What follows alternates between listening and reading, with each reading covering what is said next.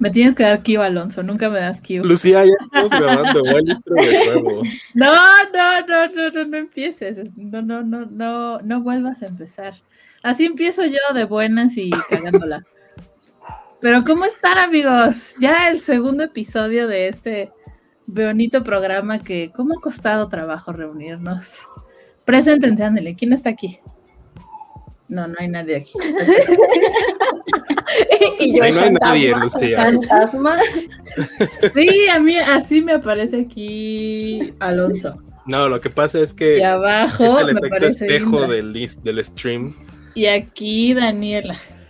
Yes, Exactamente. Preséntense, por favor, así. ¿Quién se presenta? A ver, ¿cómo, quién, quién- cómo estuvo eso? Alonso, ¿no? Es el ¿Me otro presento lado yo? No, pues empezamos re bien, ¿eh, Lucía? Preséntense, les estoy dando pie a que se presenten. Bueno, yo soy... Señor, a ver, yo, yo los voy a presentar entonces. A ver, órale, pues. En este su segundo episodio de Popcorn and Gin tenemos aquí al señor y único hombre de esta bella, eh, no sé cómo llamarle, transmisión, aquelarre, como le quieran llamar, Sesión espiritista. sesión espiritista. Alonso Valencia. ¡Ah! ¿Cómo están? Eh, pues estoy muy contento de, de volver por fin al Popcorn and Gin después de... ¿Cuántas semanas pasaron? Como dos semanas, ¿no? Nada más. No fue mucho. Tres. ¿Tres semanas bastante. desde el primer episodio? Changos. Es que la- lo que la gente no sabe es que estamos grabando desde el espacio. O sea, lo que para la gente son dos semanas, aquí realmente pasaron tres horas. O sea, Exacto. Nosotros Interstellar. somos The Red Room de Black Widow, así estamos volando. Pero ahí no cambia el tiempo, pues es lo mismo. pero más arriba. un poquito más arriba. Cuando estamos como en un episodio de Loki donde el tiempo es distinto. ¿Ya vieron Loki? Sí, me dio mucho sueño, me dormí, No. no, pude más. Pero bueno, no vamos a hablar de eso. ¿Quién sigue? Dani. ¿Cómo estás, Dani? Hola Lucía, bien, ¿cómo están todos? Ya eh, aquí sobreviviendo y viniendo al segundo episodio de Popcorn and Gin. ¿Cómo nos ha costado, oigan? Pues sí, la verdad es que bastante. Y la última melena de esta transmisión es la señora Indra. Pensé que se iba a mime- mimetizar con la pantalla. Dije, ok, no se nota tanto, pero creo que sí, es ¿verdad? como un afro así. Hay mucha humedad. Pero hola, ¿cómo están? ¿Cómo la han pasado? ¿Qué han hecho de su vida en estos días que no los han visto? Pues. Que fue ha estado el clima, ¿no? Ha estado horrible el clima. Bueno, no sé Indra, pero aquí en la ciudad sí. Bueno, que le Lluvia está pasando bomba así en No inventen, no, yo... el mar y el calor. Mira, Ay, Dani, estás estoy- parpadeando. Dani como que es de sopitas. Sí, están Este, tomando tu transmisión, Dani. Bueno, pero espérense, yo no me he presentado. Yo soy Lucía Exacto. y estamos aquí en el segundo episodio de Popcorn and Gin. Hoy solamente va- habrá popcorn, no podemos beber porque señores y señoras de 30 vacunadas y entonces no vamos a sobrevivir una cuba. Así es, o sea, si casi no sobrevivimos una vacuna, menos una Cuba con, con vacuna, o sea, de verdad. Dani, la verdad es que te ves un poco amarilla, estoy preocupada, Sí, pero sí, yo sí, creo o sea. que yo creo que sí terminas el programa al menos. Esperemos. Dios mediante, Dios mediante. Si no, no te preocupes, aquí tengo el timer y cuando vea como que te vas a desmayar, así te aplaudo. o algo así. ¿El aplauso es para que reaccione Dani o para terminar Dani, el Dani. programa? Oye, Lucía, pero yo aún así quiero ver tu bebida. Eh, es que no se ve, pero es un bello vaso, a ver así, shh, de café. Ujú. Ay, ay, ay, ahí se de ve. Dunder Esto Mifflin. De Dunder Mifflin, de The Office. la mejor compañía de papel. Compañía de papel Dunder Mifflin. Que voy a confesar, Ujú. esto va a estar muy feo y voy a quedar muy mal parada. Sí, sí, sí, sí. ¿Segura que lo puedo hacer? Pero No he visto The Office, Lucía. no me gusta The Office. No. Ah, ¿Sabes qué? ¿Sabes qué? Dame ese vaso, dámelo. Dámelo Lo compré ya. porque lo iba a regalar y al final ya dije, ah, chinga tú. y ya no lo regalé, entonces me lo quedé y ahora sirve para que me sirve bebidas. Estoy Ahora, pero ahora la gente va a creer que soy fan de The Office y no soy fan de The Office. Ay, es- a mí se me hace que si eres fan de Closet. Ya, acéptalo, Lucía. No. Tiene su tacita de la mejor jefa del mundo también. Ajá, la mejor mamá del mundo. Ajá. No, lo siento. Lo tenía que confesar. No quiero que se quede como eso en mi, en mi expediente. Eh, por ahí vi que Indra sacó una botellita. Indra, a ver, platícanos. Es eh, juguito de. Esta vez no es de manzana, es de lichi, porque es transparente. Em, Pero sabe muy rico.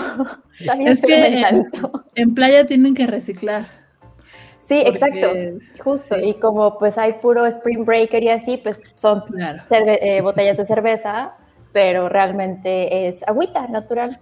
Sí, son todas las botellas que Indra rescata del mar. Las tiene en su casa. Son parte de su vajilla. Exacto. Así es. También Es tengo una gran idea, Indra. sí, Una gran, gran idea. sí. Muy bien, el Hay, hay que ¿eh? rescatar el planeta. Sí, sí. Una tortuga a la vez. Ah, ya me sentí mal.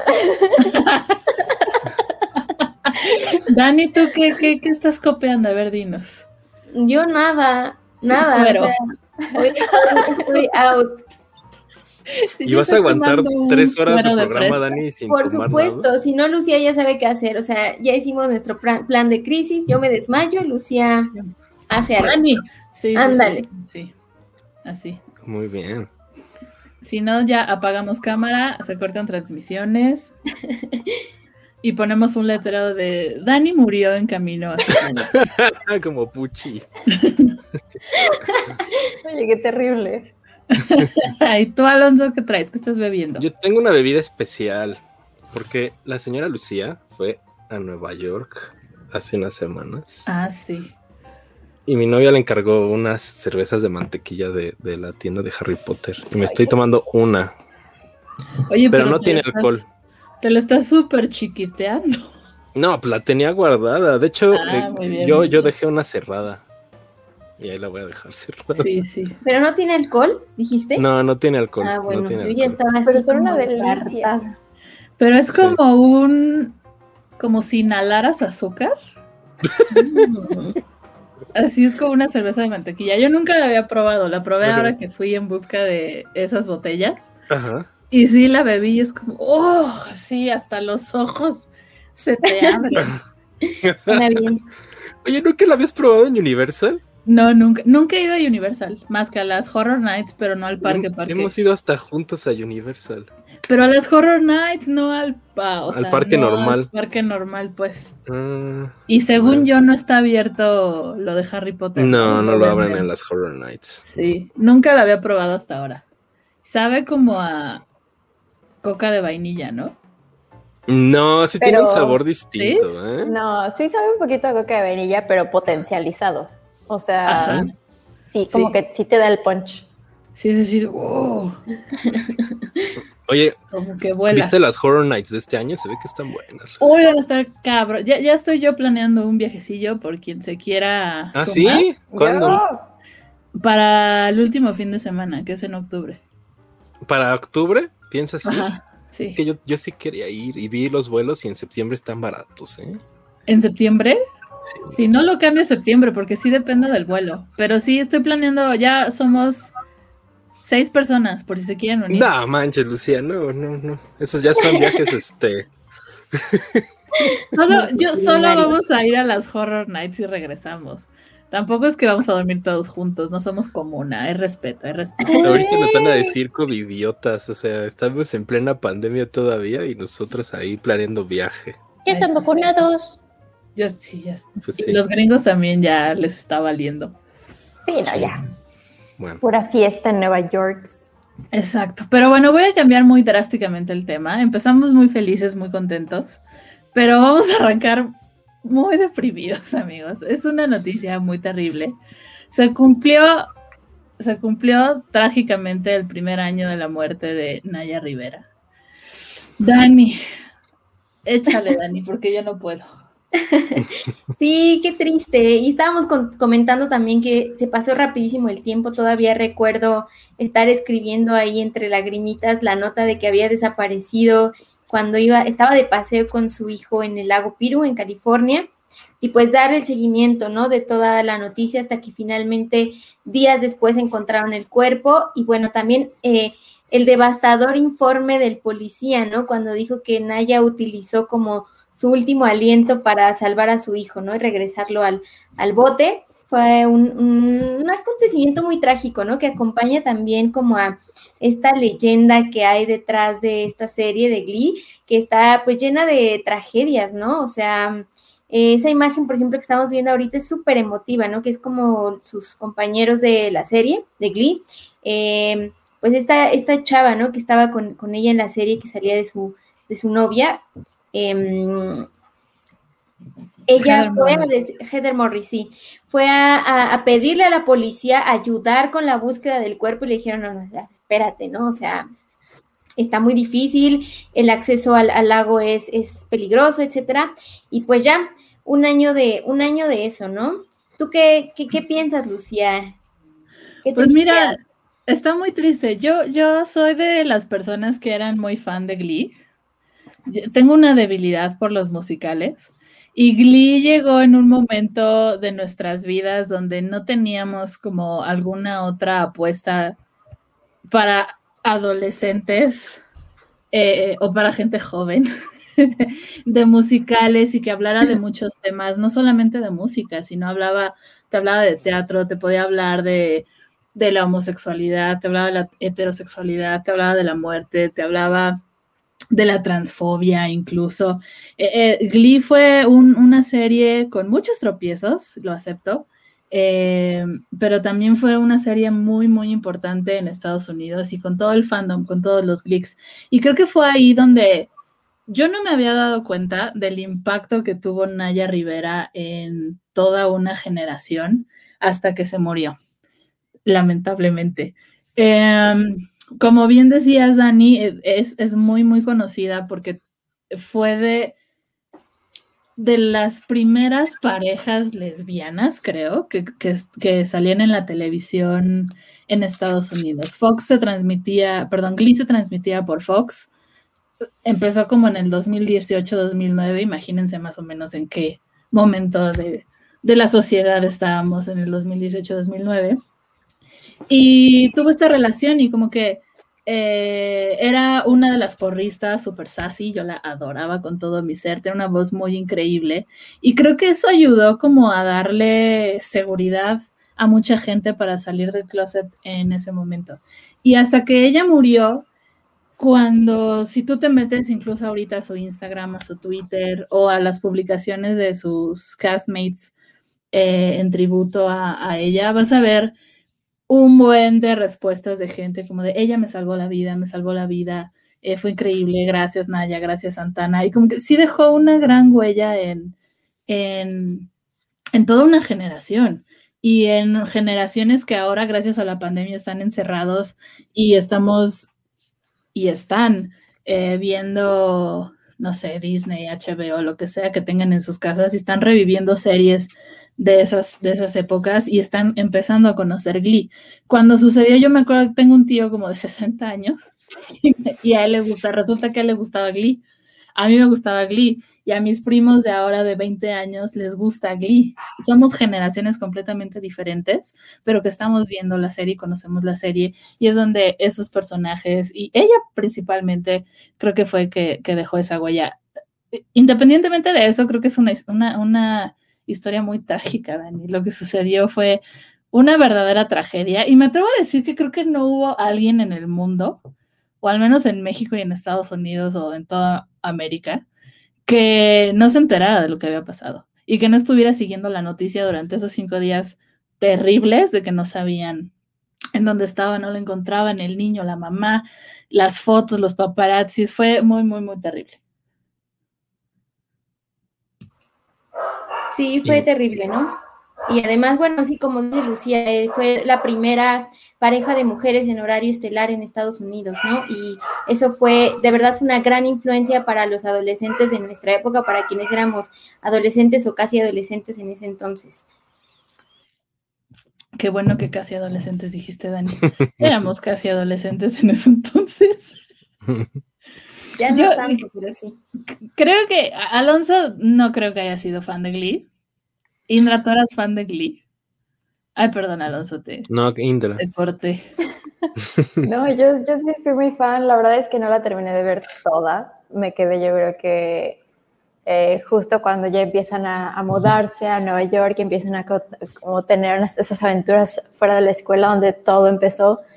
Pero sí, sí fue, fue muy triste. La verdad es que muy pocas noticias de celebridades o en, fallecim- en cuestión de fallecimientos, eh, ya sea por causas naturales, accidentes o lo que sea, me causan como mucho shock.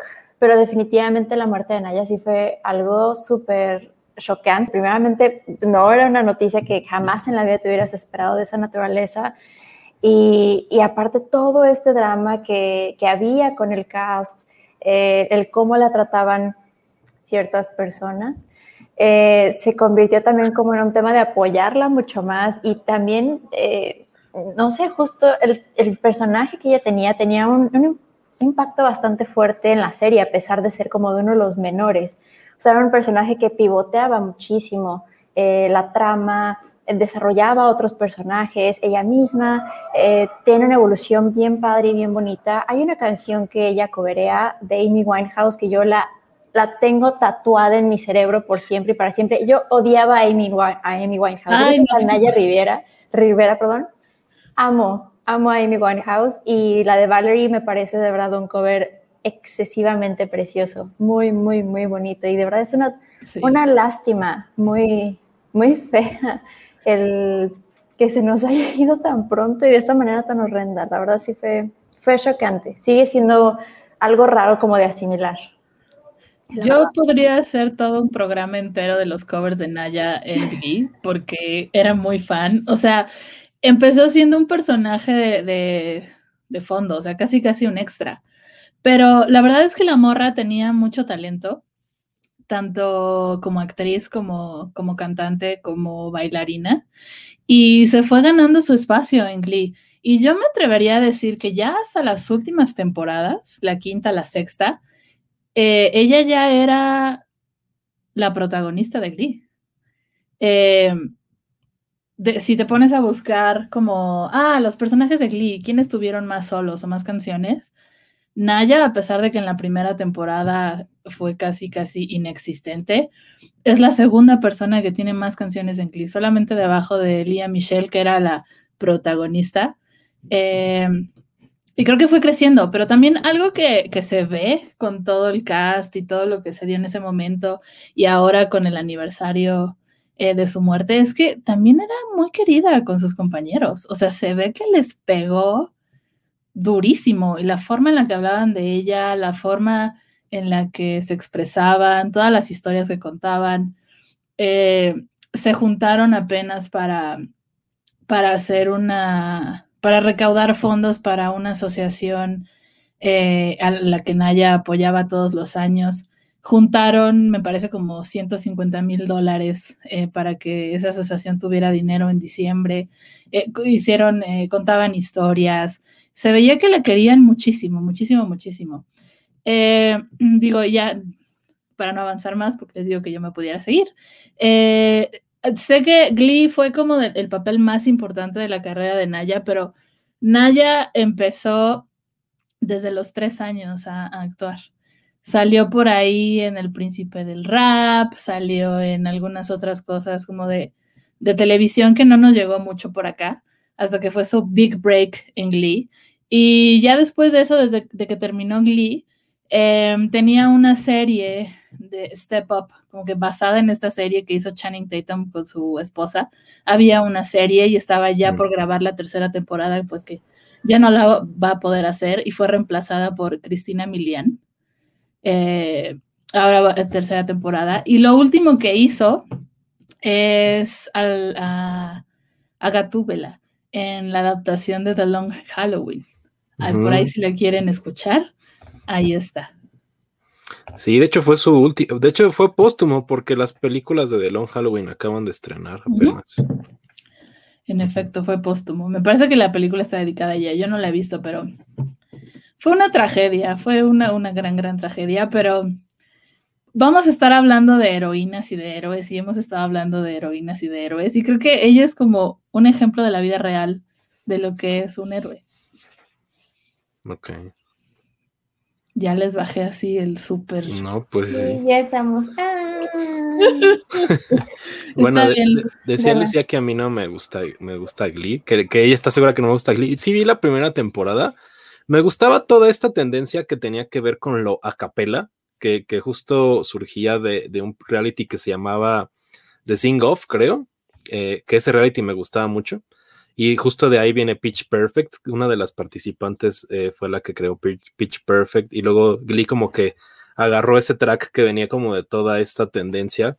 Y la primera temporada, que fue la única que vi, me gusta bastante, pero como que no, nunca le seguí encontrando el atractivo. O sea, no es como que terminó la primera y yo sentí que no había para dónde se moviera la serie. Yo no sé lo que sigue. Dicen que, que Naya Rivera termina siendo protagonista. Pero pues eso creo que no demerita lo que es una tragedia, ¿no? Y yo creo que como todos, me, me tocó escuchar el caso así casi inmediato de que no la encontraban. Y lo primero que pensé es que, pues, qué tragedia ha marcado a todo ese cast, ¿no? Porque pues suicidios, muertes, y es horrible. O sea, eso no se le desea a nadie. Y pues sí, eh, yo, yo estuve muy de acuerdo con lo que estuvo pasando, que todos los, los miembros de Glee fueron ahí a, checar, estuvieron pendientes de lo que pasaba con Naya, ahí está la foto esta donde están todos abrazados. Entonces sí, creo que eso no demerita la tragedia y además saber que iba con su hijo y que ella se arriesgó para salvar al niño y todo es aún más, más dramático y trágico y pues sí, es, es, muy fuerte. Aunque yo no sea fan del cast de Glee ni, ni de ninguno de los personajes, creo que no como mencionaba, no demerita la, la tragedia de una muerte así. Sí. Lucía. Muy horrible, perdón. Sí, es que estaba pensando en lo que decías como de la maldición de Glee. Y sí he tenido como, o sea, está muy extraño. El primero fue Cory Monteith, que creo que ahí fue donde le pegó a la serie, porque él muere cuando sigue la serie al aire. Sí. Y todavía la serie continúa una, dos temporadas sin él. Y creo que es ahí donde, pues obviamente a los fans les pegó, donde a Lia Michelle, que era su pareja en ese momento y que era la protagonista de la serie, le pega y como que se empiezan a tomar decisiones creativas sobre la serie que no fueron del agrado de todo mundo. Termina la serie y empieza a salir toda la noticia alrededor de Mark Sailing, que es uno de los miembros del cast que se suicidó por temas que no vamos a discutir aquí porque son muy feos. Eh, como que el, cast también se aleja de él, eh, como que se desmarca de todo lo que sucedió alrededor de él. Y después sucede la tragedia de Nayan, que han sido las tres, o sea, muertes, todo el contexto alrededor de ellas, muy terribles. Esperemos que no suceda más, que vivan ellos una larga vida y una vida muy feliz. Eh, y recordaremos a Naya año con año. Muchas gracias. Naya vivirá en nuestros corazones, sí, sí. Naya vivirá en nuestros corazones y yo les voy a dejar una playlist donde pueden ir a escuchar la increíble voz que tenía. Naya. Ok, gracias. muy interactivo y todo. Exacto, exacto. Yo sé que nadie está bebiendo, pero salud por Naya. salud, salud, salud, Ay, bueno, ya me refresqué. Les voy a quitar este, este este paso tan triste con el que empezamos. Em, estamos ya en julio, pero a finales de junio en México y en toda Latinoamérica se estrenó HBO. HBO Max, que ya llevaba un rato en, en Estados Unidos, al fin llegó a México y a Latinoamérica. Indra. Por fin llegó, por fin llegó. Soy la más feliz de todos. Yo le traía un montón de ganas. Yo soy, siempre he sido súper turbo, mega, super fan de HBO. En general, creo que siempre se ha em, categorizado como una plataforma o incluso un canal donde tiene producciones muy pocas, o sea, muy pocas producciones, pero han sido producciones muy buenas, muy, muy buenas. Entonces, obviamente, de las personas que gozaban de HBO Go, todo el catálogo pues ya se mudó a HBO Max eh, y están incluyendo nuevas originales, eh, entre ellas, pues ahora vamos a hablar de, un, par, pero eh, está muy curioso. Sí quisiera hablar un poquito de los planes y quisiera que me resolvieran una duda porque tengo entendido que hay un plan móvil, que es el que cuesta 99 pesitos al mes, pero es una cuenta individual y tienes acceso nada más a una sola persona a esa cuenta y hasta ahí en, desde tu dispositivo móvil de preferencia. Y por otro lado tienes el plan donde tienes hasta cinco perfiles, tres usuarios simultáneos, simultáneos utilizándolos, si mal no estoy, por 149 pesitos al mes. Si estoy en lo correcto. Estás en lo correcto. Yo tenía una duda porque fue lo que me saltó un poco cuando ya llegó HBO Max aquí y yo quería upgradear así. Dije, ay, ¿qué, qué es lo que trae? Y me salió un, un paquete que costaba no era ni 99 ni 149 pesos al mes, sino era uno in between, pero era un paquete donde podías disfrutar todo de HBO, pero tenías anuncios. Entonces me generó como un poquito de duda porque dije, eh, esto no lo conocía, esto sí es nuevo. Entonces no sé si fue como que eh, algo que salió por ahí random o si existe una versión con comerciales de HBO. No sé si ustedes sepan. Eh, no, ¿lo viste en la, en la plataforma? Sí, me sale en la plataforma, rarísimo. Ah, a lo mejor y en una de esas yo ya le vendí mi alma y todos mis datos a otra plataforma. A otra plataforma. A otra plataforma. No suena. No sé por qué. No, yo no lo he visto, ¿eh? No, yo, tampoco. Vi ese o sea, yo vi paquetes, el que dices, el móvil, y el, y el completo, y paquetes mensuales, el anual, y no me acuerdo, había uno más. Pero ese que dices, no, yo no lo vi. Lo voy a investigar. La verdad es que se me ha pasado bastante indagar en eso porque sí me sacó mucho de onda. Pero bueno, em, pues hay un montón de cosas muy nuevas en HBO, entre ellas los originales que tengo por aquí una lista. Ay, bueno, otra cosa que estoy muy emocionada de HBO es Cartoon Network y Adult Swim. O sea, yo, yo sigo siendo una niña, entonces sé que pueda ver todos mis mis, caricaturas favoritas de la infancia, me genera así amor total, más amor. Lo único que, o sea, todo es perfecto con HBO Max, todo, la plataforma, la interfaz, los, eh, los títulos, las categorías, todo es divino. Pero los subtítulos. Maldita sea, ¿qué onda con los subtítulos?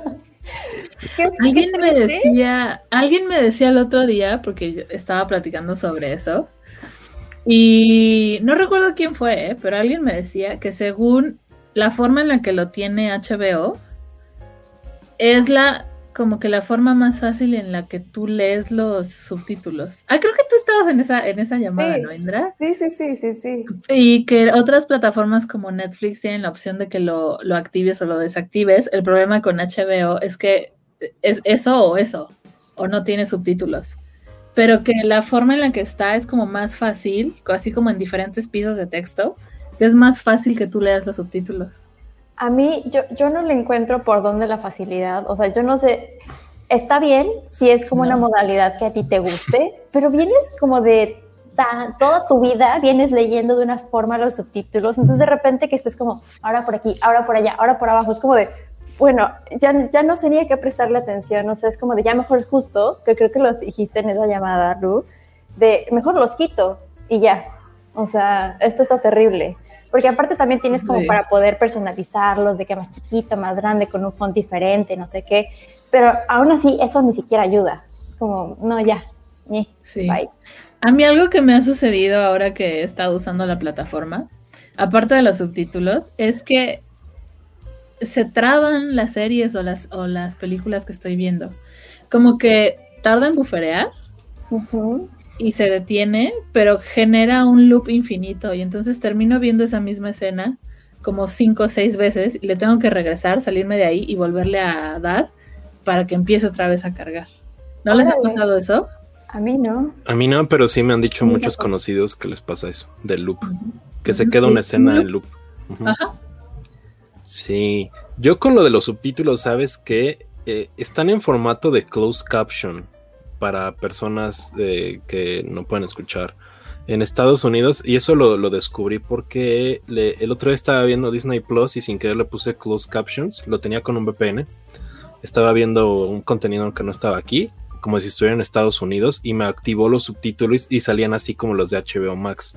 O sea, que te pone, cuando está hablando alguien, te pone el sub abajo del que está hablando y te lo pone en varias líneas cuando es en medio. Entonces, siento que lo que pasó con HBO Max es que tienen, bueno, no siento porque ya lo revisé, me metí igual a la plataforma gringa de HBO Max y si tú pones closed captions en inglés, salen en ese formato. Entonces creo que lo dejaron así y no le cambiaron un formato de subtítulo universal. Pero yo encontré la solución para arreglar los subs. Si, bueno, si tienen iPhone o una, algo de Apple, lo pueden mandar por AirPlay ya sea que tengan un Roku, una tele inteligente o un Apple TV, y ya te los pone en el formato normal. Si lo mandas por AirPlay desde tu dispositivo al otro dispositivo, ya lo pone normal. Pero sí, es un pain, es un pain tener así los subs.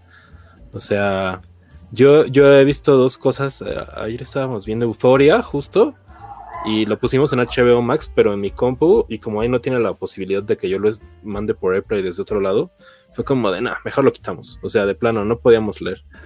Cuando yo veo cosas solo, o sea, veo Ricky Morty o veo Harley Quinn, estoy viendo ahorita en HBO, pues los apago. Pero si hay más gente viendo que tampoco sea como muy. Bueno, que no sea, sepa inglés así totalmente, pues no puedes, no hay de otra. Entonces creo que. Y, y me consterna que ya van en dos semanas de lanzamiento y no lo compongan, porque fue la queja número uno desde el primer día. Nos quieren acondicionar, malditos. Entonces eso, eso sí está raro y me preocupa que se tarde. Que se tarde que bueno, ese error. Pero en general como que siento que HBO, desde que entró HBO Go, ha tenido como ciertos issues. Yo me acuerdo cuando HBO era así como de, ay, ya por fin está súper habilitado, ya oficialmente también los subtítulos y no de esta manera, sino que ni siquiera te aparecían los subtítulos. Eh, justo lo del bufero me pasaba mucho con HBO Go. Entonces, creo, hasta ahora mi única queja ha sido con los subtítulos en general. No he tenido ningún problema con la reproducción de ningún título. Pero pues vamos a ver qué optimizaciones más adelante la vayan a meter y cómo eso afecta al usuario. Ay, perdóname. estaban, o sea, fuera de esas cosas que eh, pasan, ¿no? La plataforma está bastante bien. O sea, el diseño, cómo corren los, los, eh, los episodios, cómo, eh, o sea, todo el UX de la plataforma está bastante cool. Y el contenido de la plataforma también está bastante cool. A mí creo que es la que más me ha gustado hasta la fecha y aparte creo que es la de las más baratas. Eh, o sea, de los precios que diste, todavía, al menos aquí en México, no sé, en Latinoamérica, de esos, mochenle la mitad porque si contratas antes del 31 de julio, está ya de precio for life. Sí. Y si lo contratan en anualidad, le sale más barato. Pero, Tani, tú, dinos, por favor, ¿qué opinas? Sí, y también vi que tenía como varias promociones con compañías telefónicas de internet y así. Dani está como en Weekend at Bernie's. Así, a lo mejor hay alguien que lo está. Sí, está con unos hilos.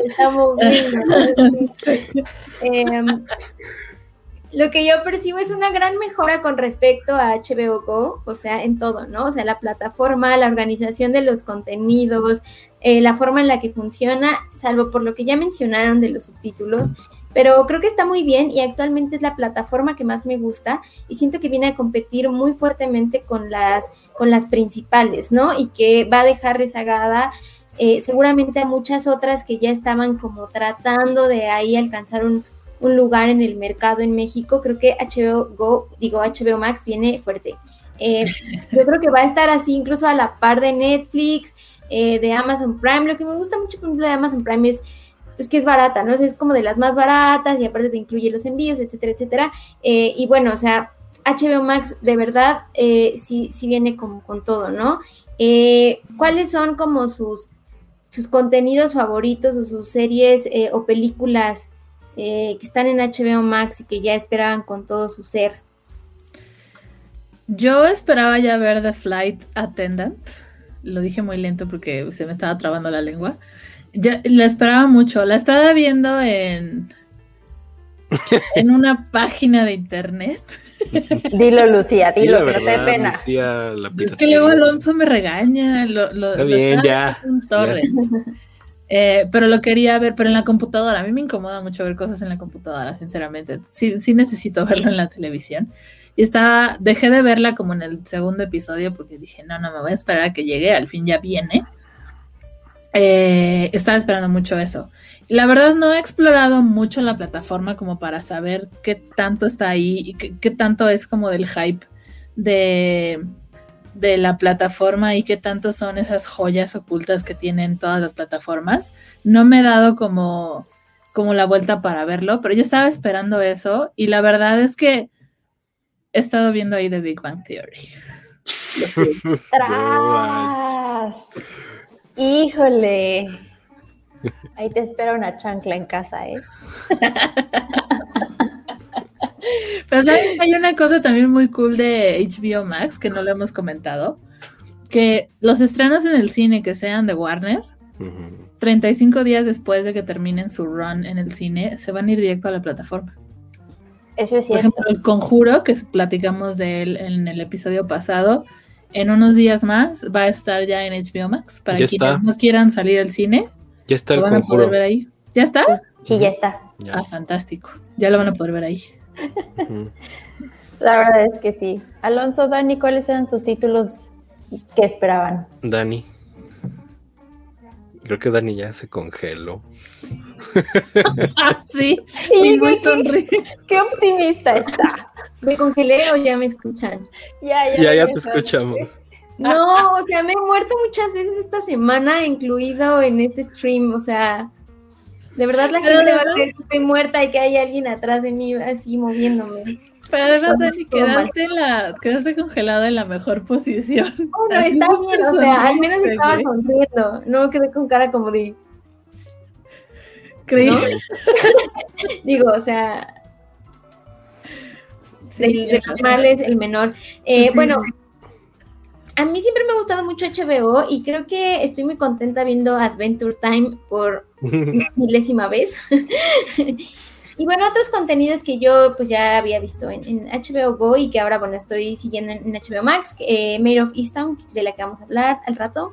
Em, eh, también I May Destroy You, esa serie ninguneada por los Golden Globes, que es, muy buena, es muy buena, se las, se las recomiendo. Y bueno, igual me falta explorar un poco más la plataforma, pero es que uno ya no sabe qué hacer con tanta oferta, o sea, de pronto es que se estrenan todos en todas las cosas en todas partes, como, ah, tengo que ver esto, y ahora tengo que ver esto, ¿no? Para estar como al tanto de la, de la olita de la actualidad, entonces a veces es difícil, ¿no? Ya como adulto, con responsabilidades es difícil estar al tanto de todo. Pero bueno, esas, esas son hasta ahora como mis cosas favoritas de HBO Max. Em, yo, bueno, yo, estoy de acuerdo con Lucía que el catálogo creo que es de mis favoritos. O sea, de por sí yo lo sabía antes de que la plataforma llegara, pero pues eh, muchos dicen que Disney, que monopolio, que no sé qué. Si supieran la cantidad de IPs que tiene Turner Warner, le gana, ¿eh? O sea, yo creo que tiene el doble de cosas. Lo que pasa es que mucha gente lo ignora porque Disney pues son los blockbusters del año, pero Warner tiene muchísimas más cosas. Este, yo estoy igual que Indra, estoy muy emocionado por Adult Swim.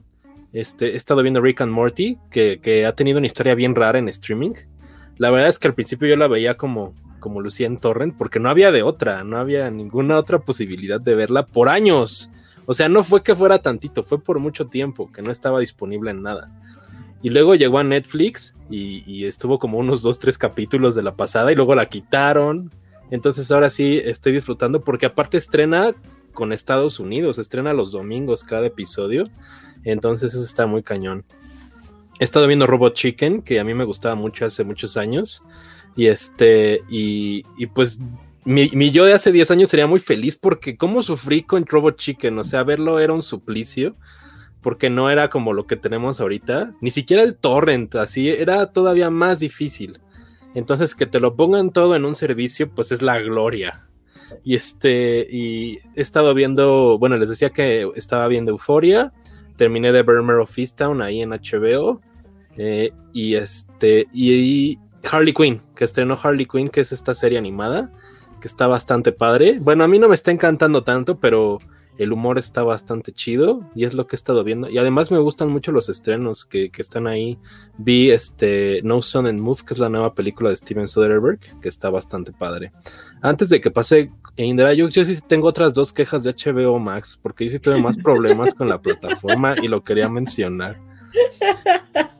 Lo que pasa es que yo pasé mi cuenta de HBO Go, porque yo ya la, la seguía pagando. Entonces a la hora de pasarla te pide, ah, sí, ¿cuál es tu contra? Y ya, y en lugar de que sea un login universal, no, haces el login de HBO Go y luego tienes que hacer una cuenta más de HBO Max. Entonces a, mí eso me sacó de onda. O sea, yo entré así, de puse mi HBO Go tal. y ah, luego me mandó a la pantalla para hacer, para hacer una cuenta nueva. Y dije, pero si ya la tengo. Eso me confundió. Y aparte yo tuve un error con HBO Max, no me dejaba darle play a las cosas. Me decía que, que, que me decía que hiciera login otra vez y me mandaba la misma pantalla con un loop y estuve así como tres días sin poder hacer nada ni ver nada. Lo que, lo que terminé haciendo fue que agarré el, plan que tiene ahorita Infinitum y este, hice otra cuenta con, con la promoción gratuita de Infinitum. Tuve que quitar la HBO Go que tenía porque no jala ya. No sé qué pasó. O sea, no, se resolvió. no se resolvió. Y estuve, hablando con la gente de, de, servicio técnico y creo que ellos tampoco sabían. ¿eh? Porque me decían por, por, este, por Twitter en los DMs, me decían, este, no, pues, este, te pasamos el número de, de, porque tenía con Telmex, con Claro Video, HBO Go, para que hables con ellos. Y yo de, pero es que la plataforma me da login, o sea, me dice que sí está bien mi cuenta de HBO Go, pero cuando quiero darle play a algo no me deja. Entonces ya, la abandoné y me quedé con una cuenta nueva, que fue lo que pasó. Y, pero está bien, ¿no? Porque tendrás HBO Max gratis hasta que termine el año. Sí, está bastante buena esa promo, pero sí quedé como pensando si agarraba esa o la de, de por vida al 50%. Está difícil. Yo la verdad sí la agarré. Yo tengo HBO desde hace tiempo también cuando era HBO Go. Y cuando vi la super promoción, o sea, yo pagaba, creo que eran 160 pesos al mes con mi proveedor de, con mi cablera. y cuando vi así de 75 pesos, me cancelan en este momento, por favor, HBO. Y yo por acá contratándolo. Hubiera sido buena idea, sí. Yo de HBO Go pagaba 190. Yo también pago 190 y la regué muchísimo porque solamente dejé que migrara mi cuenta de HBO Go a HBO Max, pero ahora veo que Lucía fue mucho más lista que yo. Ay, no, de veras, ¿eh? Por eso no nos visitan los extraterrestres. Pero la puedes cancelar, la puedes cambiar, Dani, porque la plataforma te da una opción. ¿Todavía hay promoción? Hasta el 31 de julio. Perfecto, ya. es mi esa promoción. Y, antes de que otra vez Indra pase a su lista, ¿qué diferencia? HBO Go era una basura, ¿eh? Nunca se era. En todos los años que yo la tuve, ver Game of Thrones, el estreno era un suplicio, oigan, que te conectaba. HBO, valía mucho la pena en streaming cuando hizo esta eh, fusión con Prime y podías ver HBO a través de la plataforma de Prime. Ahí se veía así chingón. Pero ya ahora sí, la verdad es que sí mejoraron muchísimo. Bueno, que Indra nos diga sus contenidos. Por favor, Pero antes de que Indra diga sus contenidos. es que me tenía que quejar, me tenía que quejar, no lo podía dejar pasar. No, antes de pasar a mi lista, yo tengo lo que decir. Porque justamente eh, yo tuve que cancelar HBO Go porque, pues, pues personas ya no deseadas en mi vida tenían acceso a esa cuenta y, en vez de pues, cambiar la contraseña, pues porque no mejor la cancelé. Pero fue muy curioso porque a mí me encanta, soy una señora adicta a las compras, entonces me encanta pedir todo en línea.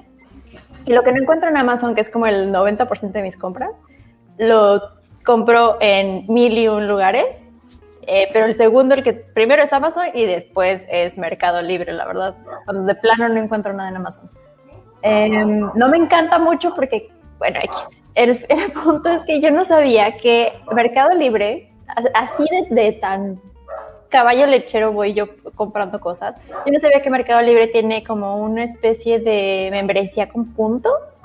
Entonces, mientras vas generando estos puntos, te van desbloqueando como niveles y no sé qué. Y yo, ay, a ver, ¿qué es esto? Entonces descubrí que también tienen, eh, te dan descuentos en la membresía de HBO Go. Digo, Max, HBO Max. Max. Es, es la costumbre. Sí. Hicieron lo mismo con Disney Plus. Sí, sí, Cuando sí. llegaron también Sí, podías hacer eso con los puntos. Sí, esa sí me la perdí porque no sabía y ya hasta después me enteré. Porque fui corriendo así, de, mira lo que acabo de encontrar. Me dice, no, eso no es nuevo. Y yo no me importa porque mira lo poco que voy a pagar mes con mes de HBO Max. Ay, pero es que Disney sí está carito, güey. Sí, sí está carito. Bueno, que Netflix es la más cara. ¿Cómo te Netflix pueden está, por 4K cuando ya todas las plataformas lo traen? Netflix está muy caro para lo que es ya, ¿eh? Yes. Sí. Pero Indra, por favor, la- Pues es que es una lista larguísima, pero nada más les quiero dar como un par de títulos de, de, obviamente los que ya conocemos y adoramos de HBO para siempre y por siempre, eh, de los que se migraron, que por ejemplo tenemos Chernobyl, Euphoria, Game of Thrones, His Dark Materials, que por, por cierto va, va, va, va. Eh, Lovecraft Country, que no la he visto Ya- y ya me murió. muero. Sí, ay, no, ya no la quiero ver. Sex and the City, obviamente, para que la vea Lucía por enésima vez. Eh, The Sopranos, Six Feet Under, Westworld Watchmen, Gossip Girl, que Lucía va a hablar dentro de poco de eso. Exo, exo. Adiós, Indra, gracias. Ya terminaste. todo el catálogo de casi todo el catálogo de Cartoon Network, Adult Swim y, y de las vienen sorpresas bastante interesantes de las originales de HBO Max. La verdad es que sí le traigo bastante ganitas a Flight Attendant que ya creo que todos la vimos y si no. Pero hay una cosa muy curiosa que, que tengo muchas ganas de ver la siguiente semana que es El amor en tiempos de COVID. Mm. Ah, sí, con Anne Hathaway y Chiwetel Ejiofor. ¿no? Chiwetel Entonces, Sí. es una curiosidad que, que me topé y dije, la tengo que ver, la necesito ver en este instante. Pero además es de esas, de esas películas que el título en inglés es completamente diferente al Sí. que está en español. Pero, ¿Cómo se llama? ay, Es- no. Creo que es Malcolm and Marie, ¿no? O esa es la, esa es la de No, Zendaya, esa es ¿no? la de Zendaya. No recuerdo cómo se llama, sí. pero es así como Happy Life y aquí se llama El amor en los tiempos del COVID. Es, es el gancho para que la gente lo vea. Ay, no. Ay, no. Y que, by the way, vi la de Meryl Streep, la de Let Them All Talk. Sí. Me esperaba algo mucho más. Sí, la verdad es que me esperaba algo mucho más, pero, pero bueno, véanlas. Y la verdad es que aún así creo que tiene muy, muy, muy, muy buen catálogo. Ya todos lo dijimos, pero tiene muy buen catálogo HBO Max. Oye, hablando de Meryl, antes de pasar al siguiente tema y cerrando con HBO, ¿no vieron por ahí el chisme de Sharon Stone que como que medio le echó tierrita en una, en una ¿A entrevista? poco? Oh No, my god, no a ver, cuéntanos. Alguien Cuenta la, entrevistó, no me acuerdo en qué revista, para qué revista la entrevistaron y dijo que eh, no recuerdo la quote exacta, pero fue algo así como de este Meryl Streep qué, güey, ahí tienes a Viola Davis. Ah, Y se armó así como el desmadre y salió Sharon Stone en su Twitter a decir, oigan, nada más para aclarar, o sea, no es que Meryl Streep sea una mala actriz, pero tienes muchas otras actrices, incluyéndome a mí, que somos como de la generación, que somos buenas actrices y todo mundo hypea a Meryl. Y tienes a una Viola Davis que es el mismo tamaño de actriz, pero no tiene las mismas oportunidades y no le pagan de la misma forma. Qué Tras. fuerte. Wow. Qué bueno. Yo creo- buena quote. Ya que se siente. Yo creo que no todas esas nominaciones de Meryl Streep eran, la verdad, así como merecidas, ¿no? Había papeles así de Meryl Streep de dos minutos y ahí eh, nominada. Y o sea, a mí me gusta mucho, Doubt está muy chida y varias, pero sí hay algunas que creo que la más la metían por meter. Sí, yo creo que más tiene muchos amigos ahí, ¿no? O sea, como que todos son sus amigos. Los, los- o sea, Ay, no, tampoco. O No, sea, o sea, Meryl creo muy que sí buena está muy hypeada, pero es muy buena. Exacto, actriz. exacto. muy buena es Muy actriz. buena actriz, pero también coincido con Alonso. O sea, quizá no todas sus nominaciones son tan merecidas. La Sí, mayoría sí, sí. sí. Bueno, que Anne Hathaway se llevó el Oscar por Los Miserables ahí con su papel de medio No, minuto. Jennifer Lawrence. Creo que me indigna más el Oscar de Jennifer Lawrence en Silver Lining. Espérate, pero Ay, a mí sí, sí. me gusta mucho. Silver Michelle- a Michelle. Williams la nominaron al Oscar por la de Manchester by Ah, the Sea. esa Creo salió peor. cinco Ah, minutos en la película. Lo Sí. chido es que su escena es la mejor de la película. Sí, sí, sí, sí. Pero sale cinco minutos. Sí.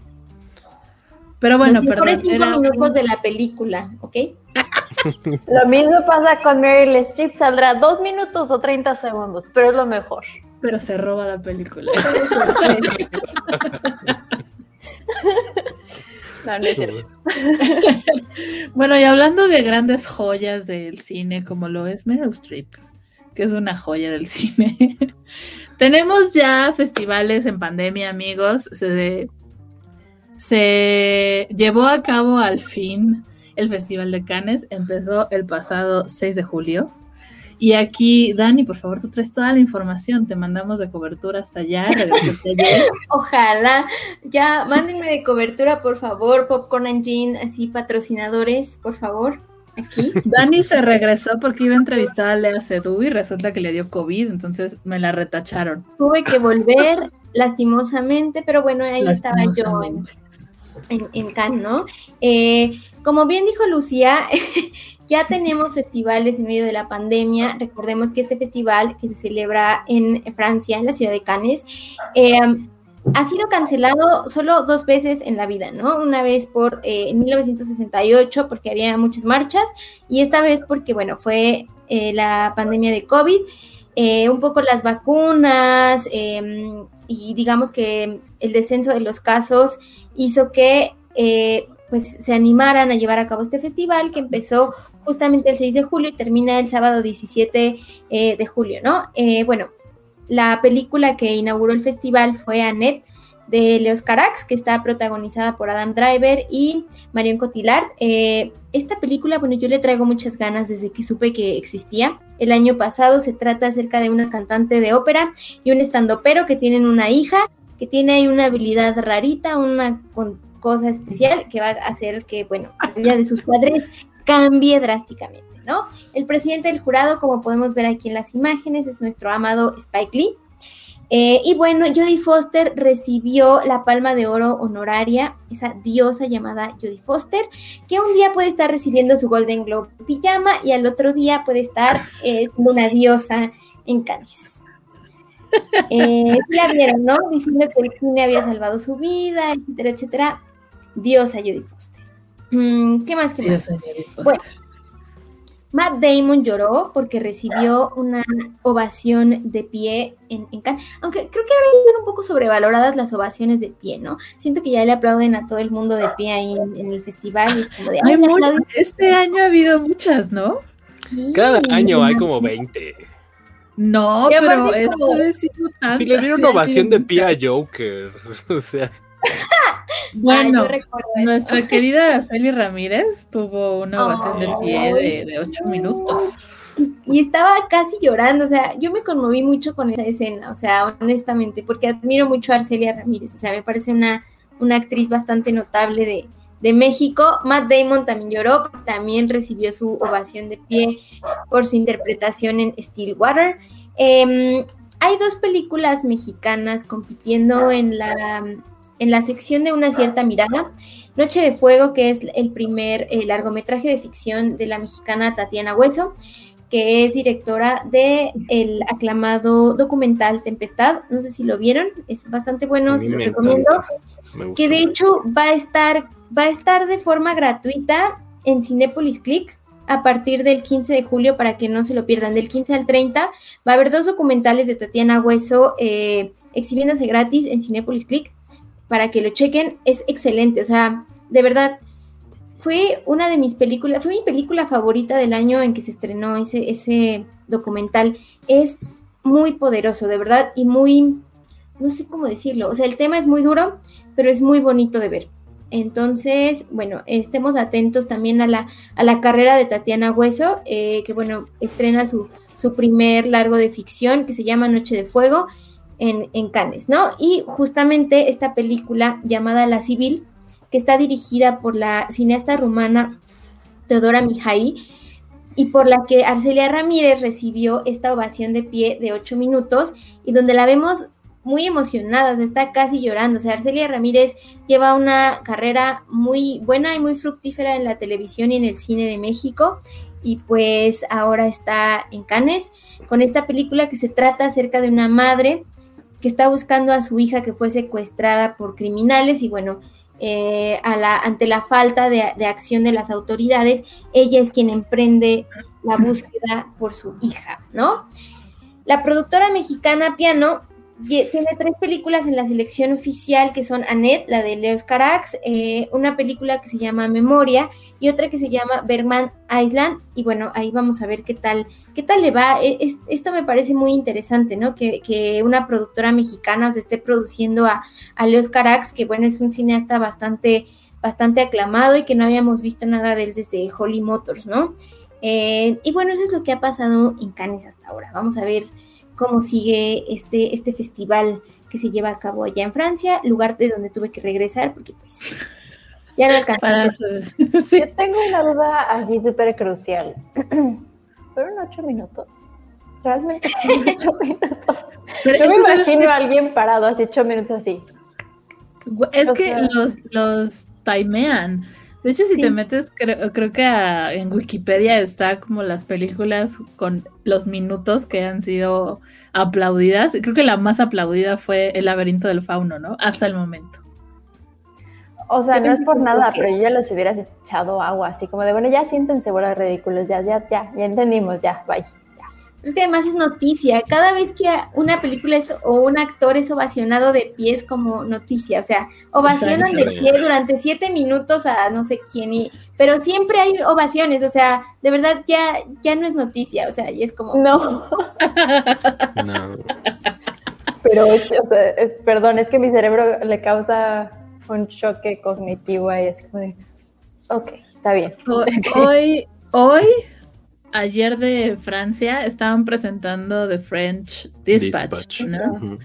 Estaba por ahí Tilda Swinton, muy en, Tilda Swinton en la alfombra roja.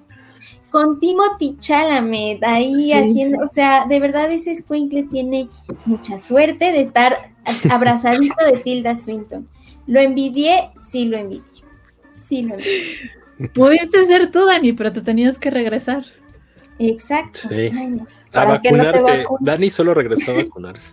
solo regresé por mi vacuna. Oigan, esto de los, a los ovaciones de Canes, toda la vida se han dado y siempre se han hecho súper ridículas, igual que a Indra.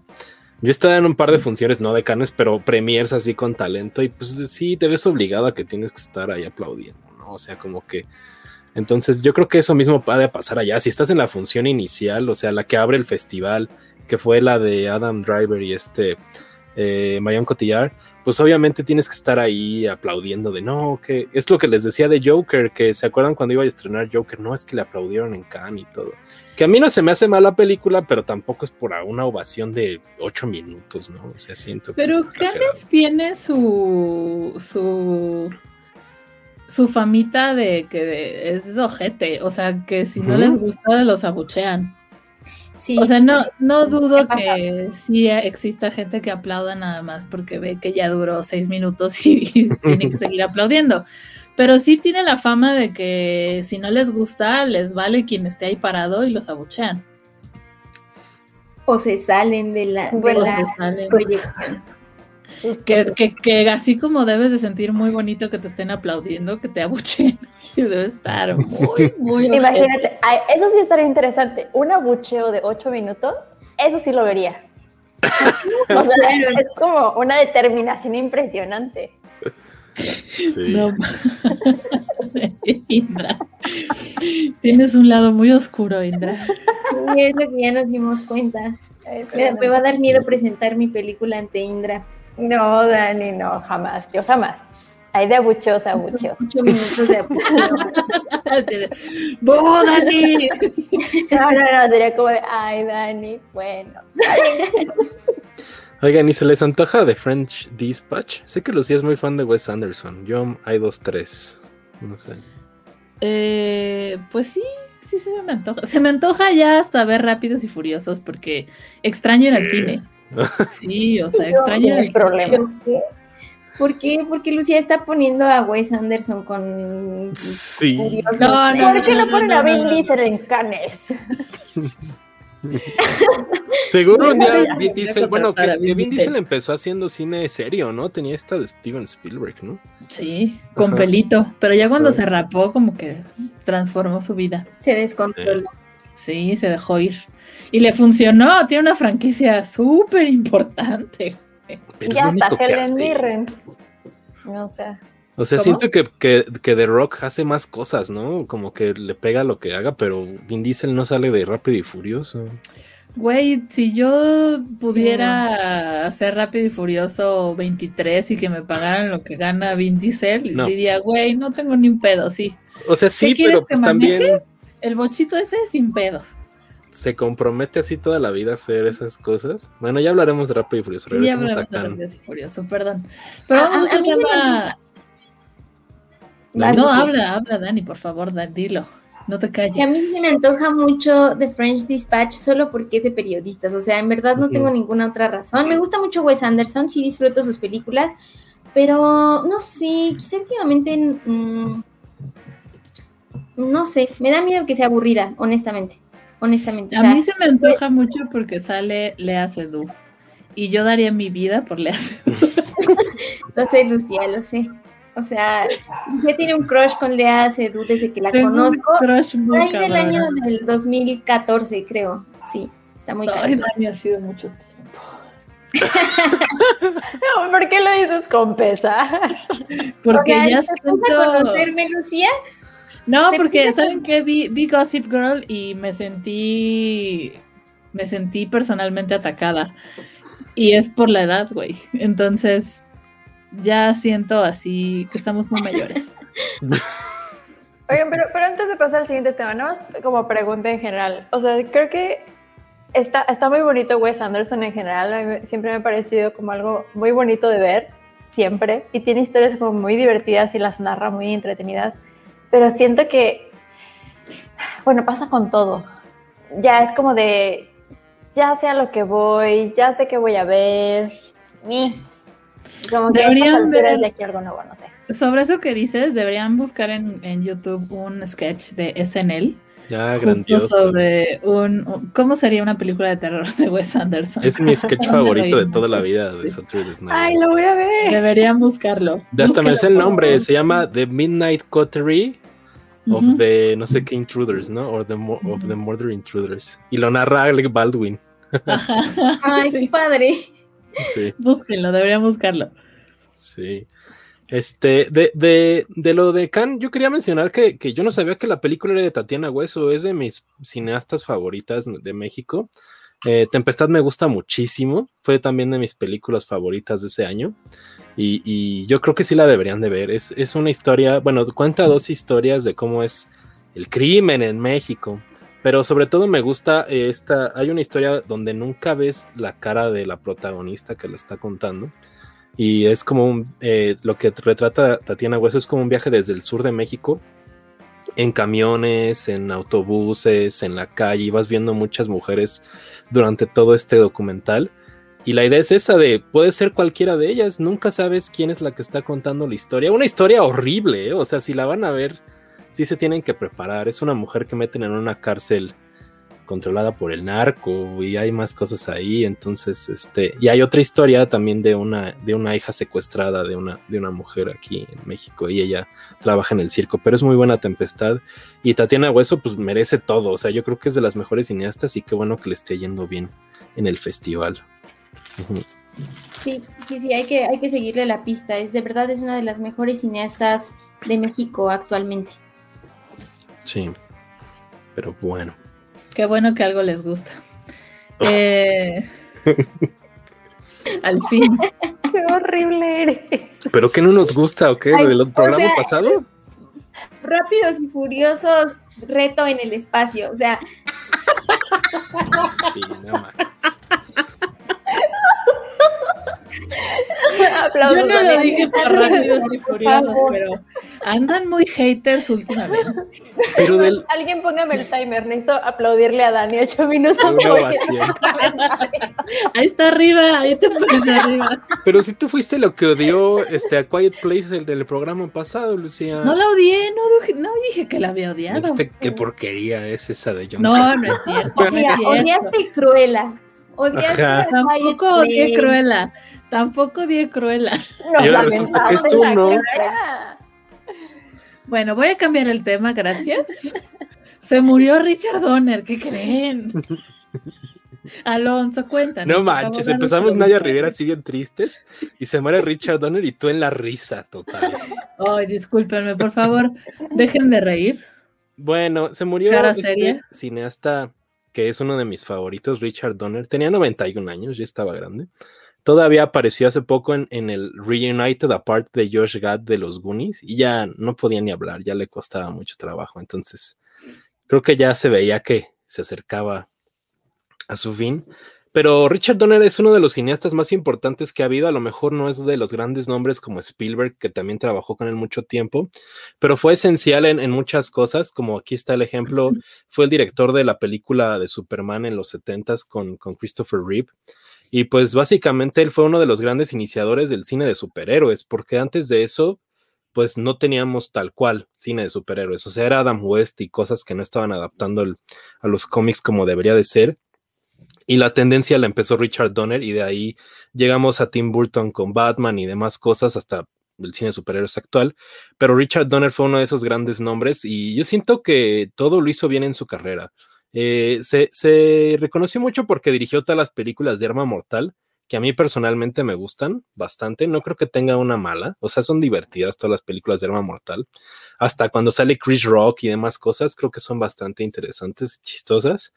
Y, este, y dirigió Los Goonies, que es una película producida por Steven Spielberg en los ochentas, que tiene un cast que fue de esos cast como, como de los que despegaron, ¿no? Como el Mickey Mouse Club de Britney Spears, donde todos hacen algo. Los Goonies, este, pues la mayoría hicieron algo después. Son Sean Austin, que fue Sam Wise Gamgee. Ahí está Josh Brolin. Este, pues Corey Feldman, pero el pobre ahí ya sabemos lo que le pasó, ¿no? Eh, y hay otros nombres como Martha Plimpton que seguimos viendo en series. Entonces, eh, es, eh, es como cine de culto, los Goonies. A mucha gente le gusta, mucha gente no. Es de mis películas favoritas. Y yo por eso le tenía mucho cariño a Richard Donner. Y pues a lo largo de su carrera hizo otras cosas como es este, la, la Profecía, que fue una de esas películas de terror que, que, pegó mucho en su tiempo. Aquí está justo con Steven Spielberg, que era como de su clan. Y este, y creo que hasta la fecha se recuerda todas sus películas. Hay este caso muy sonado de que él iba a dirigir la segunda parte de Superman, pero hubo unos conflictos ahí con el estudio. Y hay un documental muy bueno que habla sobre esto, que se llama The, bueno, The Death of Superman Lives es de la de Tim Burton. Pero también hay un docu y hay un corte especial de Richard Donner de Superman 2, que yo sí lo recomiendo. Y la verdad fue, creo que fue un gran cineasta y que fue muy importante en el cine muy pop, como en los blockbusters él fue uno de los grandes contribuidores de toda esta onda de los 80s, los 70s y muchos clásicos que sobreviven hasta ahora. Lady Hawk aquí con, con Rutger Hauer también es muy buena. Entonces, este, yo creo que fue bastante, bastante importante y como que no se recuerda tanto, o sea, no es de esos nombres que te vienen a la mente cuando piensas en cine y directores, pero él fue muy importante. Y pues sí, desgraciadamente murió eh, la semana pasada a los 91 años. Entonces, yo creo que sí es, es, bastante importante recordarlo, sobre todo porque hizo varias películas que fueron muy, muy, muy importantes, como les mencionaba en la cultura pop, estos blockbusters, Superman, los Goonies, las películas de Arma Mortal. Tiene más cine por ahí, pero pues esas son las como las más reconocidas. También dirigió Scrooge con, con este Bill Murray, que también es bastante padre, a mí también me gusta. Entonces, pues sí, a mí sí me dolió la verdad la muerte de Richard Donner, aunque estaba grande, pero, pero sí cuando lo leí fue como de, uff, porque, no sé, yo siempre siento que, que, hay directores que pueden dar un segundo aire por más grandes que estén. Me dolió mucho con Joel Schumacher, porque él sí sentía que todavía tenía otra, otra segunda vuelta que dar en el cine y pues ya no lo logró. Entonces sí, sí, sí, sentí feo con la muerte de Richard Donner, sobre todo porque tiene muchas películas que a mí me gustan mucho. Sí. Sí, ¿no? Y que fue como, sus películas fueron como parte de la educación emocional de los niños ochenteros, ¿no? O sea, con los Goonies, Arma Mortal, entonces sí es, eh, es importante recordar su legado. A mí me parece también un, cineasta muy bonito. O sea, por ejemplo, tengo recuerdos bonitos de, de Los Goonies, ¿no? Por ejemplo, que es como de mis películas de esa época favoritas. Sí, Lucía, ¿quieres decir algo? No, yo igual creo que, o sea, de lo que hizo, creo que yo solamente recuerdo um, los Goonies. Arma Mortal nunca me gustó, como que no era mi onda. Pero no es Y- mala, no son malas. ¿eh? No, no, no, no digo que sean malas, pero pues, eran como en los tiempos en los que yo estaba creciendo y como que estaba agarrando el camino de qué era lo que me gustaba y lo que no. Y pero los Goonies sí, sí le tengo bonitos recuerdos a los Goonies. Eh, es- creo que sentiste lo que yo sentí cuando a alguien le dije, güey, se murió Kirk Douglas. Y me dijo, güey, tenía 101 años. Sí, sí tenías. dije, bueno, sí, pero era Kirk Douglas. No, pues sí pega, o sea, por más grandes Sí, que sean. sí. A mí también cuando se murió Kirk Douglas también, o sea, recordé Spartacus y más cosas, entonces sí, pues, por supuesto. te pega. Es el legado de una persona. Sí, yo sí sentí feo con Richard Donner. ¿Cuál, Ay, ¿Les pues gusta Yo, yo a Indra? quité todas las de arma mortal, o sea, es como de todas, todas, todas, todas, todas me las eché, porque aparte pues mi hermano era como de, pues no tengo con nadie con quien ver esto, a ver tú Squinkla, ven. Entonces me sentaba con él a un lado y era así como de, ¿qué vamos a ver? Y ya así disparos, muerte, acciones, expl- explosiones, así todo. Y, y la verdad es que los Goonies la, la vi ya en una edad avanzada, oigan. Entonces, claro que me, me gusta mucho, pero creo que no es la- el mismo sentimiento que le das cuando ya estás como un poco más consciente de muchas cosas, a que si la ves de más morrito. Entonces, gen- en, en general no tengo mucho apego por los Goonies, pero me parece una muy buena película, honestamente. La, a la que sí es de Superman, eh, Christopher Reeve, para mí, ha sido como el mejor Superman en ese entonces. Eh, me pasa un poco que también con Roger Moore para James Bond, o sea, como que hay ciertos actores que cuando ves en tu infancia o ciertos personajes, Ujú. es más fácil que tengas como un apego y definitivamente Christopher Reeve. Por eso yo en un principio les tengo que confesar, yo ahorita sí sabroseo y me encanta Henry Cavill, pero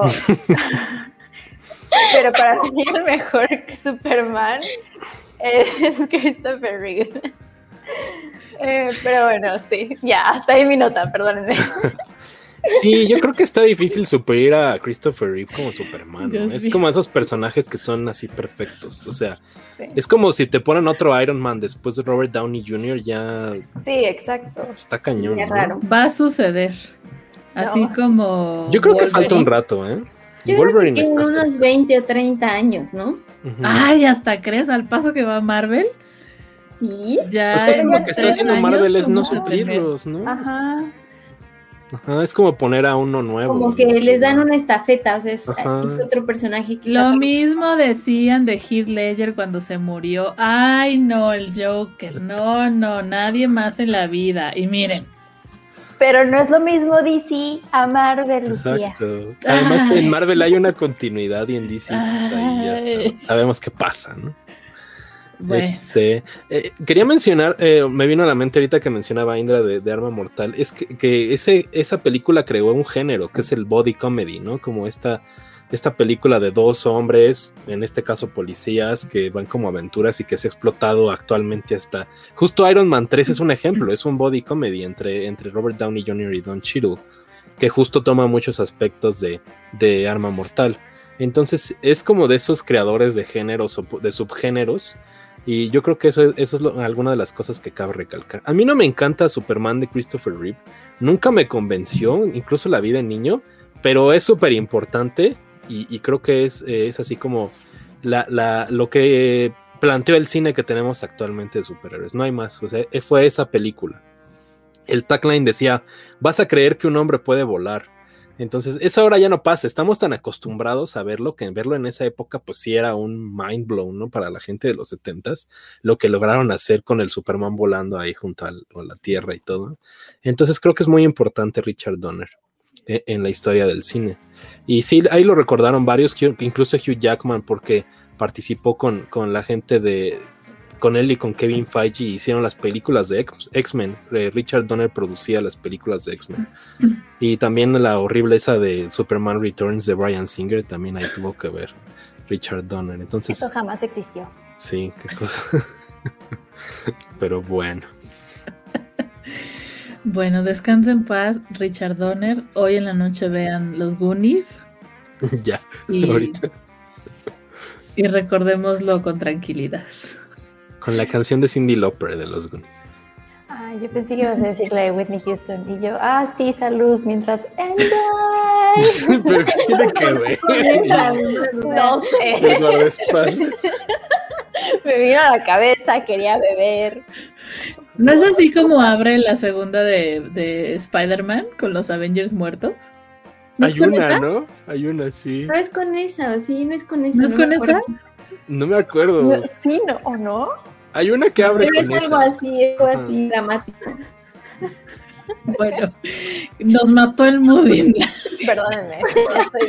El calor y la ebriedad. Es la calor, sí, disculpen. Pero bueno, ya vamos a hablar de otras cosas. Y hay muchas series, amigos, de muchas plataformas, mucho streaming ya, muchos canales de televisión, mucho contenido.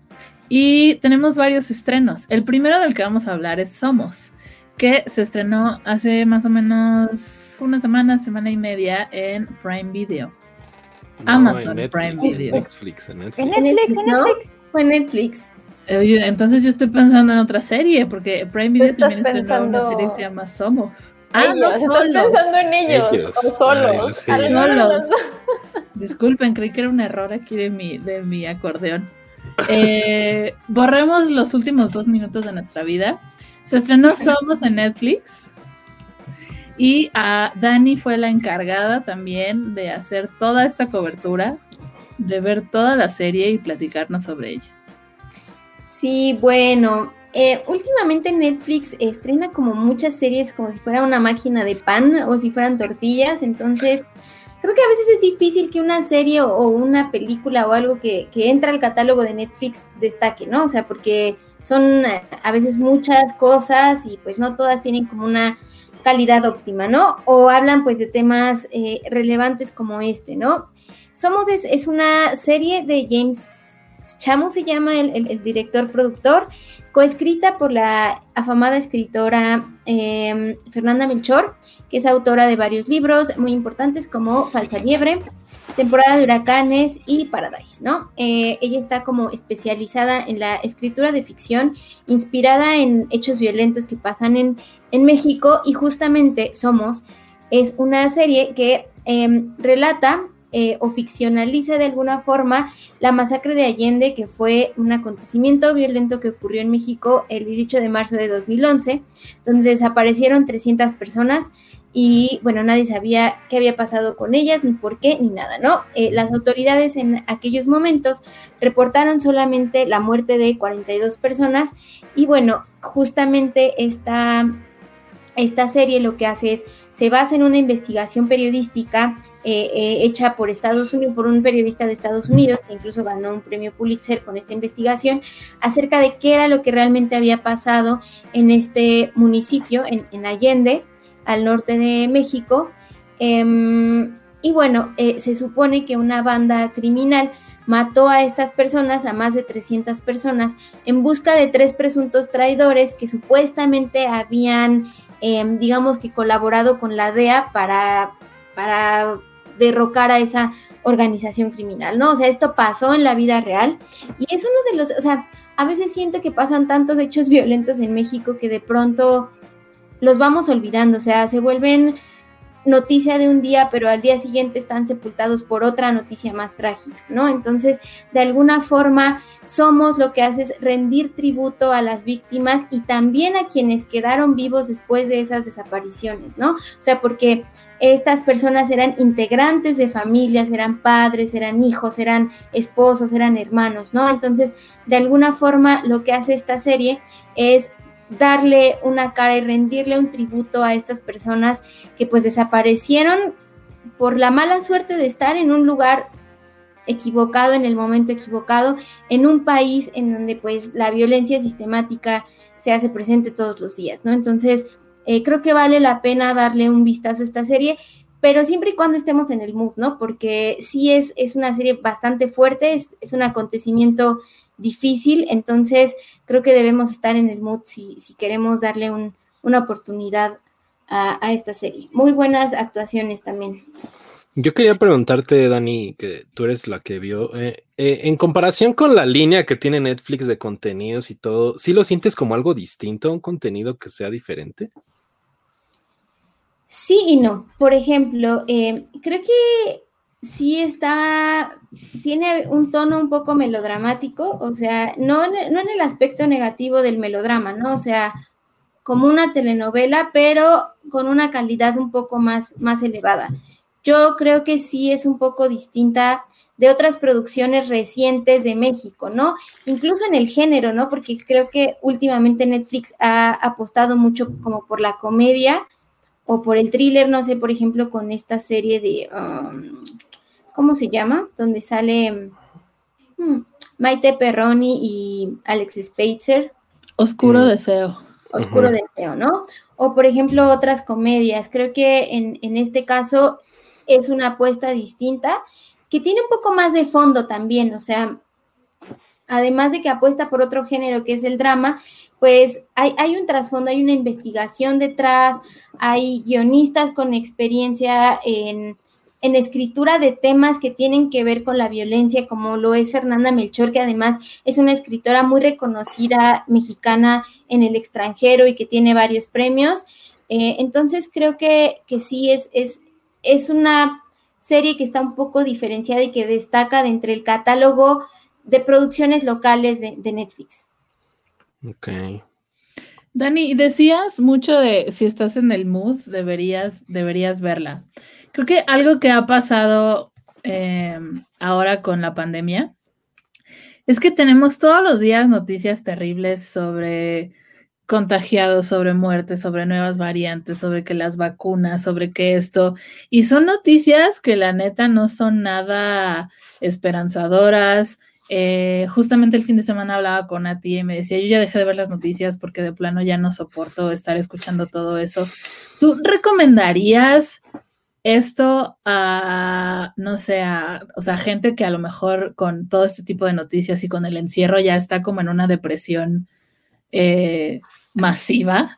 No. ¿Recomendarías que viéramos eso? No, y sabes, creo que también creo que es parte de que esta serie no fuera como tan comentada, ¿no? O sea, porque es, de los estrenos de Netflix que pasó casi sin, sin pena ni gloria, y creo que tiene un poco que ver con esto, ¿no? Estamos cansados de, las temáticas de la vida que incluso, o sea, más allá de la pandemia, o sea, las, las tragedias en México siguen sucediendo, o sea, como igual que antes de la pandemia más la pandemia. Entonces, sí, o sea, si no, si no estás en el mood, no la veas. O sea, definitivamente.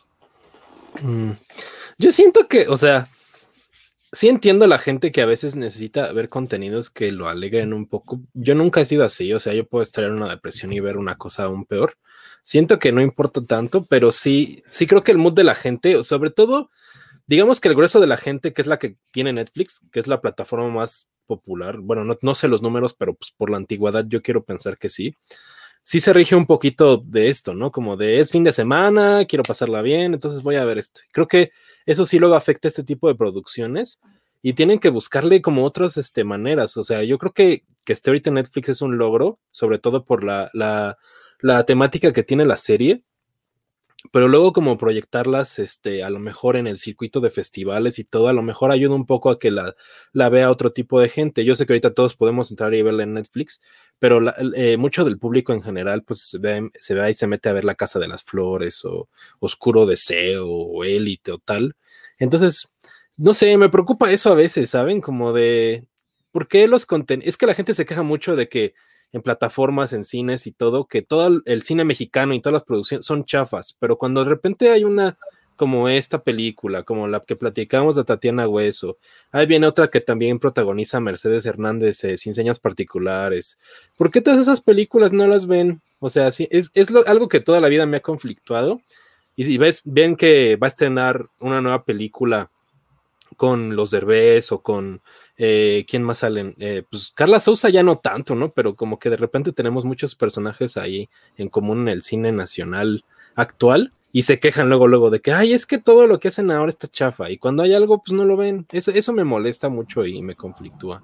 Yo, yo tengo una pregunta y un argumento, profesor, porque eh, justamente como que uno de, la, de los taglines de, de esta serie es como, perdón, de este título es el como hacer justicia, ¿no? O sea, como, o sea, ayudar a hacer justicia a través de esto. Entonces, hay como que justo, o sea, yéndome por un lado de lo que decía Lucía, yéndome por otro lado de lo que decía Alonso, es una cosa muy curiosa porque el entretenimiento mexicano suele ser, ay, perdónenme, pero bastante vacío. O sea, como que realmente no tiene un objetivo real, no tiene como una historia, no tiene como un trasfondo, no, no tiende a no tener como mucha textura en sus guiones. Y justo cuando hay algo que realmente te hace como pensar, que te hace como ahondar un poco más en tu cultura, en lo que ha pasado en México, en lo que, pues no solamente antes, ¿no? En lo que sigue sucediendo y lo poco que nos enteramos de muchas cosas, como que siento que la, gente tiende a estar mucho en el morbo, pero al mismo tiempo, cuando es algo mucho más serio que lo tienen que prestar como más atención, como que tienden a voltearse y de, no quiero estar presente en esto, como que no quiero asimilar esta información ahorita. Justo me pasó ahorita que lo dices que tienes que estar en el mood, lo mismo pensé cuando la vi en Netflix, dije, sí la quiero ver y la tengo en mi lista, pero dije, quiero tener la cabeza para realmente entenderla para realmente verla y, que no nada más sea como, ah, ruido de fondo, ¿no?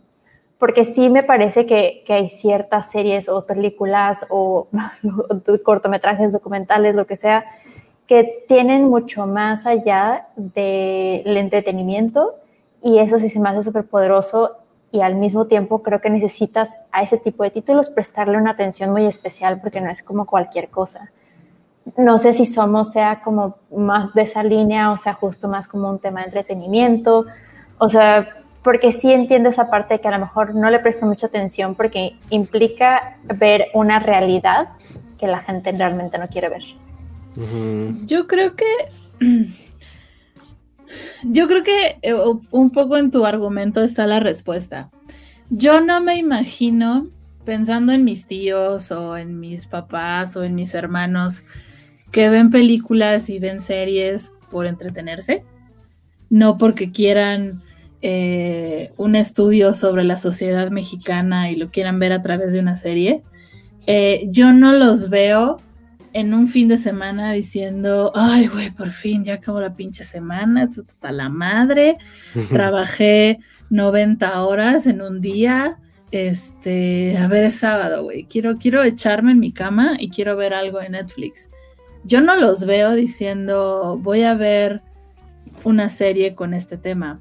Y creo que el, eterno conflicto de, ay, es que no hay cosas buenas mexicanas. Eh, y cuando salen cosas que a algunos nos pueden parecer buenas, eh, no las ven.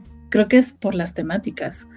Eh, las cosas que se hacen aquí ya con ese tipo de profundidad son temáticas de violencia, de, feminicidios, de narcotráfico, de cosas que vemos diario en las noticias y que nos da un pavor vivirlas en la vida real, que entiendo perfectamente que digan, güey, no quiero ver más de eso en el cine, yo quiero ir al cine a ver una película que me entretenga. Y creo que el, speech de, pues es que no hay nada bueno versus eh, lo que llega de Estados Unidos, es creo que la diversidad del contenido, porque en Estados Unidos, como se produce cine o se produce serie, pueden ser temáticas de comedia, de terror, eh, de, aventuras animadas, y nosotros no tenemos esa variedad. Nosotros tenemos comedias románticas con los derbés o con el actor que esté en ese momento, o tenemos cine súper profundo sobre la violencia no tenemos como que, ay, güey, hoy vamos a, tenemos una película eh, como El Padre, ¿no? Donde vamos a hablar sobre esta temática. Eh, que, vaya distinto a la violencia o que vaya diferente a una comedia romántica. Tenemos como que nada más esos dos géneros. Y creo que ahí es como el güey, es que no hay nada bueno. Pues sí, no hay nada bueno porque no tenemos variedad.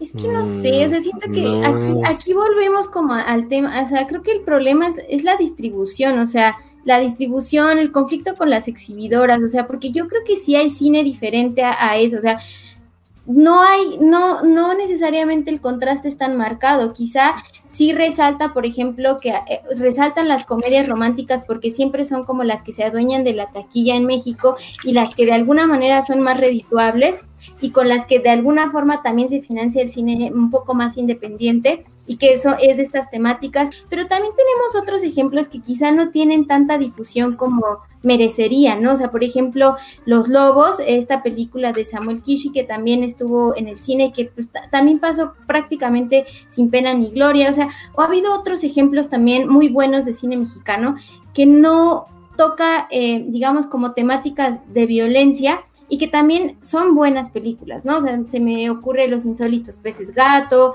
o algunas otras eh, películas mexicanas que pues realmente son buenas y que nunca tienen como la oportunidad de, tener una ventana de exhibición tan grande como los blockbusters de Estados Unidos o las comedias románticas de, México, ¿no? Aún así, yo creo que yo celebro eh, que Netflix haga como este esfuerzo eh, de, producir este tipo de cosas, además de producir La Casa de las Flores y Club de Cuervos y demás, ¿no? O sea, que sí le echa como, o sea, sí tiene como la intención de difundir otro tipo de, contenidos, no sé, como Roma, las, las muertes de Maricela Escobedo o esta, esta serie llamada Somos, eh, y que bueno, o sea, que encontrarán a su público, ¿no? O sea, tal vez no será masivo, pero pues habrá ahí algún nicho que le, que, que vea esta clase de cosas, ¿no? Y que sobre todo nos recuerde, o sea, que nos haga memoria, o sea, porque en, este país donde una tragedia sepulta a otra, se nos olvidan muy rápido las cosas, ¿no? Entonces,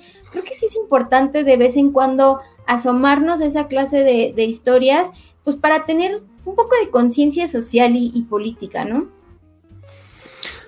Sí, yo sí estoy de acuerdo con Dani y, creo que justo es el tema de la distribución y todo. O sea, estaba checando aquí una lista de películas mexicanas que a mí me gustan. Tengo aquí, por ejemplo, La Habitación, que era un proyecto que tenía varios directores. Trabajaba ahí, este, déjenme checar quién Estaba Daniel Jiménez Cacho, Carlos Carrera, etc. Museo de Alonso Ruiz Palacios, también es buena. Eh, tenemos otro ejemplo de Ruiz Palacios, que es este, Güeros. Eh, ¿Qué más cosas? Tengo aquí apuntadas en un segundo. Sin muertos no hay carnaval, es buena. Aquí la misma tempestad que sí tiene esa dinámica sopladora de hojas es buena. Hay muchas películas que, que no tocan ese tipo de, temáticas, pero pues que no llegan. Pero, por ejemplo, o sea, yo no estoy diciendo, mi punto no va en que sean buenas o sean malas. yo estoy diciendo como de la diversidad del contenido que podemos tener, que ayuda mucho ahora todo el streaming para que tengas acceso a esas cosas, pero también debe haber voluntad del usuario para quererlas ver. También creo una cosa muy importante y a lo mejor ya a todos nos gusta pensar y vivir en la utopía, pero el cine, las series, el streaming, todo esto es un negocio. Y si tú como distribuidora o tú como, como, como cine o como exhibidor de películas dices, güey, voy a tener Black Widow versus Somos, si se exhibiera en el cine, ¿a qué le vas a dar más prioridad para que te dé dinero? Pues, a lo que te va a traer más gente. Es justo ese eterno dilema de que no Ajá, sí. Yo digo que es el eterno dilema de eso y creo también que este tipo de contenido es para un grupo muy específico de gente. Pero no creo que un usuario normal de Netflix, un usuario normal de Prime Video, un usuario normal de alguna otra plataforma diga de, de, verdad, o sea, no digo que sea bueno o malo, que sean cosas feas o sean cosas buenas, pero yo pienso en, quien me rodea, porque los conozco y porque sé lo que consumen, que un sábado, un viernes lleguen a decir, ay, güey, me voy a poner mis chanclas y voy a ver esta cosa. Mejor van a agarrar y van a decir, me voy a poner mis chanclas y voy a ver Gossip Girl. Porque voy a pasar 50 minutos. Eh, a lo mejor en el celular, a lo mejor medio veo la serie, este, pero no necesita más de mí o sea, esa es mi opinión al respecto. Es que sabes qué pasa. No creo que sea, bueno o malo. Yo entiendo que la gente que conoces que pasa lo mismo conmigo, o sea, no creo que mucha gente, bueno, se divide, pero si somos tantos y hay tanta diversidad de gustos, pues a lo mejor hay gente que no va a querer sentarse y ver este, una serie así, pero porque hay gente que ve y se sienta y ve la serie esta del caso Polet, que, o sea, porque esa sí le fue bien. Esa también es crimen. Pero qué, allá hay morbo. Pero es como telenovela. Ajá, o sea, no es lo mismo como que el morbo a cuando ya realmente tienes un contexto mucho más grande en el cual concientizar, ya ahí es cuando tu atención es como, no, porque sabes que hay una profundidad sociopolítica mucho más grande. O sea, y no estoy diciendo que el caso de Polet no lo haya tenido, pero definitivamente hicieron un circo mucho más grande, entretenimiento desde el mismo caso, a, a diferencia de lo que pasó en Allende. O sea, sí también tiene mucho que ver como el trasfondo que le da el medio en ese momento. Y el tratamiento que tiene la serie, ¿no? Porque también eso tiene mucho que ver con la decisión de Netflix de en ese momento de meterle millones de pesos a publicidad versus a esta serie de decir, no, güey, no le voy a meter nada porque sé que no me va a regresar suscriptores. Punto. Creo que es parte del negocio. Sí, pues, y por ejemplo, Dani. por ejemplo, decía, comentaba Dani sobre Oscuro Deseo de, de Netflix. Netflix tiene una, esa serie tiene una temática también de violencia, de corrupción, de muerte, de, de- de feminicidios, de, de- de temas así escabrosos, pero tiene un tratamiento la misma serie y el mismo guion como de una telenovela. No Mal tiene hecha aparte, ¿no? Ajá, no tiene un tratamiento profundo, que es lo que está diciendo Indra. Entonces, a lo mejor y el- y tu cerebro así en automático dice, ay, no, pues es que esto es ficción. Y ya no piensas que esto es la realidad que vive mucha gente. O que vivimos más bien muchos de nosotros. Pues sí. Perdón, tenía que decirlo. Esto ya se puso interesante. Sí, está Dani iba a decir Tú ibas algo, a decir algo, Dani. Sí, que pasó lo mismo con el caso Polet, o sea, el, el circo mediático que se hizo fue trasladado tal cual a la serie, o sea, e incluso un poco más kitsch, o sea, muy mal, muy mal hecho. No, bueno, y también pues si le pones talento como Regina Blandón, pues cómo no. Oh, Sí, eso tiene mucho que ver. O sea, es, es que saben cuál es lo principal de eso. Es de que, bueno, ustedes lo ven diario. Cuando alguien postea Netflix, Am- Amazon, la plataforma que sea, y ponen una serie que sabes que no es, o sea, es que es eh, Guerra de Vecinos, tal, por ejemplo, que creo que es de Netflix, ¿no? ¿Qué pasa? Se llena de comentarios diciendo, ah, qué porquería, esto es lo que hacemos. bla, bla, bla". Por- ¿De dónde viene la queja si hay otros contenidos que tú no ves? Eso es lo que a mí me molesta y siempre me ha molestado. Ah, Yo no tengo ningún problema con que se estrenen 20.000 películas de los Derbez o de Carla Souza o de, de quien sea el entorno, porque ahorita ya ni sabemos, ¿no? Hay como Cindy la Regia, que por cierto no creo que sea tan mala peli, pero este, pues ahí están, o sea, es, es lo más comercial, pero ¿por qué quejarse siempre? Quejarse siempre, porque siempre hay alguien que se queja y es el, el grueso de la gente que va y comenta.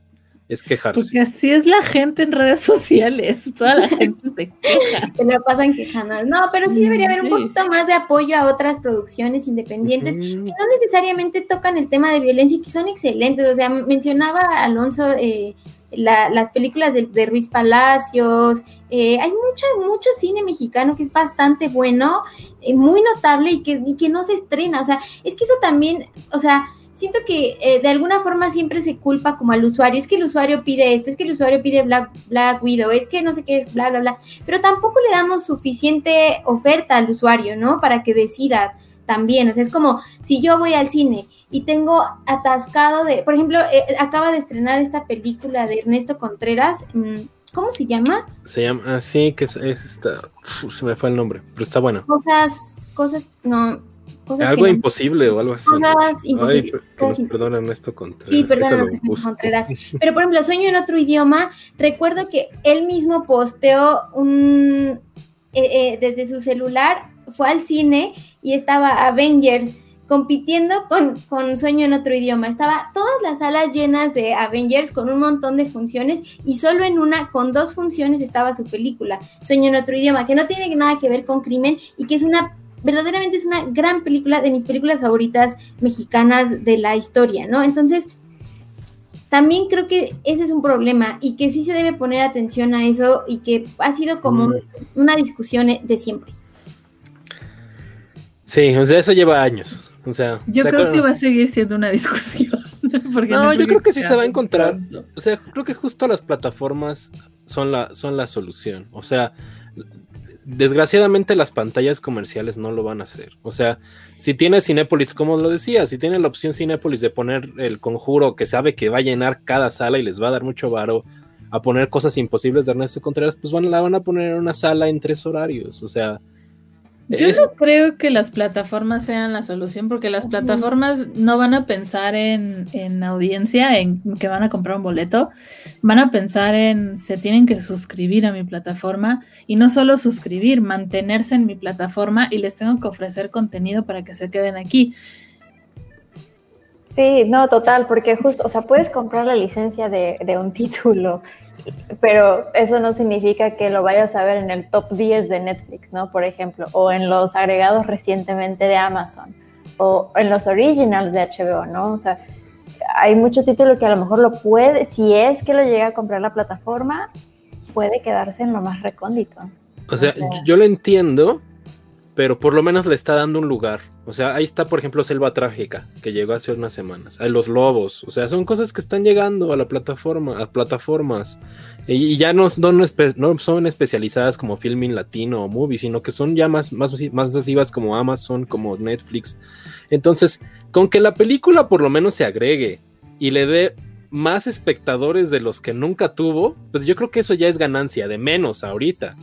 O sea, lo, ideal sería que tuviera mucha más gente que las viera. Yo sé que ese es un camino que va muy largo por recorrer. La verdad es que el cine mexicano dio un comeback. Por muchos años se desapareció. O sea, tuvimos esta nueva, la nueva ola del cine mexicano, ¿se acuerdan? Sí. Que es de donde salía Amores Perros, tal. Y todos tenían temáticas súper similares.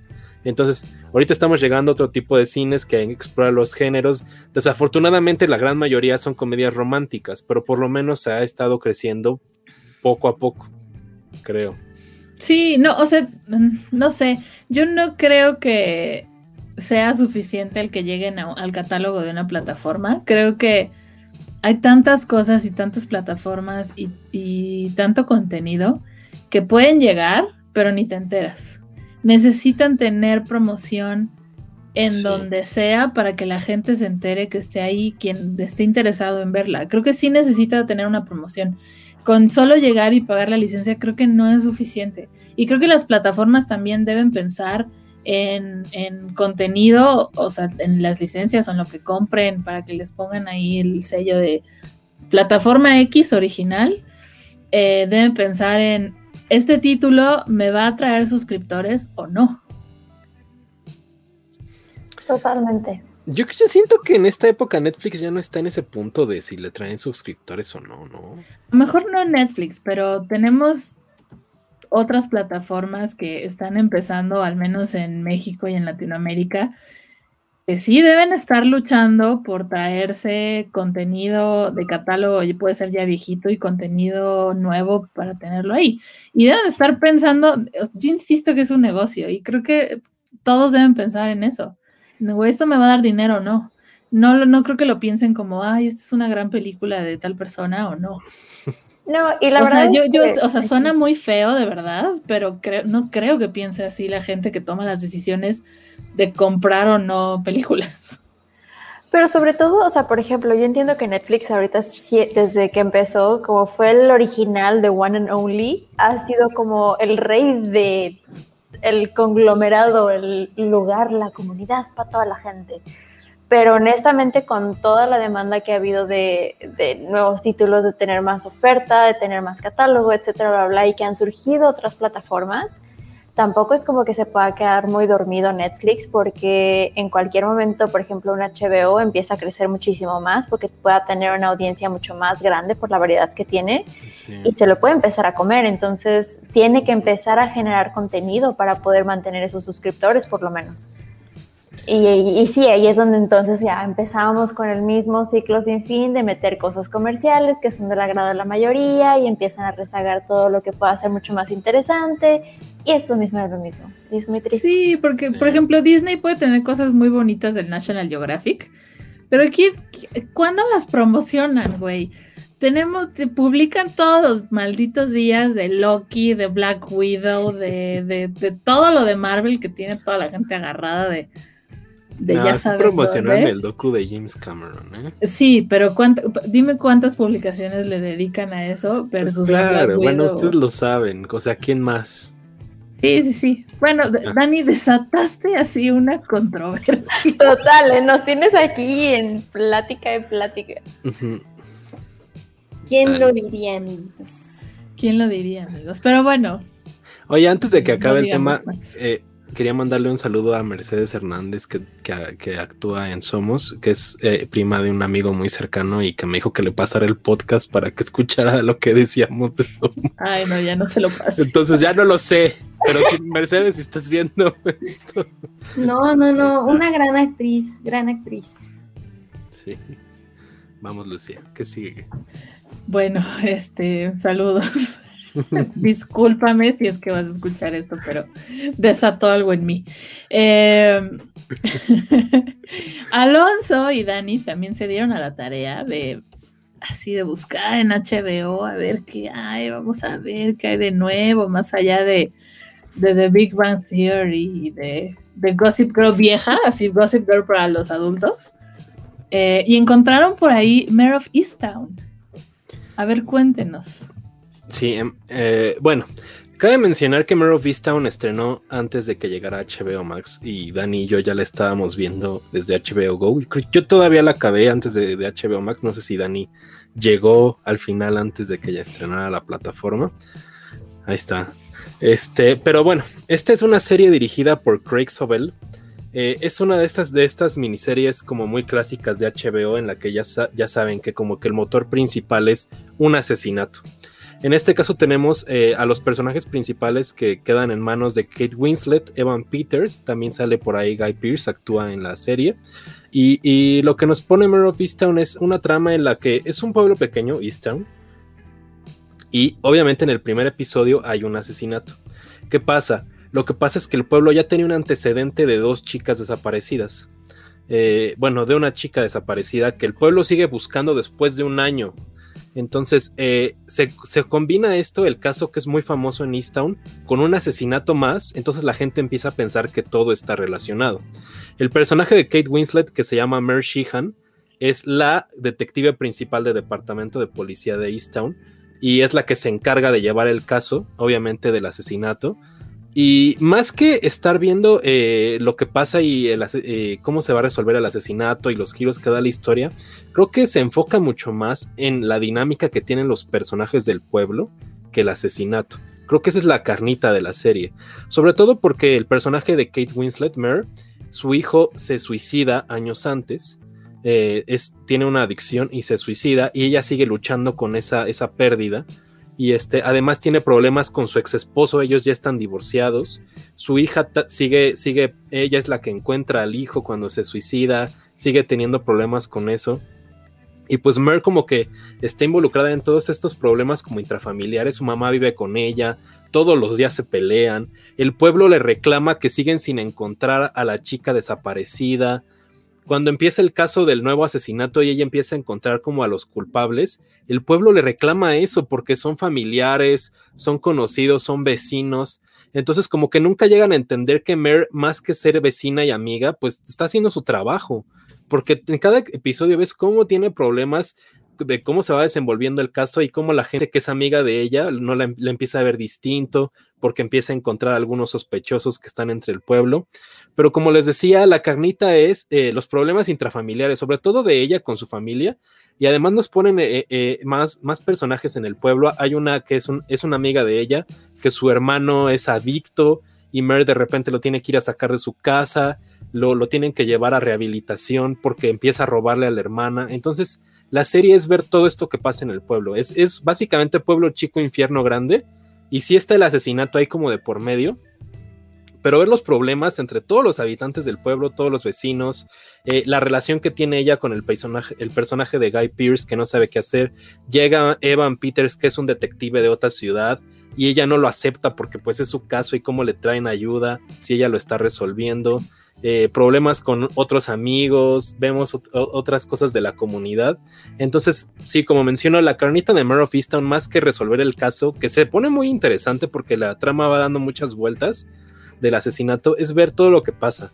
Yo cuando lo estaba viendo sentí horrible de todos los problemas que pasan, los, los gritoneos que se dan entre la familia, ella recordando esto, porque aparte el, el hijo que se suicida tiene un hijo y la mamá es adicta y está en una clínica, pero ella quiere pelear por la tutela del niño a pesar de que ellos lo tienen. Entonces, todo esto involucra la trama y la verdad es que Kate Winslet lo hace increíble. Y yo tengo algunas quejitas por ahí, pero no sé, Dani, qué piense de Mare of Easttown. ¿Cuáles quejitas, Alonso? No, eso del final, al final.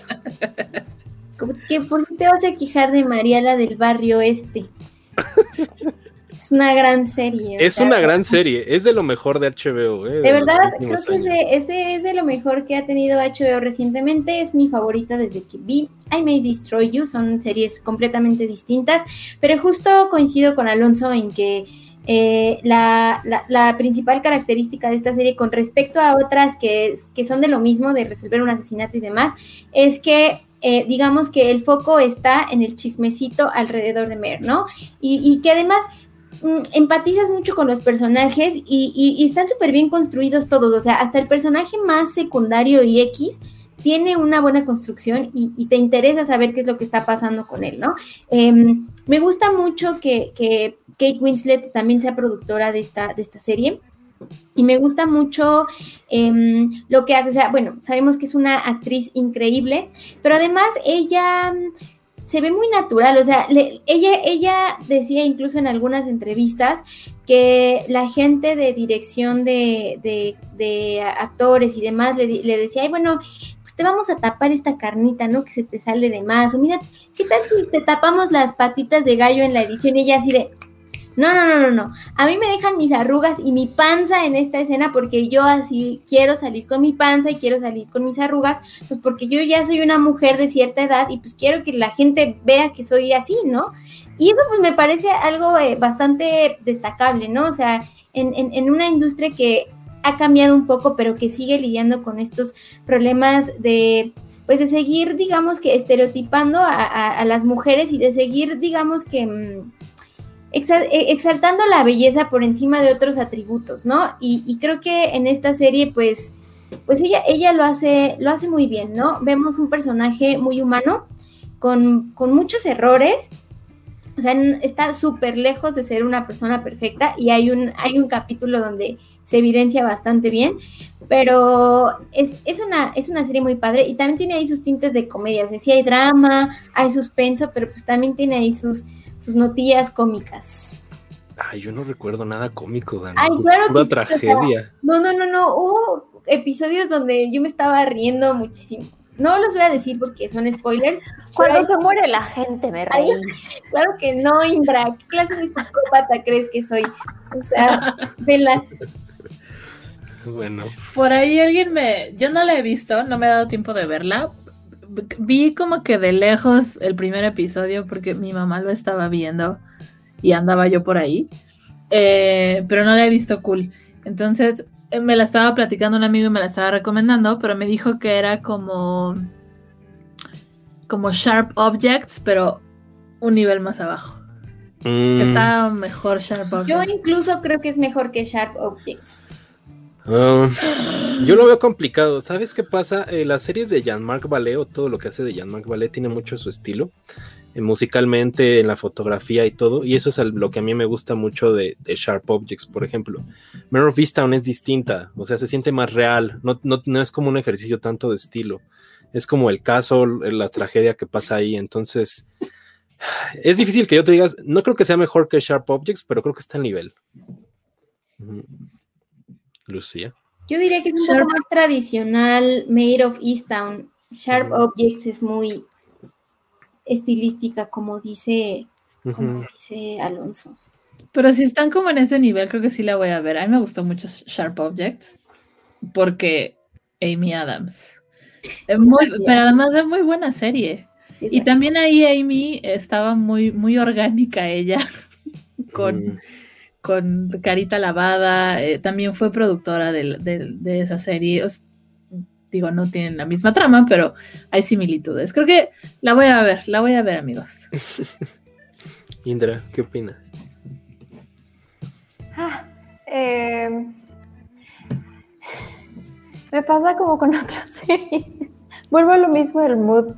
Eh, para mí es un gran compromiso echarme una serie, honestamente. Eh, no, no, le, no le puedo dedicar tanto tiempo y honestamente a veces prefiero binge algo porque sé que es como el único día que tengo para verlo. Y, con Nueva Vista me pasa lo mismo que a veces no sé qué tan compleja sea la narrativa, la construcción de los personajes, la historia en general, porque sí hay historias en las que sí necesito prestarle atención, porque si hay detalles o ciertas cosas o guía que puedo llegar a perder, es como que ya pierden mi atención, es como, no, ya no le entendí aquello, entonces, me, termino viendo otra cosa, por ejemplo, Rick and Morty. Pero pero no sé, o sea, sí le tengo muchísimas ganas, solamente no sé cuándo la voy a ver porque es como un mindset que me tengo que poner. Pero si ustedes me la recomiendan demasiado, haré un gran esfuerzo para tener tiempo. Es a mí me la recomendó hasta mi mamá. Es corta y está muy amena, o sea, creo que no, no necesita, no requiere tanta, tanto de tu pensamiento, de tus recursos, así. O sea, es una serie bastante amena y que se entiende perfectamente así viéndola nada más, o sea, es, es amena, es... Ah, bueno. Así que digas amenísima, yo no estoy de acuerdo, Dani, o sea... Pero si dice Dani que hay hasta comedia. Yo no recuerdo ni la comedia. Sí, hay un, hay un momento en el que yo me reí mucho bueno, no, no, o sea, sí. pero hay un momento. Digamos que del 100% de la serie, yo creo que el 10% será comedia. Lo o demás 2%, es puro drama interfamiliar y pedos ahí. O sea, sí está, está heavy. O sea, a ver, ¿qué pasa? A mí, eh, yo soy muy fan de las series de HBO que hablan de asesinatos. O sea, Sharp Objects me encanta. Me gusta Big Little Lies muchísimo. True Detective, la primera temporada también. Y, ¿saben qué pasa? Me involucro yo mucho justo en tratar de adivinar quién es el asesino, quién es tal, qué pasa, quién fue. Y Mero Vista no es la carnita, el asesinato no es la carne, es, ver los, problemas que tiene el pueblo, o sea, los problemas de los vecinos. Sí está el asesinato, pero hay episodios en los que hasta se te olvida. O sea, es como de... A veces ya al final, como, todos los episodios tratan de terminar con un cliffhanger, ¿saben? Como de, ay, es este güey o es este, o fue este, por esto. Pero la mayoría del episodio estás viendo a la pobre Mer sufrir porque el pueblo la odia, porque su mamá eh, eh, le echa bronca, porque la hija tampoco la quiere, se pelean. Eh, ella recordando lo del hijo, tratando de, no perder al, nieto. Esa es la carnita de la serie, de eso se trata. O sea, más que el asesinato es eso. Y, las quejas que yo tengo son dos. Evan Peters y Guy Pierce, sus personajes no están bien desarrollados creo que todos, hasta el más mínimo vecino que sale en la serie, está bien, pero ellos dos no. O sea, siento que Guy Pierce nada más está ahí como interés amoroso. Y Evan Peters, había episodios donde ves eh, eh, eh, como el trasfondo de otras familias de, ahí. Hay una familia que el, marido tiene como un problema que no se acuerda de las cosas y se muere la esposa y tal, no es spoiler porque son los vecinos X, pero eh, de repente Van Peters nada más lo ves como desarrollado en un episodio y es así como de, ah, pues sí, yo, yo era tal y tal, y eso fue lo que no me gustó, pero eso no, no, no demerita, creo que la serie es muy buena, o sea, si es un must así, si tienen HBO Max, yo creo que sí la tienen que ver, o sea, es de lo mejor que hay en el justo les iba a preguntar de Evan Peters. A mí Evan Peters se me hace un actor muy X. Y muy recordado por American Horror Story o por X-Men. Sé que a mucha gente le gusta, ¿eh? Y, me va a decir, estás estúpida, ¿cómo dices eso de Evan Peters? Pero está, o sea, al menos a mí se me hace bien raro pensar en Evan Peters en una serie así con Kate Winslet. Y, y, y pues creo que a Alonso no le gustó. No, no, no, no, no. No, yo difiero de la opinión de Alonso. Yo ah. creo que Evan Peters en esta serie, o sea, brilla más de lo que lo ha hecho en cualquier otra cosa en la que haya estado antes. O sea, honestamente. O sea, bueno, quizá Quicksilver sí, pero bueno. Em, creo que, creo que, de verdad, o sea, en esta serie, aunque su papel no alcanza a desarrollarse lo suficiente, creo que es, está muy bien y actúa muy bien. O sea, lo hace increíblemente bien. O sea, siento que había una buena dupla y muy buena química con, con Kate Winslet. Yo mi queja es como que Evan Peters actúa bien, su personaje te gusta, es como likable, o sea, te interesa verlo, la dinámica que tiene él con Mer. El problema es que todos los personajes ves casi casi su historia, todo lo que han pasado, toda su vida hasta que llegan, y la de Evan Peters no es tan así, o sea, él menciona dos, tres cosas que no lo ves así en flashbacks ni nada, conoces a la mamá de Van Peters y dos, tres cositas, Y sí tiene ahí un detalle que, que sí lo desarrolla un poquito más el personaje de por qué está en el pueblo y el caso que había resuelto antes, como lo resolvió. Pero de ahí en fuera, a comparación de todos los demás, siento que es el menos desarrollado, dejando de lado a Guy Pierce, que les digo que yo siento que nada más está ahí porque es el interés amoroso. Pero Evan Peters no actúa mal, a mí no me cae mal, pero sí siento que sus personajes o los papeles que le dan son muy similares, o sea, siempre son como de el chavito irreverente o el, chavito que es raro. O sea, ahí en American Horror Story se veía, que yo solo vi la primera temporada, no sé las demás. Y este, y, en X-Men lo mismo, y ahora en WandaVision, pues lo mismo, ¿no? Entonces, aquí sí es un papel diferente y creo que actúa bien y lo hace bien. Yo creo que también el, o sea, el desarrollo del personaje no dio para tanto porque así era el personaje, o sea, y eso. Em, en el caso de Guy Pearce sí estoy completamente de acuerdo contigo. y se acabó. Es buena serie, neta. O sea, pues sí está a nivel Chernobyl y todo lo demás. Yo creo que sí es como de. Es buena. Ah, miren. Ok, ok, ok, ok, ok. Sí, porque justo mi conflicto con, o sea, por ejemplo, con Big Little Lies, yo fui turbo fan de la primera temporada, pero justo ya la siguiente fue como de, ok, la veo, pero no tengo tanto tiempo. Entonces hay como cachos que ya no me entero ni qué pasó, ni cómo se desarrolló tanto. Y es como, ya los siguientes episodios como de ya no lo entendí, pero, pero si, si no hay problema y si hay como algún tono de comedia, me la chuto. Porque sí, si no, le tengo que prestar atención, si no, no lo voy a entender y no me va a gustar. Pero sabes que Big Little Lies creo que sufrió de esta tendencia que va a sufrir The Flight Attendant, que ahorita nos podemos seguir con ella, que es que estaban pensadas para solo una temporada y les fue tan bien que, ay, no, sí, chingate otra, no hay pedo, güey, pídete otros ocho capítulos. Y creo que ahí es donde cometen el error, como de, güey, váyanse cuando les está yendo bien, le gustó a la gente, le gustó la crítica, ganaron su lana este, ahí, déjenla, porque lo mismo le va a suceder a The Flight Attendant, que puedes platicarnos sobre ella, Indra. Ah, ok, primero les voy a dar una sinopsis y después voy a, explicar mi pujido.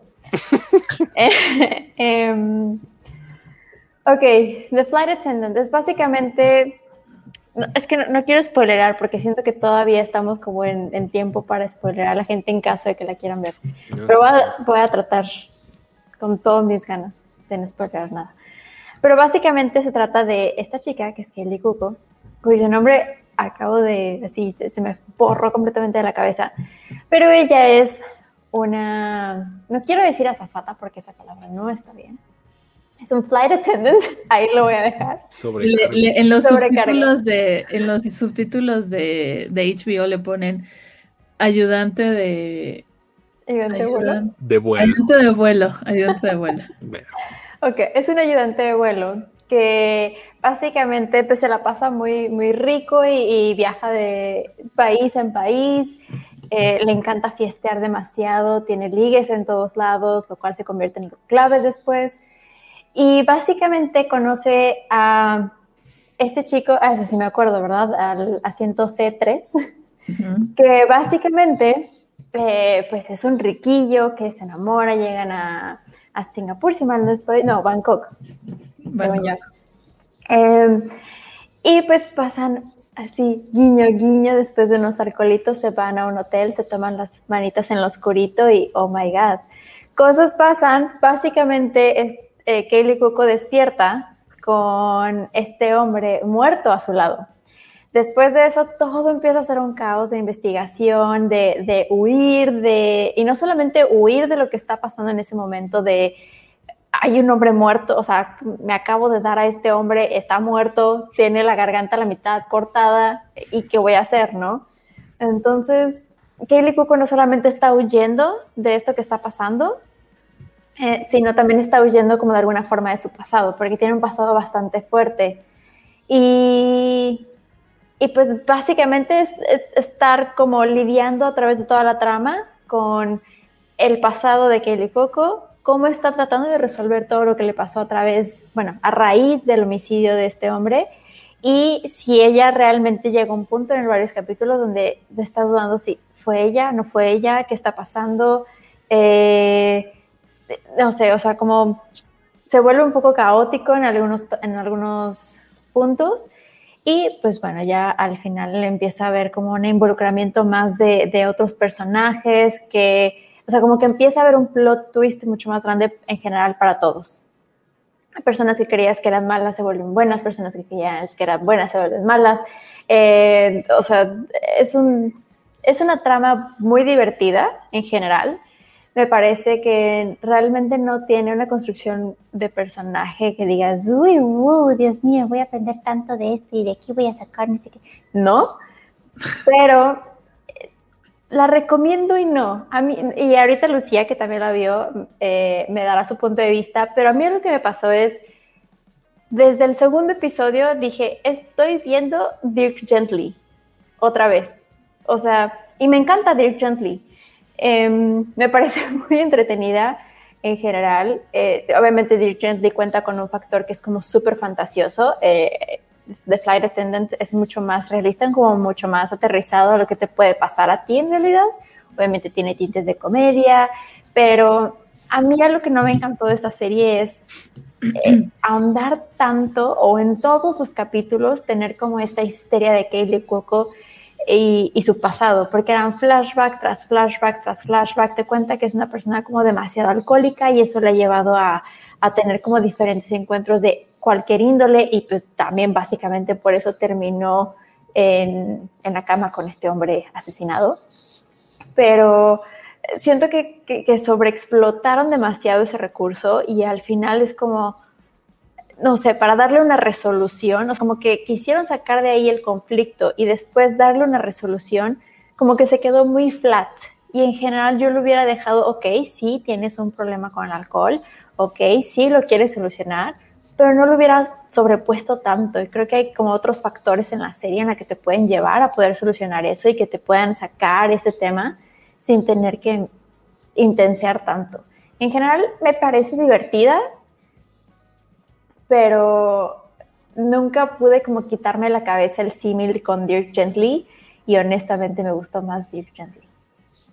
Pero no sé, Lucía, ¿qué opinas tú? Ya, me vas a venir a cachetear así. no, a mí me gustó en general la serie. Creo que eh, e, es algo diferente que ha hecho Kaylee Cuoco. Yo la recuerdo, o sea, creo que la primera vez que la vi fue en Charmed, cuando tenía como tres años ella. Eh, después hizo algunas series. Ella es actriz de televisión.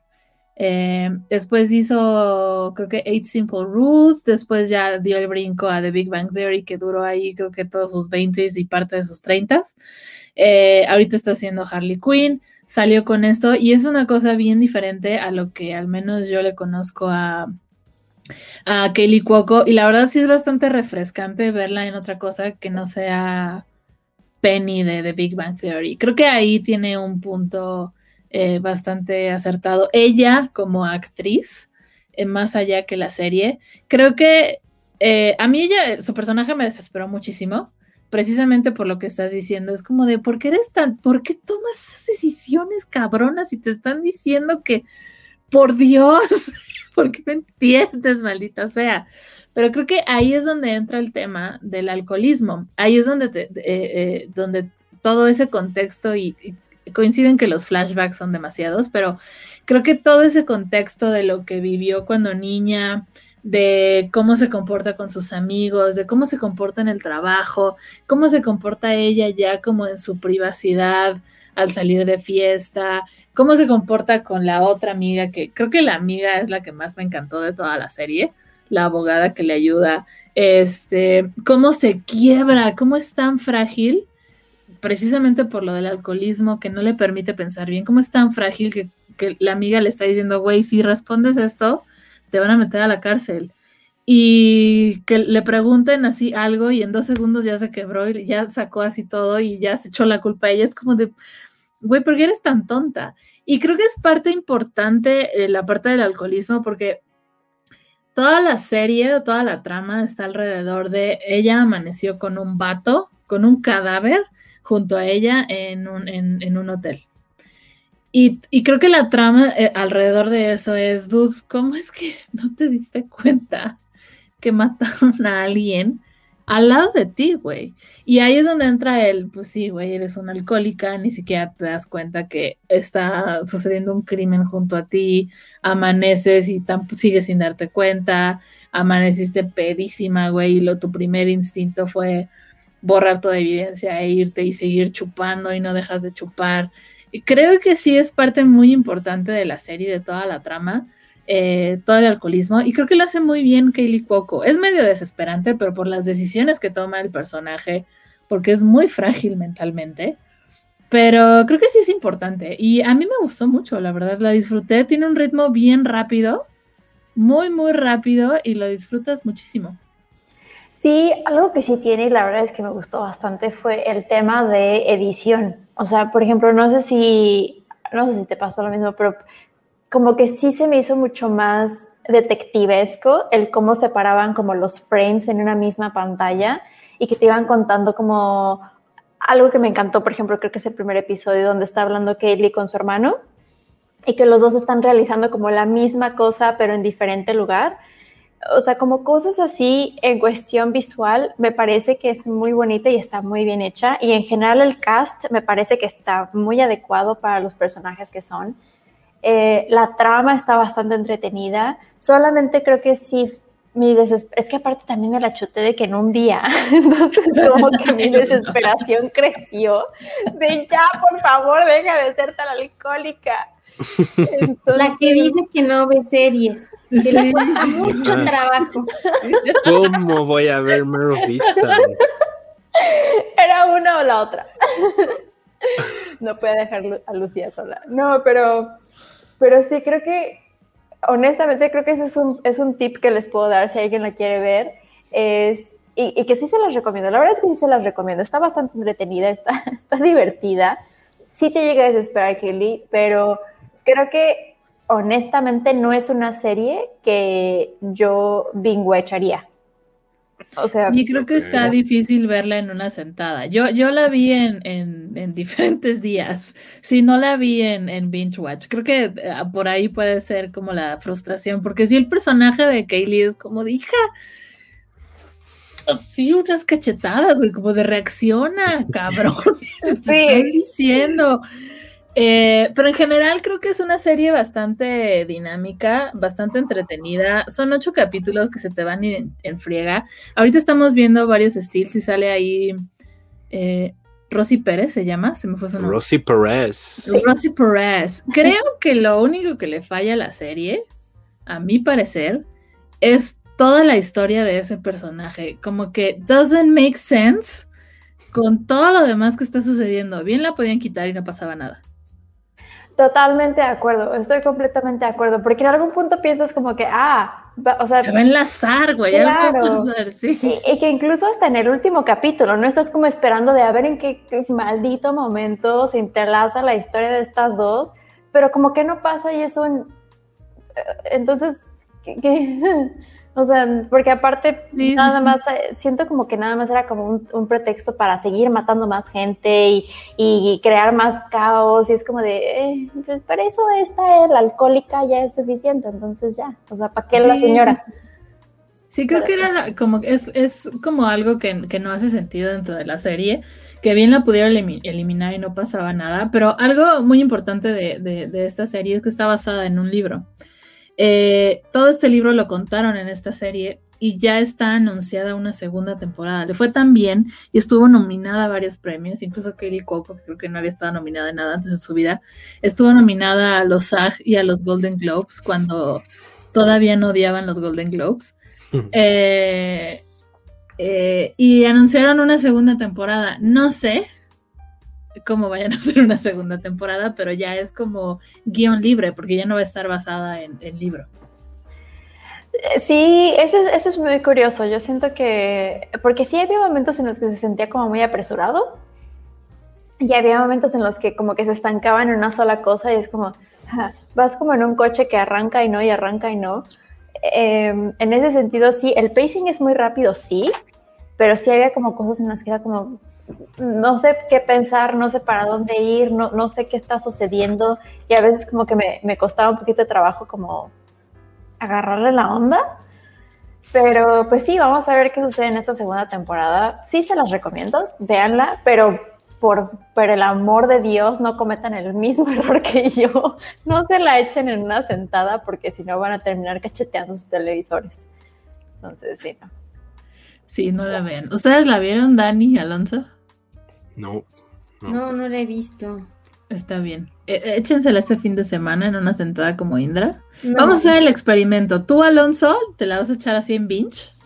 No, y no, tú, Dani, la empiezas a ver desde el miércoles y terminas La el voy domingo. terminando. Va, va, va, va. Y luego ya juntamos así experiencias. Yo quiero saber si a Denis se le antoja. A mí, honestamente, no. A mí tampoco, ¿eh? O sea, por mucho que me vendan que Kylie está haciendo algo diferente, Igual. no. Y ¿Qué? porque sale Michelle Hughes. ¿Cómo se pronuncia su, su apellido? Hughesman. Hughesman. Ah, El de No. Game of Thrones. Es el que, que sí. era Dario Najaris, ¿no? Game Ajá. Sí, Dario. ¿Lo cambiaron estoy- después? No, No, hubo dos, hubo dos Dario ah, hubo Najaris. dos. Pero él fue el segundo, ya me acordé. Él fue el segundo. Ajá. Eh, yo estoy igual que, que Dani. La verdad es que Kaylee Cuoco nunca se me ha hecho una buena actriz. Ustedes me están diciendo ahorita que lo hace bien, pero. O sea, de Big Bang Theory. Pues yo creo que ninguno de ellos, o sea, más que Jim Parsons, porque era así el personaje de, güey, ¿cómo lo hace, no? El quirky. Pero yo nunca sentí, o sea, me, me gustaron las primeras temporadas de The Big Bang Theory, pero ya después no, eran muy pesada para mí. Y Kaylee Cuoco era una de esos o sea, nunca sentí que su personaje lo desarrollaran bien. O sea, pasó de ser la güera tonta y luego la trataron de hacer como intelectualoide y luego de vuelta y así. Entonces, a lo mejor es porque eso es lo que más, el referente que yo tengo de Kaylee Cuoco, pero de ahí en fuera, Sí, es que no, No. tiene mucho Kaylee Cuoco. Te digo que eh, siempre ha sido actriz de televisión y de lo primero que recuerdo que en lo que salió era Charmed. Salió en, ya en las me últimas acuerdo. temporadas de Charmed. me acuerdo de no eso. manches, Qué no, gran dato. Salía ahí, era, vivía con las encantadas. Y después hicieron una, una escuela. Bueno, ahí la verás después. ¿Era la, la primera hizo- Charmed donde estaba el cast original o ya cuando No, supieron? ya no? en las últimas, de las últimas temporadas, ya cuando estaba Era esta Rose eh, McGowan, ¿no? Rose McGowan, ajá. En lugar de Shannon Doherty, creo, ¿no? Exacto. Después hizo Eight Simple Rules Ujú. con John Ritter. Se me olvida cómo se llama la mamá. Ya, sí, pero la de Meredith, no, no, no, no era Sí, ella. es la de Married with Children, pero no, No. me acuerdo de su nombre, se me fue. Hizo ¿Christina esa Applegate? serie. No, No. la mamá, la mamá de- del personaje de Christina Applegate. Mm. Eh, después terminó abruptamente la serie porque se muere John Ritter. Y llega ya la oportunidad de hacer The Big Bang Theory. Y sí creo que en The Big Bang Theory tiene como este karma de ser la rubia guapa y después como que el objeto de deseo de, los nerds. Pero yo le tengo mucho cariño a The Big Bang Theory y sobre todo a las últimas temporadas. Son, son cute. Yo desde que introdujeron, no, no, o sea, a ver, la vibra de la serie era cuatro nerds enamorados de Kaylee Cuoco. Cuando empezaron a introducir a los personajes que eran las novias de cada uno, siento que se le fue la premisa y el encanto a la serie. No tengo nada contra Majin Bialik y los personajes, al contrario, eran cagados, pero siento que ese era el core de la serie y lo cambiaron completamente. Perdón. Evolucionó Alonso. Friends toda la vida fueron ellos. Toda la vida fueron ellos. Estaba ahí Paul Rudd, pero no era personaje básico en la serie. Seinfeld lo mismo. Creo que ahí hay un, hay un pedo. Pero bueno. O sea, yo sí le tengo mucho cariño. Y apenas vol- volví a ver las últimas temporadas y creo que la pareja Leonard y Penny son muy cute, güey. Pero bueno, eso es aparte de, de The Flight Attendant. Eh, si no les gusta Kaylee Cuoco y no se la imaginan de otra cosa que no sea Penny, no vean la serie porque no es Penny en la serie. ok. Sí, si solamente les gusta porque está guapa, igual y pueden tolerar The Flight Attendant. Pero Beyond That, entonces no la vean. Pero está bastante recomendable. Si no la vean en una sentada porque no lo van a, no lo, no lo van a servir. ¿Cuántos episodios son? Ocho. Ocho de una hora. Sí está pesadito, ¿no? Pues sí, yo, yo porque tengo problemas mentales, pero sí, no, no se las recomiendo en una sentada. Además, en Estados Unidos se estrenó episódica, no fue de binge. Mm, se estrenó cada semana, exacto. Entonces aquí ya, como ya se había estrenado, se estrenó en noviembre del año pasado, aquí ya llegó así de, échensela. Y hay gente loca como Indra que en una sentada se la echa. Pues es que así nos lo sirve. Pues digo, Regresamos pero- otra vez a las sentadas. Ay, Indra. Indra, Pues fue Lucía. No, no, no, no, no. Ahora sí no fue Lucía Alonso. güey. Bueno, discúlpenme. Me acordé de ese. Tuve un flashback al primer episodio. Un déjà vu. Un déjà vu. Busquen el primer episodio. Está como por el minuto treinta y tantos. Sí, sí, estuvo más al principio. De Lucía, Pero les bueno. encanta alburearme. Ya nada más falta Dani y ya completo mi tazo. No, Dani es toda una dama. Dani jamás. exactamente, Indra. Eso no, no lo verás de mí. Nunca. Dani jamás. Ay, qué paz mental. En el siguiente episodio, Dani alburea a Indra. ya Sí, hice ya. súper gratuito. ¿Qué pasa? Sí. Bueno, Pero bueno, seguimos en este, en esta ola de HBO Max, porque estamos hablando mucho de HBO Max. Se ve que estamos emocionados de que llegó a la plataforma.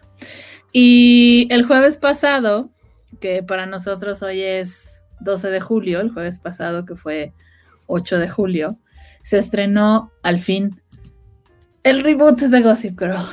Ah, me sentí muy anciana, amigos. Eh, no me había dado cuenta que ocho años ya pasaron desde que terminó la otra Gossip Girl. Fue un golpe muy duro, la verdad. No sé si, si a ustedes les pegue igual. No. no para nada.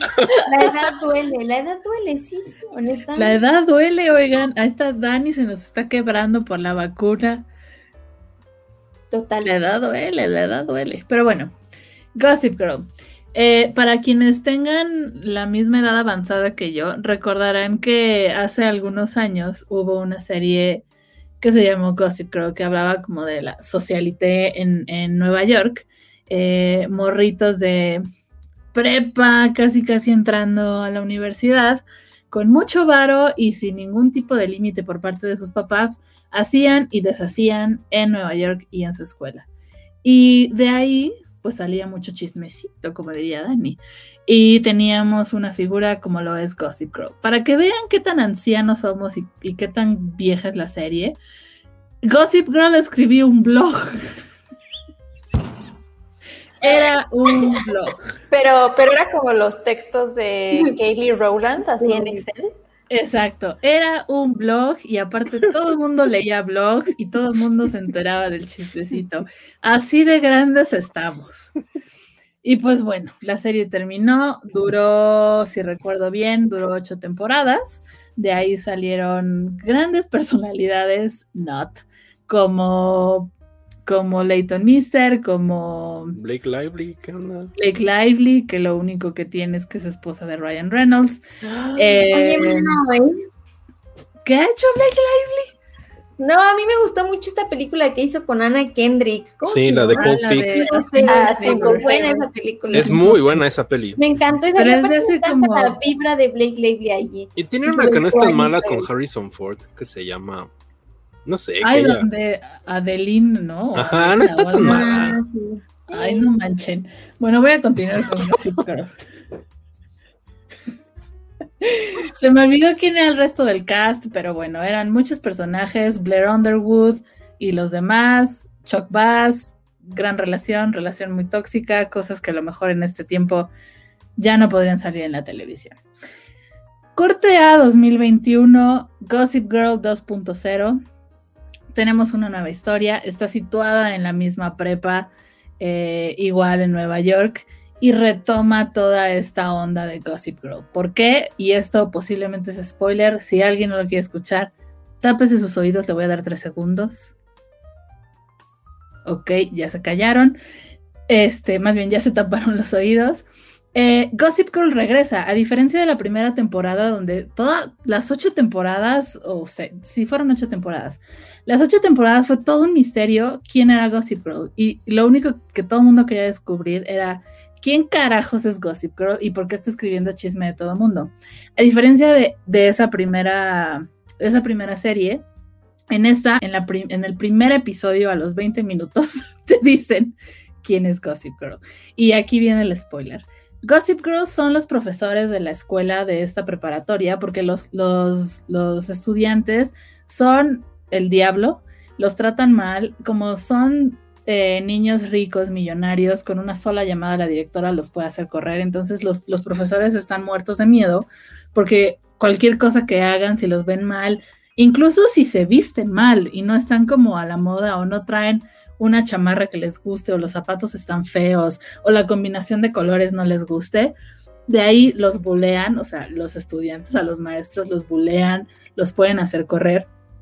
Y alguien de por ahí casualmente eh, les dice que antes, cuando no existía el Internet, eh, tenían una forma de control en donde todos los estudiantes se cuadraban y no tenían miedo, que era Gossip Girl, porque echaba todos los chismes y nadie quería quedar mal parado. A los profesores se les ocurre la grandiosa idea de, para recuperar el poder y que se cuadren los estudiantes, de crear un Gossip Girl 2.0. Pero obviamente ya nadie lee blogs, nadie lee un maldito blog y deciden crear una cuenta de Twitter. Y aquí es donde me sentí personalmente atacada, porque crean su cuenta de Twitter y nadie les hace caso. ¿Por qué? Porque solamente las personas de más de 30 años están en Twitter. Tenemos Twitter. Está cagado. Entonces deciden, ¿eh? deciden cambiar la estrategia y se mudan a Instagram. En Instagram abren una cuenta y comienzan a taguear a todos los estudiantes de los que están hablando, entonces empieza a generar como todo este voz y empieza a crecer Gossip Girl. Ahora la historia, a diferencia de Blair y de Serena, que eran amigas, medio amigas y rivales, eh, ahora las protagonistas son eh, Julia, no, Julian y Soya, que tienen ahí una historia en común porque son medias hermanas. Eh, Julian es la niña rica que vive eh, con los millones, es ella, la, calvita que está ahí con las botas. Em, es muy popular en la escuela, tiene a todo su séquito, que son todos estos vatos que están ahí. Eh, su mamá muere, versus la otra que acaba de pasar por ahí, que su mamá también muere, que resulta ser que tienen la misma mamá. La mamá estaba casada con el dude rico, corre y desaparece y huye ahí de, como de, todo esto y conoce a otro dude de quien se embaraza y tiene otra hija. Entonces tiene dos hijas más o menos de la misma edad que les como que les deja pistas para que se conozcan, se conocen ya siendo grandes y tienen una relación a escondidas. Eh, eh, Julian, que es la niña rica, eh, decide ayudarle a conseguirle una beca para que estudie ahí en la misma escuela, que si recuerdo bien se llama Constance, eh, se la lleva, le consigue una beca, la tiene ahí, la empieza a, introducir con sus amigos para que sea como su hermana, porque quieren ser hermanas, a pesar de que los papás se odian. Y pues ahí ya se, desarrolla y, empieza la historia. La verdad es que a pesar de que me sentí muy anciana y si ustedes la ven seguramente se van a sentir muy mayores de verla, está, tiene el mismo feeling de la primera, de la primera serie.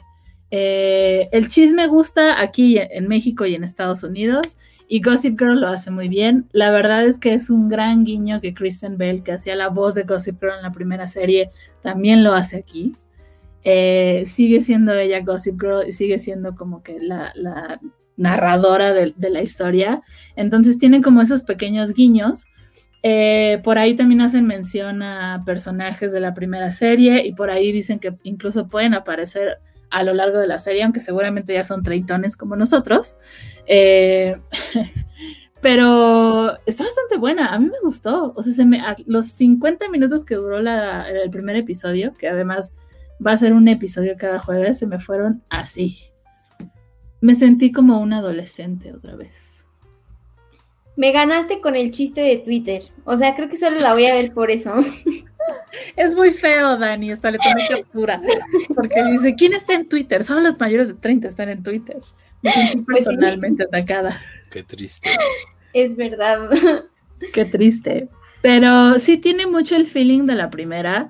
Sigue siendo lo mismo de niños ricos en, en Upper Manhattan y comiendo afuera del Met y yendo a fiestas de super lujo y comprando ropa súper carísima que en la vida vamos a poder comprar. Eh, pero no estaba pretenciosa, a pesar de que todos ellos son como vatos súper riquillos. La serie no es pretenciosa y te gana desde el primer episodio. A mí me gustó mucho y la voy a seguir viendo. Hay una pregunta, Lucía. O sea, yo. Bueno, ahí voy otra vez. Yo nunca fui muy fan de Gossip Girl, entonces realmente sí vi episodios salteados durante mi adolescencia para no sentirme más atacada.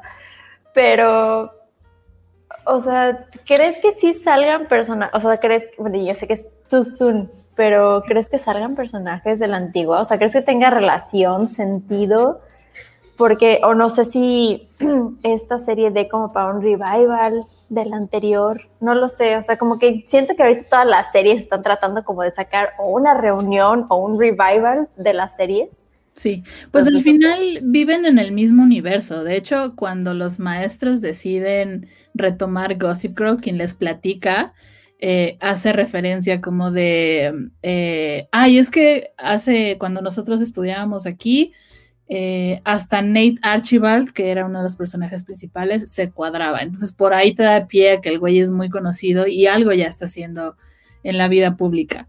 Eh, y luego dice, existía este blog que se llama Gossip Girl, lo hacía Dan Humphries. ¡Ah! El escritor Dan Humphries. Entonces ya son vatos conocidos que viven dentro de la misma historia y no creo que sean parte esencial de lo que sucede en los próximos episodios, pero a lo mejor algún personaje llega a una librería y está Dan Humphries firmando un autógrafo y bye, así como que ese tipo de cameos de guiño guiño a los al- al- a la primera serie, creo que sí puede suceder.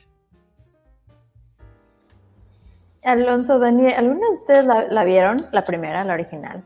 O- Sí, yo era muy fan de la original. O sea, a pesar de que tiene todos los temas con los que no me identifico para nada, o sea, de verdad, o sea, es que de verdad, yo, yo tenía muchas amigas que eran muy fans de Gossip Girl, ¿no? Y era ay, vela, yo, sea, es que no tiene nada que a mí me interese, o sea, es gente rica, comprando en tiendas de lujo, siendo malcriados, o sea, nada que ver conmigo, ¿no? O sea, con mis intereses. Dije, ay, bueno, ya un día dije, la voy a poner. Y ya entonces me atrapó el chismecito, la verdad, o sea, eso fue lo que me atrapó.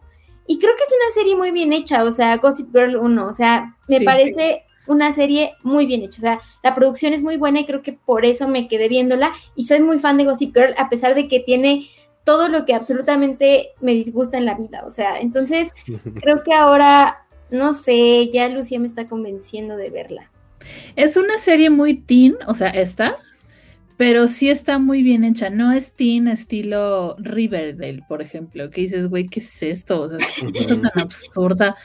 O como Flash o esas series que son teens, pero Sabrina, son, ¿no? son- Ay, Sabrina también estaba, no me gustaba. ay, Alonso Sabrina es de los 70. No, no, no, Sabrina No, la la nueva. A Es ver, la de ¿se, Melissa re- Joan se Hart. relajan? Por favor, con Sabrina. Continúen. Sí, no, está muy bien hecha, sí trae el toque HBO, la verdad, está muy, muy bien hecha. Eh, está bien actuada, la verdad. Creo que, o al menos yo, como soy una persona ya de edad avanzada, no sabe si los, los morritos protagonistas sean conocidos por otra cosa, pero al menos yo no los he visto en otra cosa, pero lo hacen bastante bien, bastante, bastante bien. Y creo que arrancar revelando ya la identidad de Gossip Girl y que sean los maestros quienes están ahí en el celular chismeando y viendo de dónde pueden sacar material para seguir escribiendo, para ellos tener el poder y no los estén bulleando, está bastante divertido. Órale. Yo, eh, pues no, no vi la original Gossip Girl, o sea, ep- episodios saltados, o sea, la verdad es que sí llegué a ver algunos episodios. Eh, eh, sobre todo porque se me, hacía- me gustaban tanto Leighton Mister como Blake Lively. y sentía que tenía mucha onda la serie y llegué a ver en su tiempo algunos. Hace poco mi cuñada se puso a verla toda de corrido así y me tocó ver como unos 8 o 9 episodios y me senté con ella a verla. Y, o sea, a pesar de que algunas de las polémicas que tenían algunos, como de, es que eh, el fashion show de Leighton Mystery no puede salir la misma morra con la otra ropa. Es un, ese, ese episodio es real, porque fue de los que me acuerdo. Pero la verdad es que estaba súper bien hecha. Fue algo que impactó mucho en su época. Eh, tenía mucha onda. Me acuerdo mucho de, de la última vez que la vi. Eh, estos episodios que retrataba muy bien Nueva York, o sea, súper padre, estos este, edificios súper de ricos, las pasarelas, recuerdo que hay muchas fiestas en azoteas muy padres, entonces tenía su onda. Además de que el twist del final de Gossip Girl, no lo voy a decir, de la original, se me hace muy, muy cagado. O sea, se me hace. Ay, Alonso, acabo de años. Ya, ya les pongo. Es, es que, ¿sabes qué va a pasar? Que, que, llegando esta, mucho chavito, mucha gente se va a interesar y la va a ver, creo, la original. Ah, bueno, Entonces, a lo mejor, si este podcast llega a alguna persona de que no está en Twitter, pues a lo mejor piensa ver Gossip Girl, ¿no? La original. Definitivamente no pienso ver esta, no, no es mi onda, no me interesa. pero, pero pues yo quería recalcar eso, que, que, que la original se me hace bastante, como fue un gran impacto en su época, en muchos sentidos. Sobre todo porque tenía esta onda de los blogs y cuando empezaban las redes y todo, creo que eso fue muy interesante en su tiempo. No sé esta si lo haga, no, no lo sé, pero dice no, Lucía no, que está ya. bien. Ya viven en Instagram, porque aparte sí es como un chiste, como de, güey, ¿qué sí. es eso? Es un blog. Ay, pero ya quién sí, usa así, hasta nosotros lo vemos ya no, viejo. Sí, ¿no? güey. Sí, un sí. blog. Siento que el próximo episodio así va a llegar Alonso así de acabo de chutarme todos los episodios que No, pude no, encontrar de no va a Gossip Girl". No va a pasar. Que- Team Chuck Bass. Chase Crawford salía, ¿no? En la otra ah. Chase Crawford se me fue su Claro. Él, él era Nate Archival. Ajá, exacto. Sí. Y, y Blake Lively y Leighton Mister me siguen gustando, pero creo que sí, ninguna de las dos ha tenido una carrera muy importante. Bueno, Leighton Mister sí sigue trabajando. Tenía una serie que se llamaba. No me acuerdo cómo se llamaba, pero sigue trabajando. Ah, Todavía la tenía. importantísima, Lucía. esa Es que es de esas series que, que están como en ABC a eso de las 6 de la tarde y como que no llegan aquí, pero sí, sí tenían cosas. Y Blake Lively, según yo, no ha hecho mucho, Pues las dos que dijimos, creo. pero pues también Esa ya... película me gustó mucho, A Simple Favor. Es muy buena. El soundtrack está bien chido.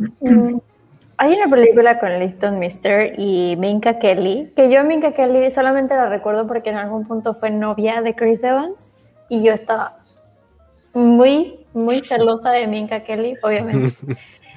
Pero, y aparte de que ellas dos son, en esa película me parecen idénticas, se llama The Roommate, si mal no estoy. Es una, es una película muy divertida de, de un thriller. Pues si algún día no tiene nada, nada. ¿No es, ¿No es con Leighton Mister esa película? Sí, Leighton Mister y Minka diciendo. ¿No dijiste no. Blake Lively? No, dije Leighton. Ay, perdón. A ver, aquí tengo, aquí tengo el. IMDB de, de Leighton Mister. Está Perdón, esa que dice Indra, The Roommate.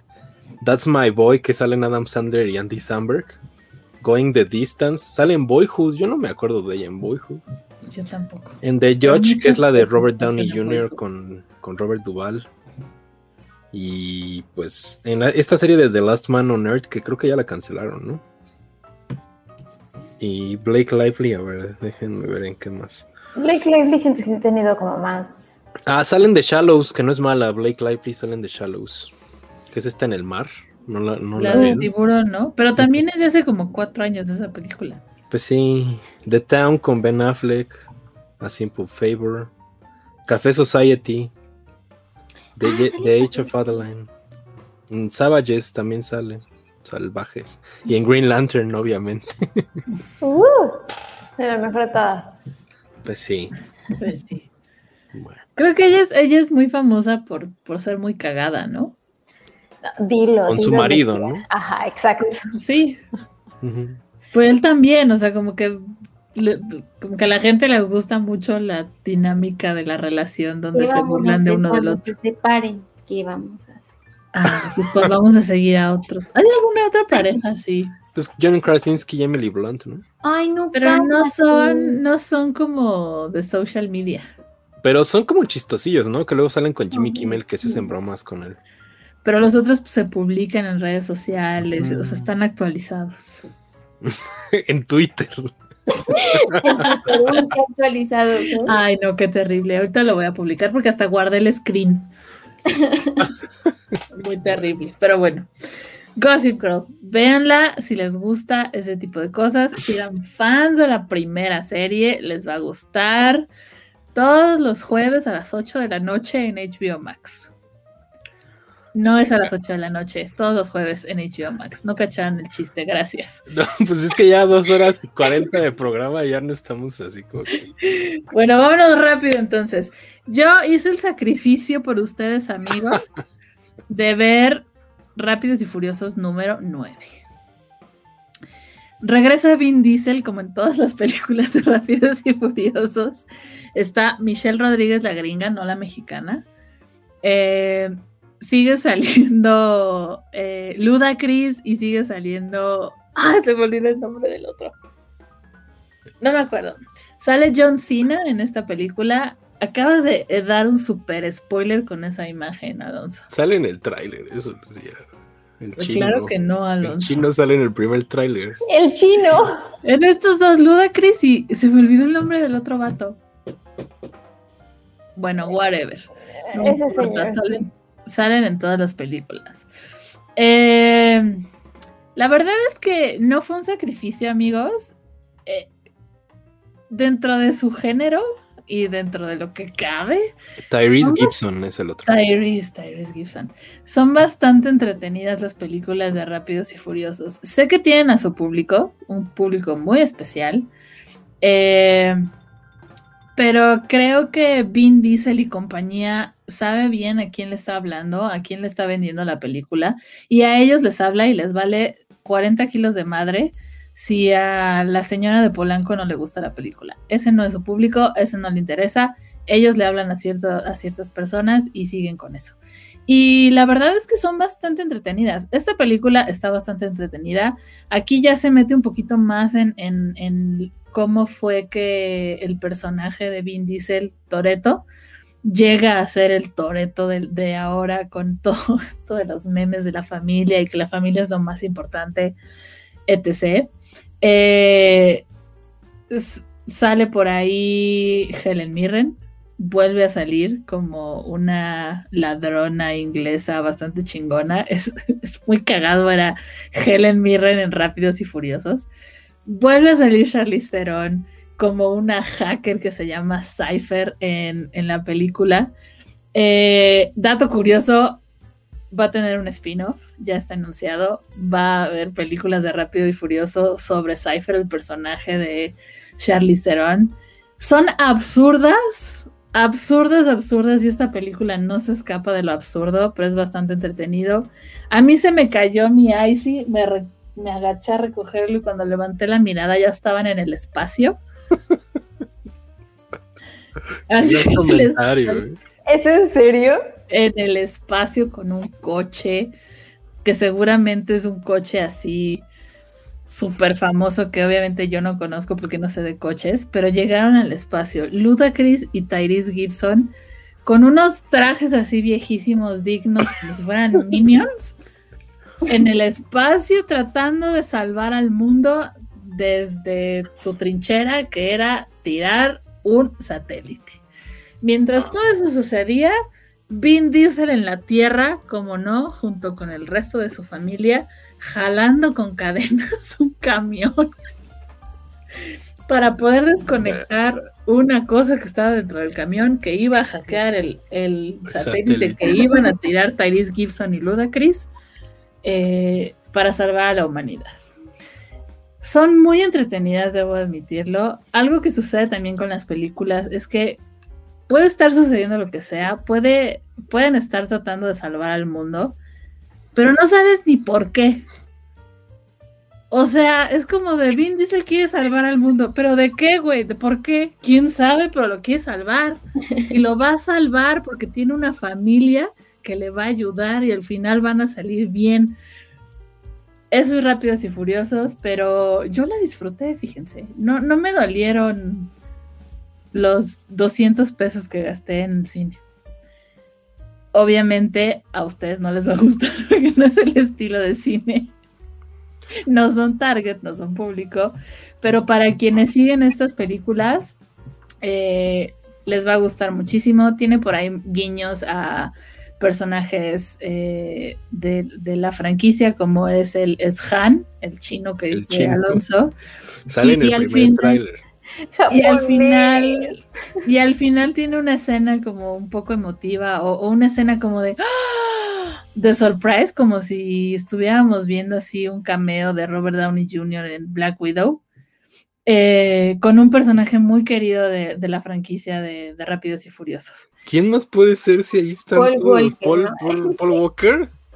Yo no, no voy a decir nada porque sería un spoiler, pero Ay, no, en serio, falta que hagan eso, eh. Ay, no, no, no, no.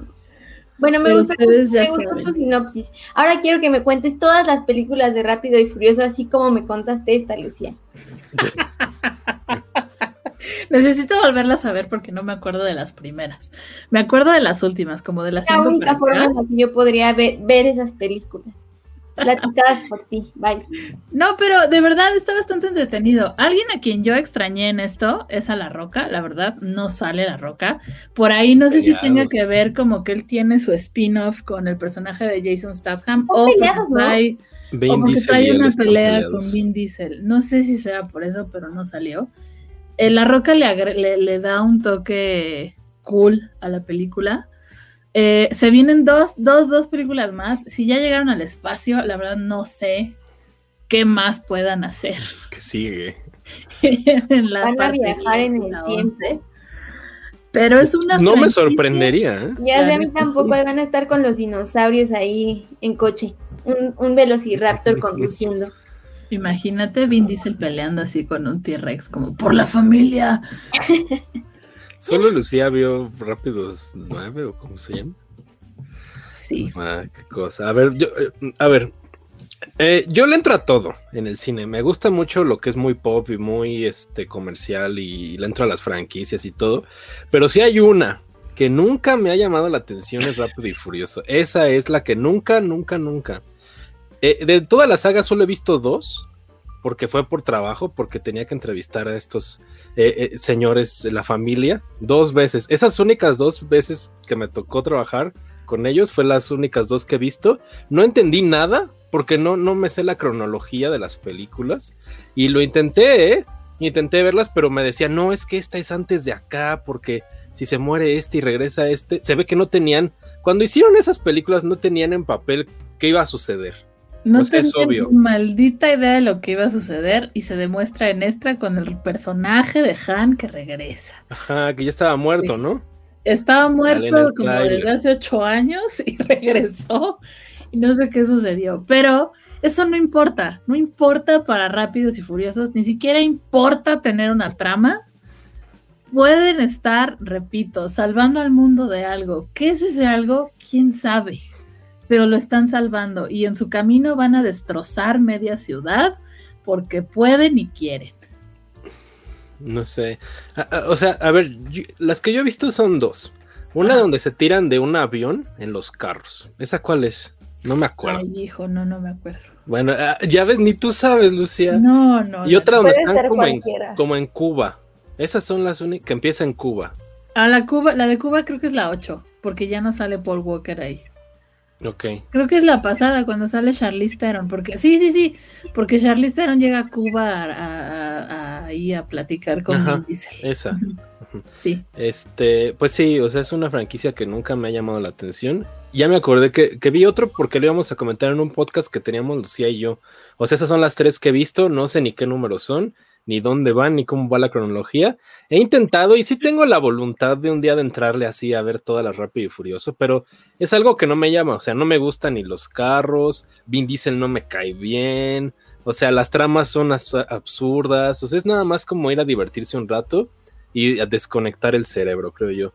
Y, y- y yo creo que yo vi la escena que dice Lucía en el espacio porque dije, a ver, ¿será cierto esto? Y me metí a googlearlo y la encontré. Y, no, no entiendo de qué forma lógica lo, hacen. O sea, ya no tiene sentido, ¿verdad? Ya no está basado en la realidad nada. No, obviamente no. O sea, van en un coche al espacio.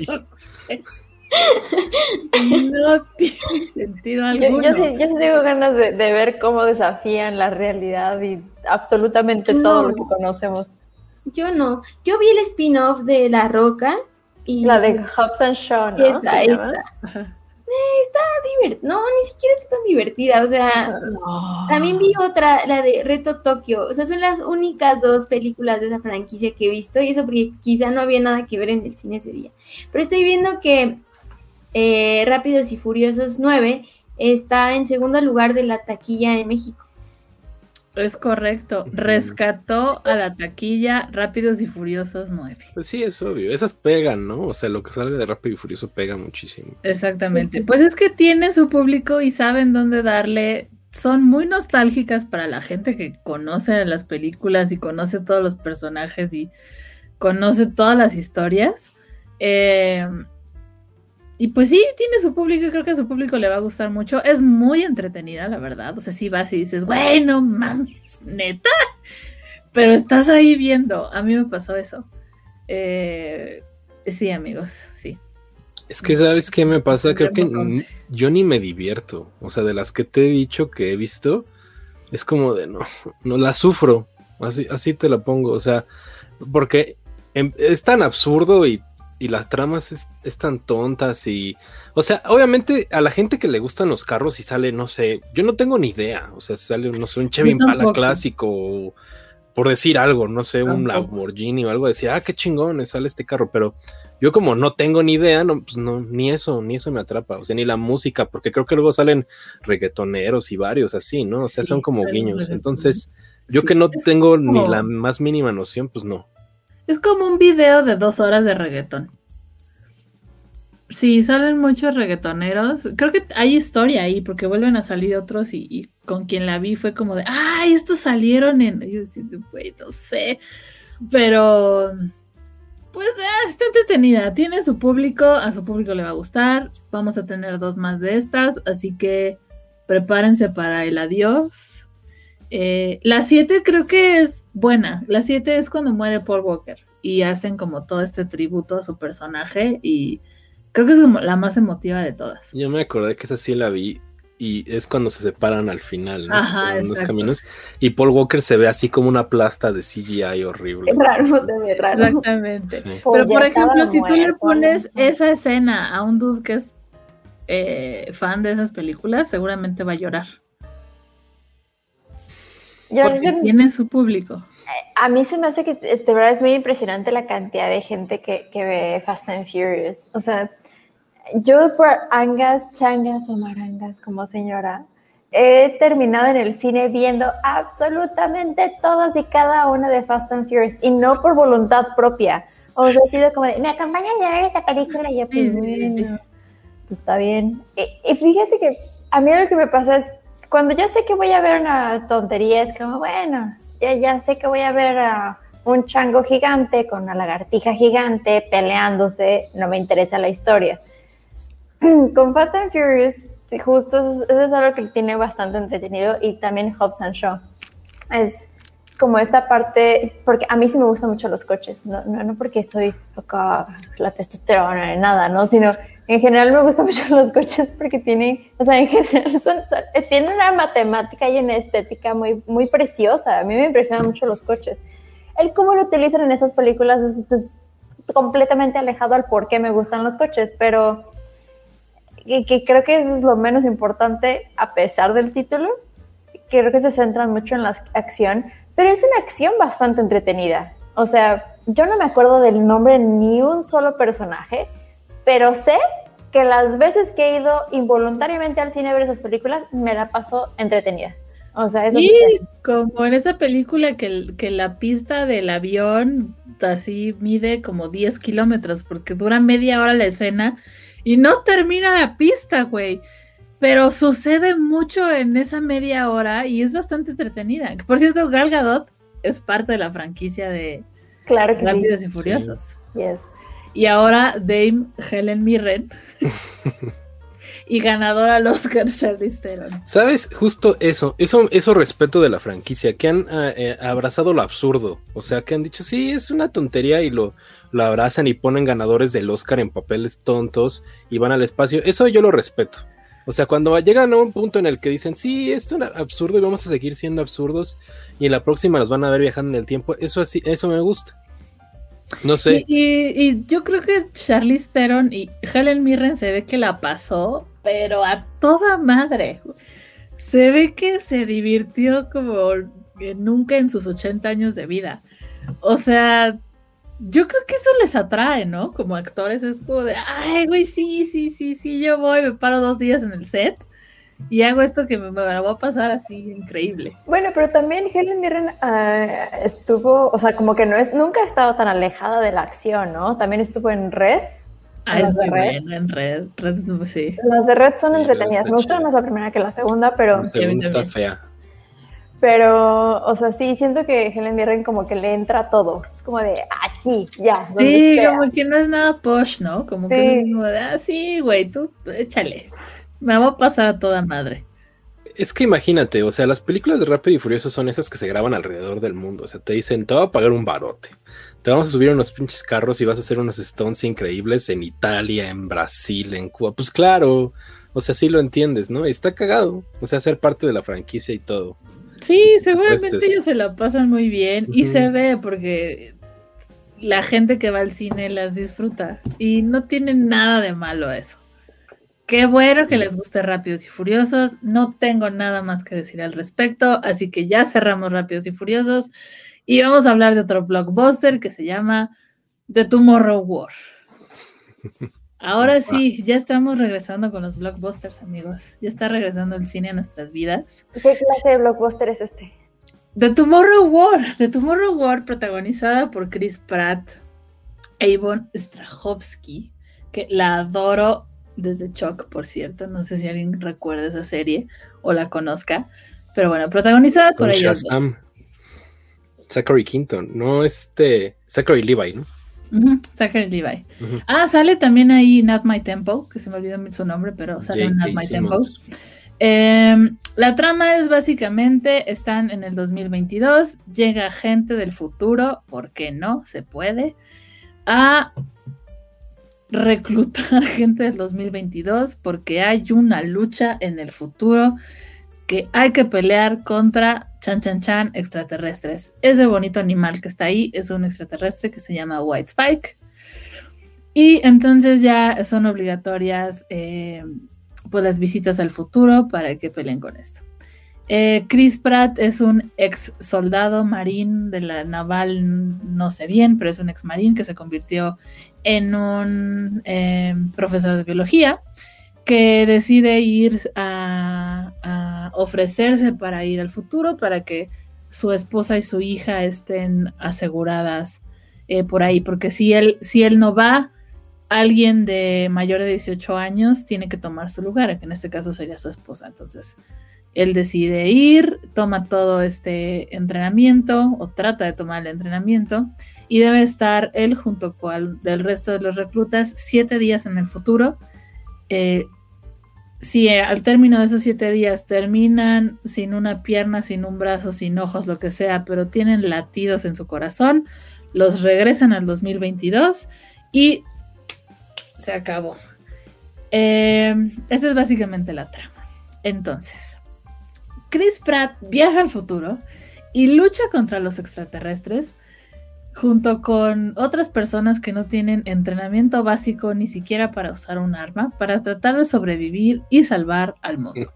Ahí conoce a una científica que está buscando la cura para derrotar a estos bellos animales que son los White Spikes. Eh, y suceden ciertas cosas, revelaciones que ustedes ya verán si es que quieren ver la película. Y, todo muy bien. Hay muchas escenas de acción, muchas escenas de acción. Creo que también se mueve bastante rápido la película en los primeros 90 minutos. Pero después cuando dices, creo que algo donde falla la película, y creo que ustedes van a estar muy en contra de lo que yo diga, es que dices, güey, esto va a terminar bien emotivo, termina bien, ya la chingada, hubo madrazos, bla, bla, bla. Y dices, güey, todavía le faltan 50 minutos a esta cosa. Y resuelven la película en 50 minutos, amigos. Creo también que Chris Pratt ha sufrido mucho eh, por todo este asunto de la controversia sobre la iglesia a la que pertenece, sobre si apoya o no ciertas ideologías, sobre este asunto de ser el least likable Chris, y ya no tiene este charm que tenía cuando salía en Parks and Recreation o cuando salía en Everwood, o incluso cuando empezaba con Guardians of, the Galaxy. Sí, ya lo ves y dices, este güey, qué pedo, ya me cae mal. O sea, a mí ya me cae mal y a mí me caía muy bien Chris Pratt. Ya no tiene este encanto y ya no es como esta estrella de acción a la que estaba apuntando ser. Aunque a la película le ha ido bastante bien, también que ya está confirmada una segunda parte. Eh, creo que también es bastante refrescante y bastante cagado que quienes manden al futuro a luchar es gente que no tiene ningún tipo de entrenamiento y llegan como Dios les da a entender a tratar de luchar contra extraterrestres. Eh, y pues ya, o sea, en realidad creo que también es una película que está bastante entretenida. Para lo que es, está bien. Creo que eh, pudo haber sido Juanito Pérez y no Chris Pratt y funcionaba la película. Creo que Chris Pratt, Chris Pratt no le agrega nada a la película. Eh, ni siquiera el nombre porque ya no tiene el, eh, como que ese, ese charm que tenía antes. Pero está entretenida. O sea, a mí la pasé a gusto en ese rato. Es como de esas películas cuando antes ibas al cine en un domingo a las 5 de la tarde, pagabas tu dinerito para entrar y salías y decías, ah, pues me entretuvo y te ibas. O sea, tampoco era como que la amabas, pero tampoco era una cosa que decías, madre mía, gasté 200 pesos para esta porquería. pero bueno. Ya ustedes me dirán, la odiaron muchísimo, a mí no me desagradó, pero va Sindra, ya, ya, sentí. no, no, no, antes de, de, empezar, eh, Alons, Dani, ¿la, vieron? Ah, yo, sí. ¿Tú la viste? A ver, Alons, por favor. Ah, ¿quieres que vaya yo antes de ti, no? A ver, te voy a decir qué pasa con The Tomorrow World. La primera parte está bien chingona. La parte en donde ellos llegan a Miami, está todo ese desmadre y están buscando el edificio con los White Spikes y están buscando la fórmula de, ya sabes, esas, absurderías, ¿no? Está bien, está bien padre y te voy a decir qué pasa. Se nota que es un blockbuster que iba destinado al cine. Todo está bien hecho. O sea, el CGI está muy padre. Eh, cuando ellos están en Miami, ven todos los edificios que se están quemando, está increíble. Los aliens están súper padres, me encantó el diseño, me, encantó cómo se ven, se sienten reales, hay unas escenas en donde ellos están cerca de los aliens y se siente padre. Ahora, el problema es que parece que la película la hicieron cuatro güeyes, cada uno en su casa, y dijeron, ya hay que terminar el proyecto, hay que juntar el guion, a ver tú qué tienes, esto y esto y esto. Después de esa parte, la película se va cayendo así pum, pum, pum. Y se siente, yo lo sentí siempre que eran como si hubieran juntado tres películas distintas en una sola. La primera parte es esta donde están en Miami. La segunda es cuando él está con el Romeo Command, no voy a decir para no spoilear. Y la tercera parte es lo que dice Lucía cuando sientes que se acaba la película y no se acaba. O sea, esto es real. Yo estábamos llegando a esta parte donde él se resuelve el segundo acto, digamos, y tal cual dije, me, me, me dijo mi novia, ¿querés ir al baño? Ya le, pongo pausa. Le dije, no, ya va a acabar, ya, está el final. y tal cual me esperé sentado y de repente pasan 10 minutos. Y de repente pasan otros 5. Y le dije, le dije que ponle pausa. Le digo, ¿cuánto le falta? 40 minutos le faltaban y la película ya había acabado. O sea, la trama ya se había resuelto. Decidieron agregarle otro acto horrible y pesado que para mí sale sobrando, que es lo de, ya saben, en qué termina cuando ya por fin sale J.K. Simmons que te lo venden y no, hasta el final aparece ahí J.K. Simmons. y eso tira para mí la película, es como de, neta, o sea, esto lo podrían haber hecho en una secuela, o sea, si querían que fuera una franquicia, esto les servía para otra película, resuelven esto aquí y se termina. Pero no, decidieron alargar la película horrible. Yo tuve el último acto, neta, me la pasé ya con una cara de ya, güey, ya que ya que acabe, ya no la soportaba. Me desconecté totalmente, o sea, no me importaba lo que pasara, no me importaba qué pasara con Chris Pratt. Deciden poner otros personajes todavía, o sea, unos personajes que habías visto tantito, ahora ya toman otro rol, regresan personajes que ves en la primera parte, ahí está J.K. Simmons. Y neta, yo, o sea, esa parte me desconecté y dije ya, y esto para mí le restó muchísimos puntos a lo que estaba bien. Ahora, lo mismo, estoy de acuerdo con, con Chris Pratt. Eh, eh, se siente plano, horrible, sin chiste. A mí me gusta en Guardians of the Galaxy. Obviamente ahí se nota la mano de James Gunn y de Marvel de lo que pueden hacer en una película. Y en Jurassic World no está tan mal. O sea, tiene como esta onda como Indiana Jones, Alan Grant y todo. Pero aquí se ve que Chris Pratt, sin un buen guion y sin un buen director, no es nada, ¿eh? O sea, porque no es chistoso, ¿sabes? O sea, la mayoría de la película es como muy serio y él era militar y está lidiando con estas cosas. Y es como de, güey, qué aburrido está Chris Pratt. O sea, no tiene nada del charm que tenían Schwarzenegger o Stallone o Bruce Willis, que eran héroes de acción. O, Will Smith y este Jeff Goldblum en, en, Independence Day, ¿no? Aquí Chris Pratt es así súper plano, una piedra ahí en la película y pues nunca conectas con él. Entonces, eso es lo que pasa. O sea, yo entiendo que es una película de acción para ver un domingo, pero pues también tiene que saber, o sea, para hacer una película de acción, para hacer un, pues digamos que un, disfrute de una hora, tienes que saber hasta dónde llegar. Y la película no lo sabe, o sea, siente que necesita aportar más a la trama y añadir y añadir. Entonces eso sí me molestó mucho. Y ya cuando yo en una película de acción ya me aburro y me desconecto, pues para mí no cumplió su cometido. O sea, qué, chiste seguir viendo eso cuando están ahí peleando con metralletas y un jet ski en el invierno y estoy así como de ya, ya, por favor que vengan los créditos. Ahí me mata para mí el sentido de una película de acción. Es lo que me pasó a mí. Ya mátenlo. Sí, sí, sí, creo que ese, ese último push, o no sé cómo se le pueda llamar, de 50 minutos que dices, madre santa, todavía falta, pues ¿qué más van a hacer? O sea, fue literal, literal le dije, ponle pausa, ¿cuánto le falta? Y me dijo ella, no, pues ya acabó. No, le faltan 40 minutos, así. sí, sí, sí. Ahí estoy de acuerdo, creo que, pero en general la disfruté bastante. Obviamente disfruté más la primera parte. Disfruté mucho eh, el personaje de Ivonne Strahovski. Creo que aparece poquito y es como media X, pero está disfrutable y creo que puede aportar en la segunda parte si, si es que la neta no sé cómo van a hacer una segunda parte pero no hay, de este, dónde. bueno va a haber segunda parte amigos.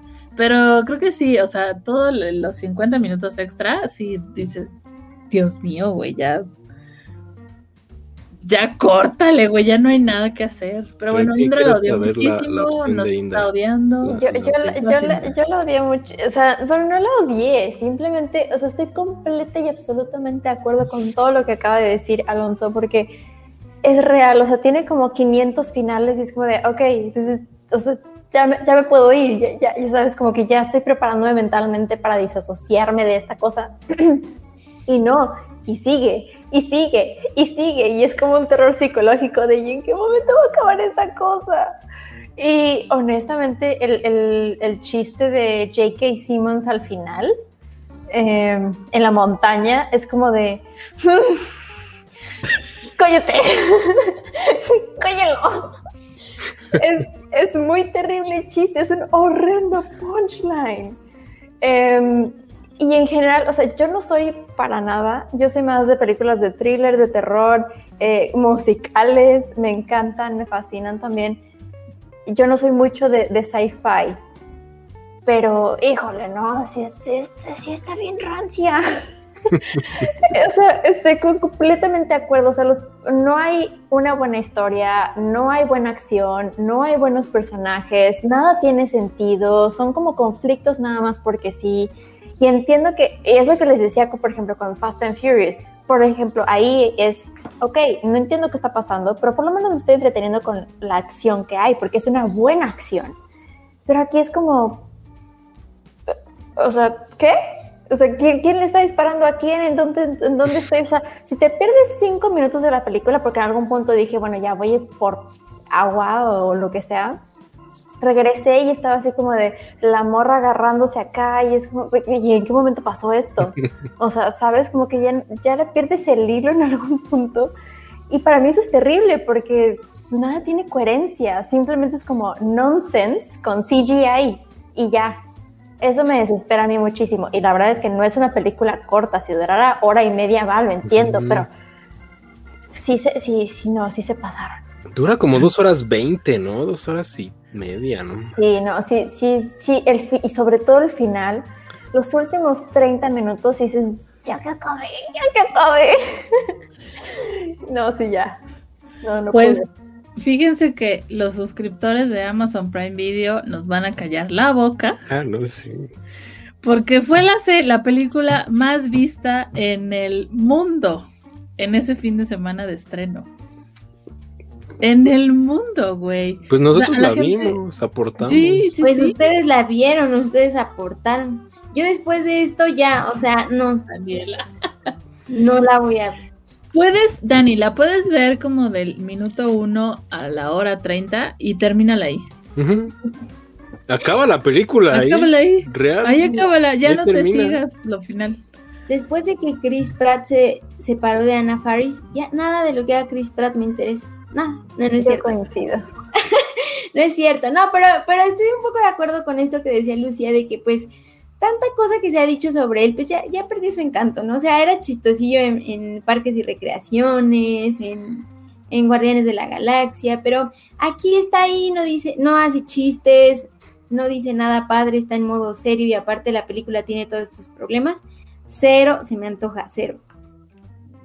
No, y justo eso, o sea, ay, perdóname, Alonso. No, pero, o sea, nada más contribuyendo rapidísimo a lo que decía Lu. O sea, sí, sí, es que más allá de estar serio, o sea, como que hasta parece que ni siquiera es un guion que le atraiga, o sea, que ni siquiera es un guion que quería hacer.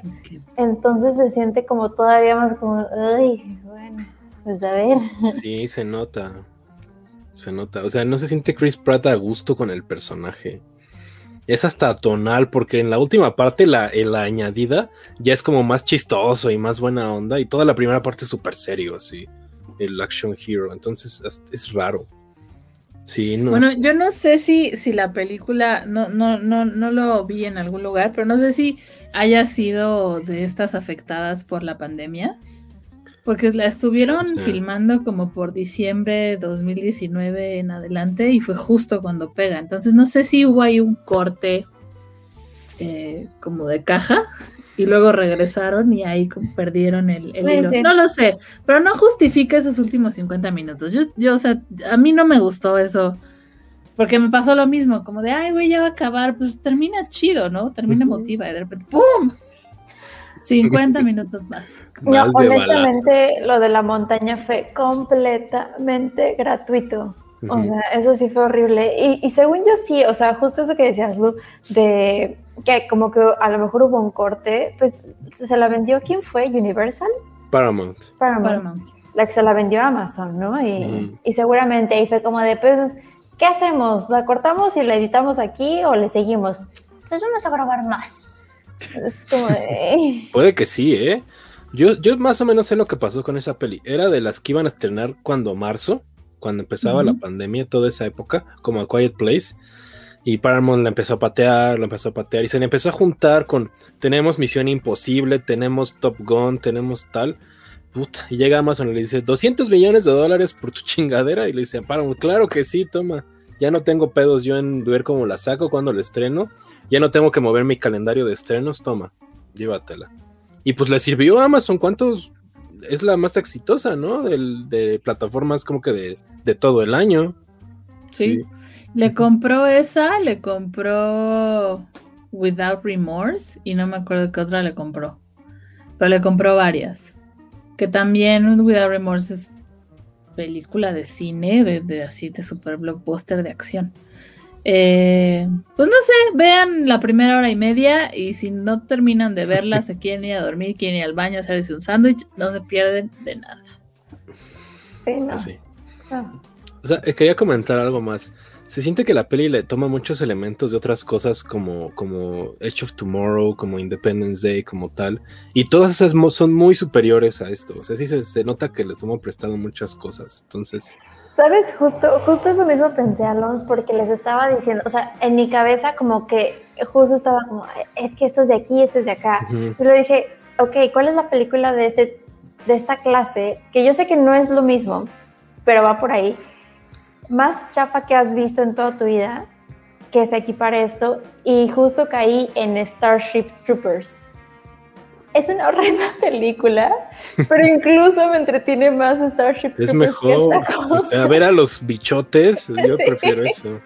Diría Dani que Robert, la llanta asesina. Pero claro, pero claro. Ay, Lucía se acuerda de eso. Sí. No, yo la amo. Lucía, te amo, Lucía. Tengo unas flores. No, no lo voy a olvidar nunca, Dani. bueno, vean Robert, la llanta asesina, y no vean The Tomorrow War.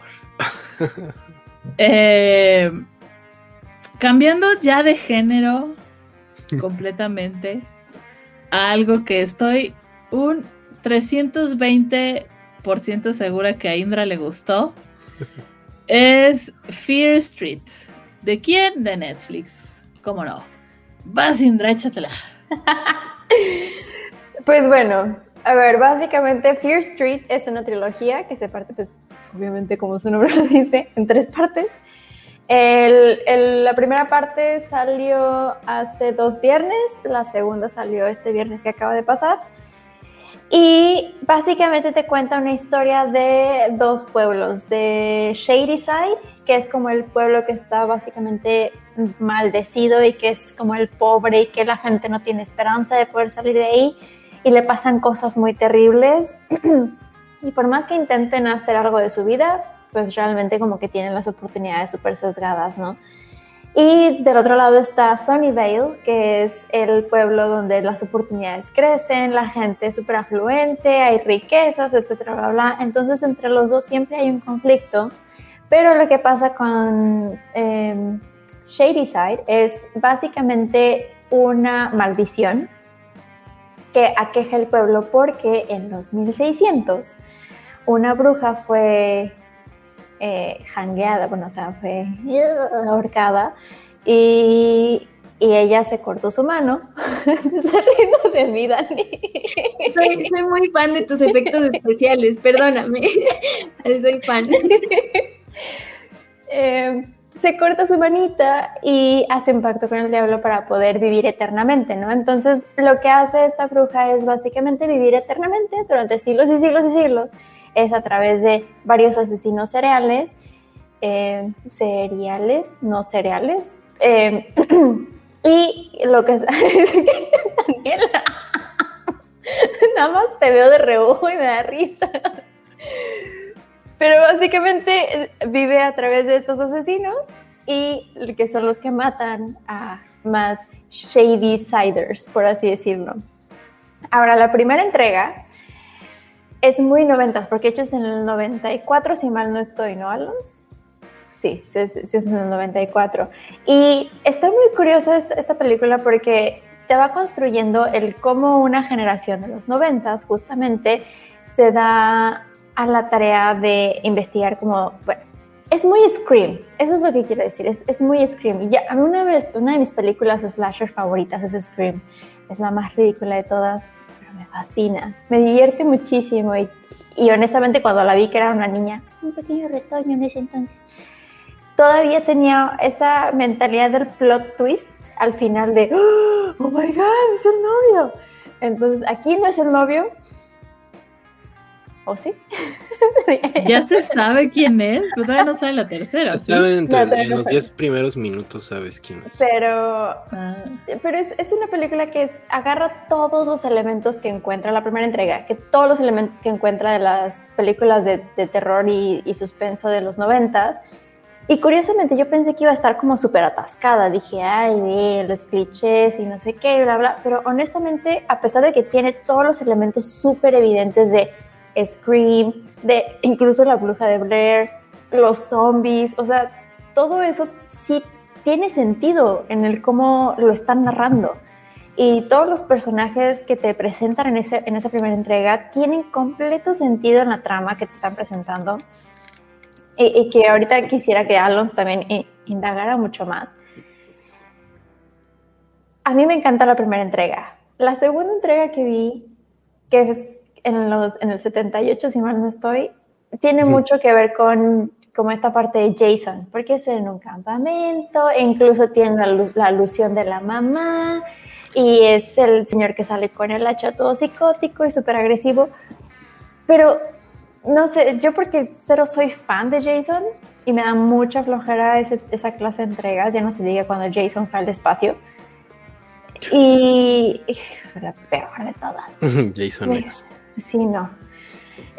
Creo que, creo que eso es, a mí como que me, me, me bajoneó un poquito. Si bien no es mala, honestamente tengo que decir que lo hicieron bastante bien y al final les quedó muy, muy, muy, muy entretenido.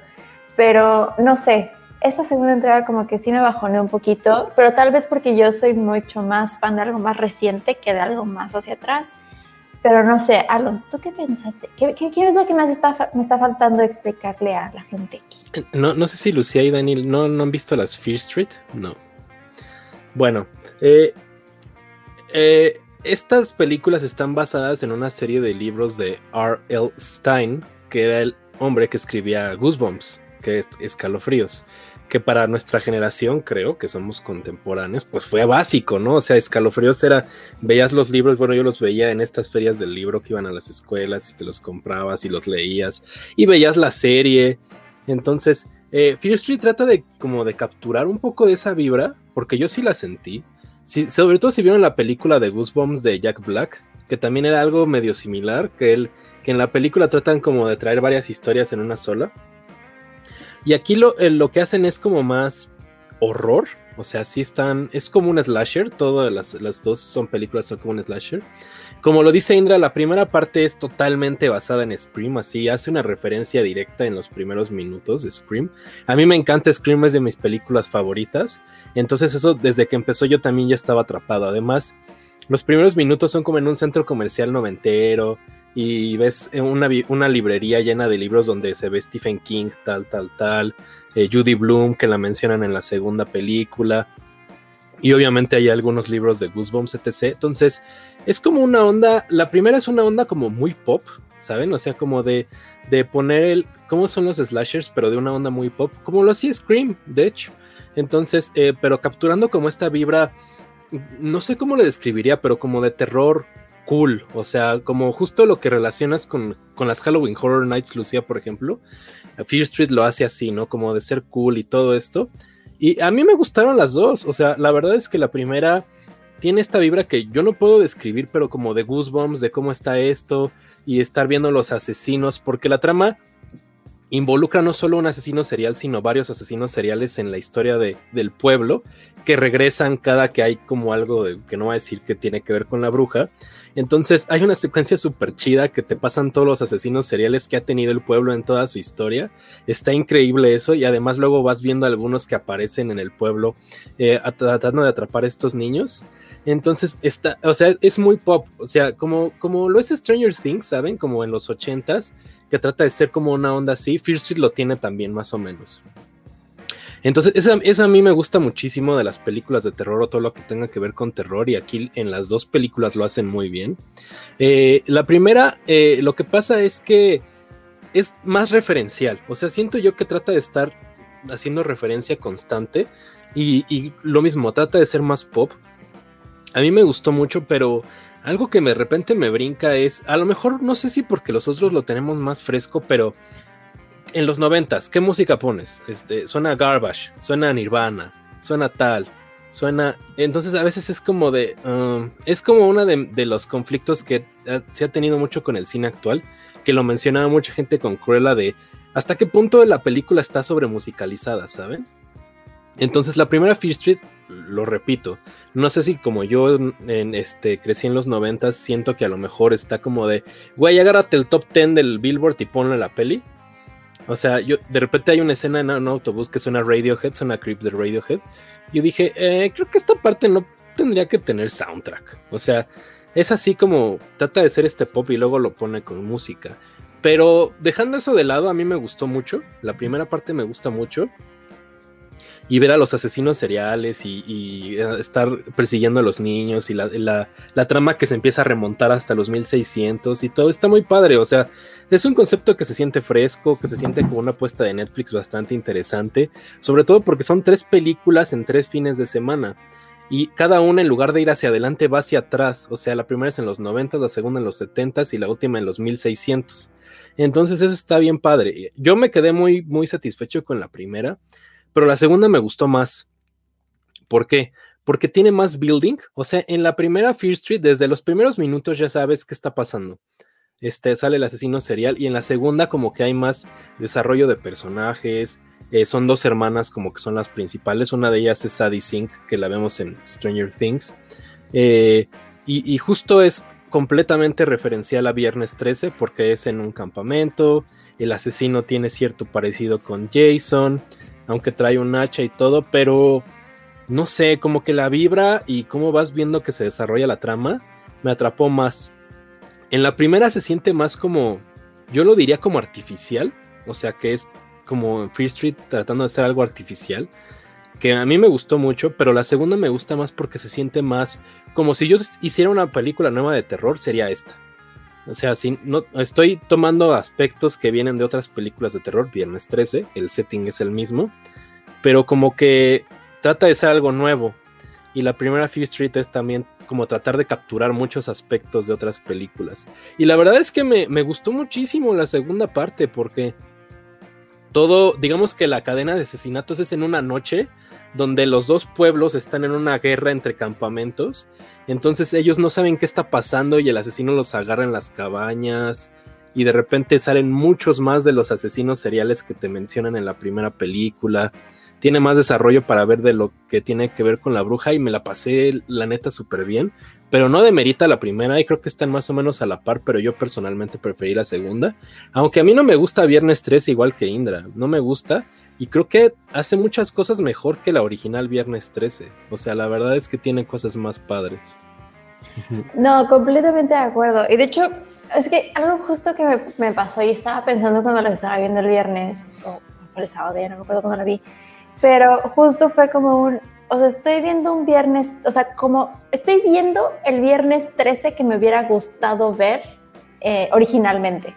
Y eso está bien cool, eso está bien padre pero siento que la primera, por lo menos para mí, la primera entrega justo como mezcla un millón de cosas que pasaron en los noventas y de alguna forma lo hicieron funcionar. Yo sé que a lo mejor la, la parte de la, de la, ambientación musical es, puede llegar a ser un poco overwhelming en el sentido de, bueno, esto es un poco obvio, entonces se lo pudieron haber ahorrado, pero ni siquiera me molestó, ¿sabes? Es como, tiene, tiene sentido, ah, mira, hace mucho no escuchaba a esta canción de Nine Inch Nails o a Garbage. O ¿sabes? Sí es, sí es muy noventas y eso es como que a lo mejor porque es como más mi época, yo la sentí como, ay, qué cool que pudieron como conglomerar todo lo que me gustaba de esa época en una sola película y tiene sentido.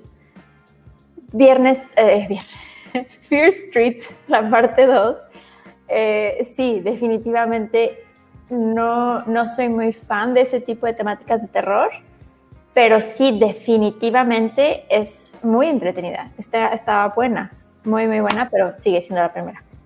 Ahora, Dani, Dani, regresa. A tres horas y media. y Lucía, sí. Solo que sí, ya pasaron tres horas y media. O sea, no, ya. Sigo aquí en calidad de bulto, pero sigo aquí. Pero a ver, Dani, ¿tú, eres de estas películas? O sea, ¿te gusta el terror, el thriller?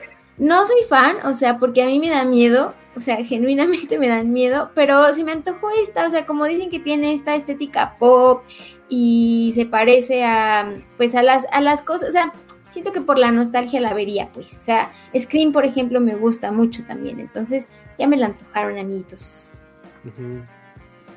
Sí, yo la verdad es que sí se los recomiendo. ¿Tú, Lu, las verías? Sí, yo tengo ganas de verla, no, no he podido porque no me ha dado tiempo, pero sí tengo ganas de verlas. Y sí, sí, me las voy a echar eventualmente. No digo que este fin de semana, pero sí las voy a ver. Ojo, que, que yo creo que para la gente que le gustan las películas de terror que los asustan, Fear Street no es. O sea, es pop. O sea, slasher, pero no tiene jumpscares, no tiene nada. Pero está padre ver a los asesinos seriales. Ahí hay un niño con un bat que está bien padre. El asesino de la segunda que trae la, la, la, como una bolsa en la cabeza y la, calavera. Es, es, justo una onda muy pop terror. O sea, es para disfrutarla y no para querer de. Es una película que verías en pareja porque, como el conjuro que quieres que te espante, no es. Yo creo que las Fear Street no lo son. Ojo, que también la puedes ver en pareja, ¿eh? O sea, si yo veo Fear Street y es como de, ay, no, mira cuánto sexo, cuánta sangre, cuántas drogas, tápame los ojitos. Ah, eso, eso me sorprendió porque sí tiene sexo explícito. Explícito, sí, la segunda. Sí, y de hecho también la primera, a mí, yo pensé que iba a ser como mucho más del calibre de Stranger Things, pero por ejemplo, cuando ya es casi el final en la primera entrega, que están en el supermercado, a mí me super choqueó, dije, ¿qué es esto? Sí, sí, me sacó de onda. Sí tiene gore y tiene sexo, que es algo raro en Netflix, ¿no? Sí, creo que por eso me gustó más. muy bien ahí Netflix, muy bien ahí. Ahí está. Acaban de sonar como señoras espantadas viendo sexo en la televisión. No, para nada, pero Netflix no lo relacionas con eso. Sí, no. Pero bueno, si ya acabamos con Fear Street, podemos continuar porque estoy a punto de desarrollar un coágulo. ah, pero quería en cuatro cosas por bloque. de las casi cuatro horas que llevamos aquí, amigos. Entonces, me va a dar una trombosis. Alonso, por favor, háblanos de Black ah, Widow. Ah, yo me toca Black Widow. Sí, bueno, Black Widow es la más reciente película de Marvel Studios, la película que debería de haber estrenado desde el año pasado y que la pobre gente de Marvel Disney la terminan, la eh, venían pateando y pateando y pateando hasta que decidieron ya. Este julio la vamos a estrenar. Se va a cines y Disney Plus. Y pues eh, digamos que es la película que debió haber tenido el personaje desde hace como 3, 4 años, que se siente a veces también como un compromiso que Marvel le había hecho a Scarlett Johansson de, te habíamos dicho que, que íbamos a hacer tu peli, pero pues nos tardamos, aquí está, ¿no? Pero justo la película se, se eh, posiciona en la línea de tiempo de Marvel entre dos películas que son Civil War y Avengers Infinity War, que en ese lapso vemos que algunos personajes se van como fugitivos, desaparecen, y entre ese, ese personaje está eh, Natasha Romanoff, interpretada por Scarlett Johansson, y, además de ver un poco de, su origen, o sea, ah, la película lo, muestra directamente y lo muestra en cuestión de anécdotas, cómo ha sido el origen del personaje. La vemos cómo eh, llega a, pues al exilio, bueno, busca exiliarse en, en un tráiler ahí, pero las circunstancias la llevan a reencontrarse con la que sería su familia, familia ficticia, en una misión en Ohio y, pues se reconecta con ellos y todo esto tiene que ver porque lo que piensa que ella se destruyó lo que en la película le llaman el Red Room, que es donde entrenan a todas estas agentes, pues sigue activo cuando ella había pensado que ya se había destruido. Y el personaje de Florence Pugh, que se llama Yelena Belova, que es como su hermana postiza, es la que la lleva a esta misión nueva para tratar de destruir el Red Room con un componente químico que destruye eh, que haya un control mental sobre las otras Black Widows, ¿no? Entonces hay un personaje que lo interpreta, creo que es Ray Winston, no me acuerdo. Eh, ese personaje eh, controla todo el Red Room, controla toda esta organización. Y la misión de, Black Widow con, su hermana Yelena Belova y sus padres con los que se reencuentra en la peli eh, pues es tratar de destruir esta organización y tratar de, darle este como componente químico que neutraliza lo que está haciendo un control mental por parte de, una organización ahí, este, como de agentes secretos, ¿no? Rusa. Y pues, eh, eh, o sea, estoy como, en general me gusta la, me gustó la peli, es súper entretenida, es Marvel Studios, pero hay dos cosas que, que me conflictuaron. Una es que eh, mencionan eventos que nosotros ya sabemos que pasaron y van a pasar y se siente como de duda, esto lo pudiste haber estrenado en ese año. O sea, esta película se pudo haber estrenado entre estas películas y podría haber funcionado un poquito mejor, o sea, en cuanto a anticipación de lo que quieres ver en las próximas, en cuanto a tal. Y eso, y, yo creo que la película se, estanca un rato, eh, como para la tercera parte, porque venimos de, unas escenas de acción en Budapest y luego venimos en una escena de acción en donde tratan de liberar al Red Guardian en una prisión ahí de, de Rusia, que son así espectaculares.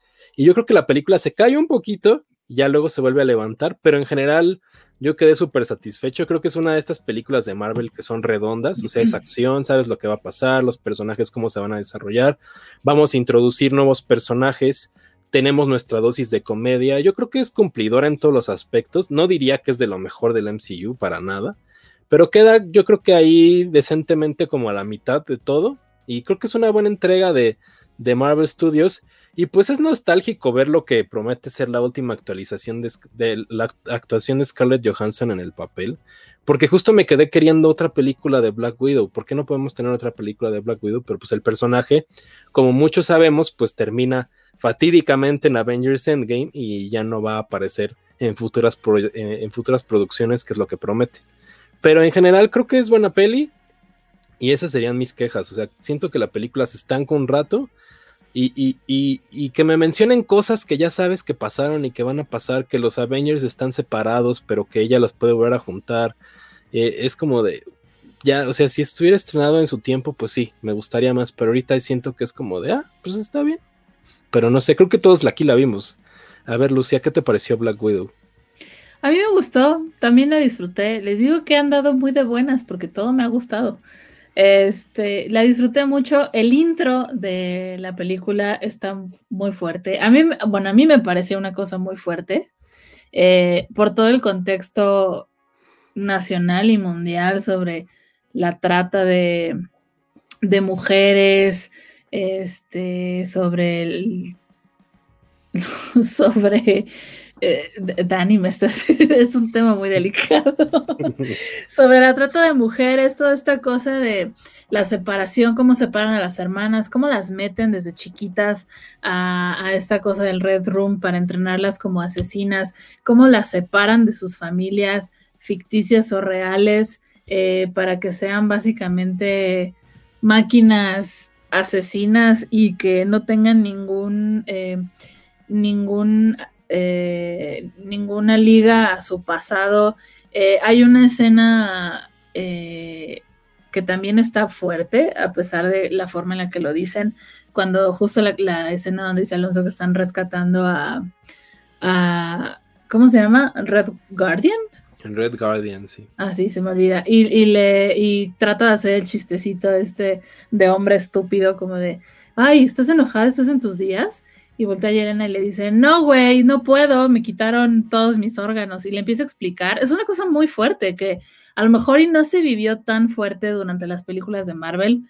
Eh, bueno, la de los Avengers, porque Black Widow medio por ahí lo explica muy sutil, no tan así, pero como con flashbacks del Red Room y lo que le hicieron pero ahí sí va bien to the point y muestra cómo, pues cómo los vatos se pueden, se pueden incomodar con ese tipo de conversaciones y, está chido que lo digan así como de, güey, me hicieron esto y esto y esto, no se anda como por, por, por las ramas para que no lo entiendan. Eh, y también hay una escena eh, al final donde ella está teniendo una discusión con este hombre, eh, como el villano principal, y él le dice algo como, dediqué mi vida a, como, qué mejor que usar el recurso humano. Eh, como inagotable, ¿no? Como inagotable, algo así. Las, mujeres. ¿no? Y tú así de huevos, güey, pues, o sea, o sea, tiene, tiene ciertas escenas y tiene como un... Eh, subtexto dentro de lo que es la película de superhéroes y que es la despedida de Scarlett y la despedida del personaje de Black Widow, que sí toca temas eh, importantes y que sí pegan como, a lo mejor no sé si tú sentiste lo mismo, Alonso, pero como mujer creo que sí te pegan. O sea, a mí la primera escena de las morritas siendo separadas y siendo transportadas en, camiones y separadas y con sus, sus, juguetitos, sus peluches así todas espantadas y como de güey, agarren a las que sirvan y las otras tírenlas por ahí. O tu güey pega, pega duro, pega, pega bastante fuerte. Eh, pero ya como una película de superhéroes, de acción y de lo que es y a lo que íbamos, creo que funciona bastante bien, es bastante entretenida. Siento yo también que debió haber sido una película de hace mucho tiempo. Yo también me quedo con más ganas de ver a Scarlett Johansson como, como Black Widow, pero quedo muy satisfecha de como que este pase de de estafeta a, a, Florence Pugh y lo que vaya a hacer con Hawkeye. Y me da muchísimo gusto, muchísimo gusto que alguien más, además que yo, crea que debió de haberse muerto Hawkeye y no Black Widow. Estoy contigo, hermana. Dani, por favor, dinos tus opiniones. ¿Qué pensaste? Yo tengo una queja y un em, elogio, digamos, ¿no? Primero, ¿cuál? ¿La queja o el elogio? La queja.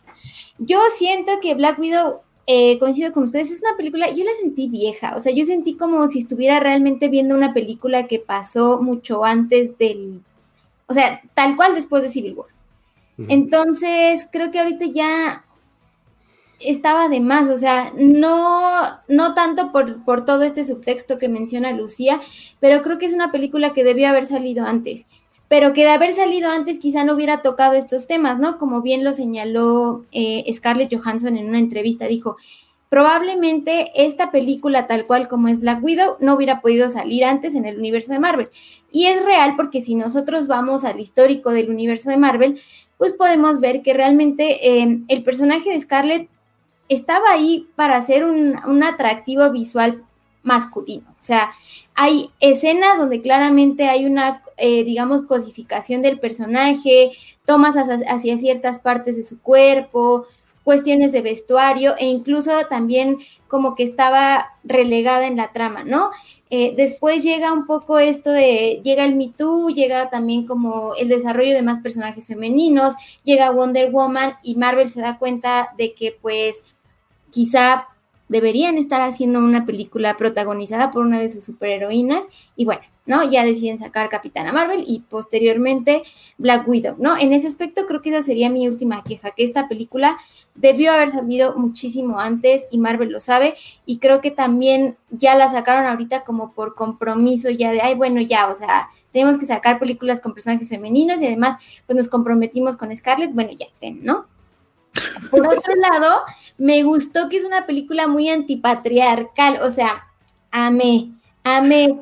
Todos los vatos son estúpidos, o sea, el papá es un tonto, así, mal, mal, mal. O sea, su chiste, chiste este acerca de, la menstruación es como de... y lo dejan así, muy mal parado, mal parado. Y tiene mucho este, este, este subtexto que ya decía Lucía, que, que tiene mucho que ver con, con temas que nos tocan profundamente a, las mujeres, o sea, no es nada más que sean como un tema importante y que, y que, bueno, pues ya lo ves y ya, ¿no? O sea, es, sí te toca, a mí, a mí hubo varias partes que sí me tocaron profundamente, ¿no? Que tienen que ver mucho con esta parte eh, de ser mujer.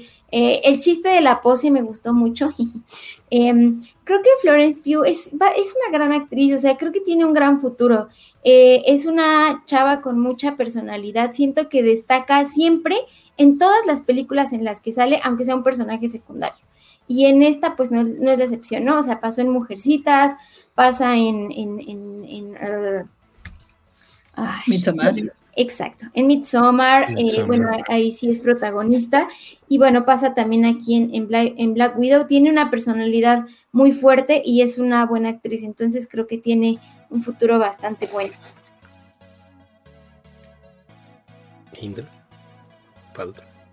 ¿Qué pasa? Estoy, estoy muy emocionada. Yo sé que a lo mejor es una película que pueda parecer un tanto atemporal eh, de acuerdo a, la historia que nos están presentando, pero honestamente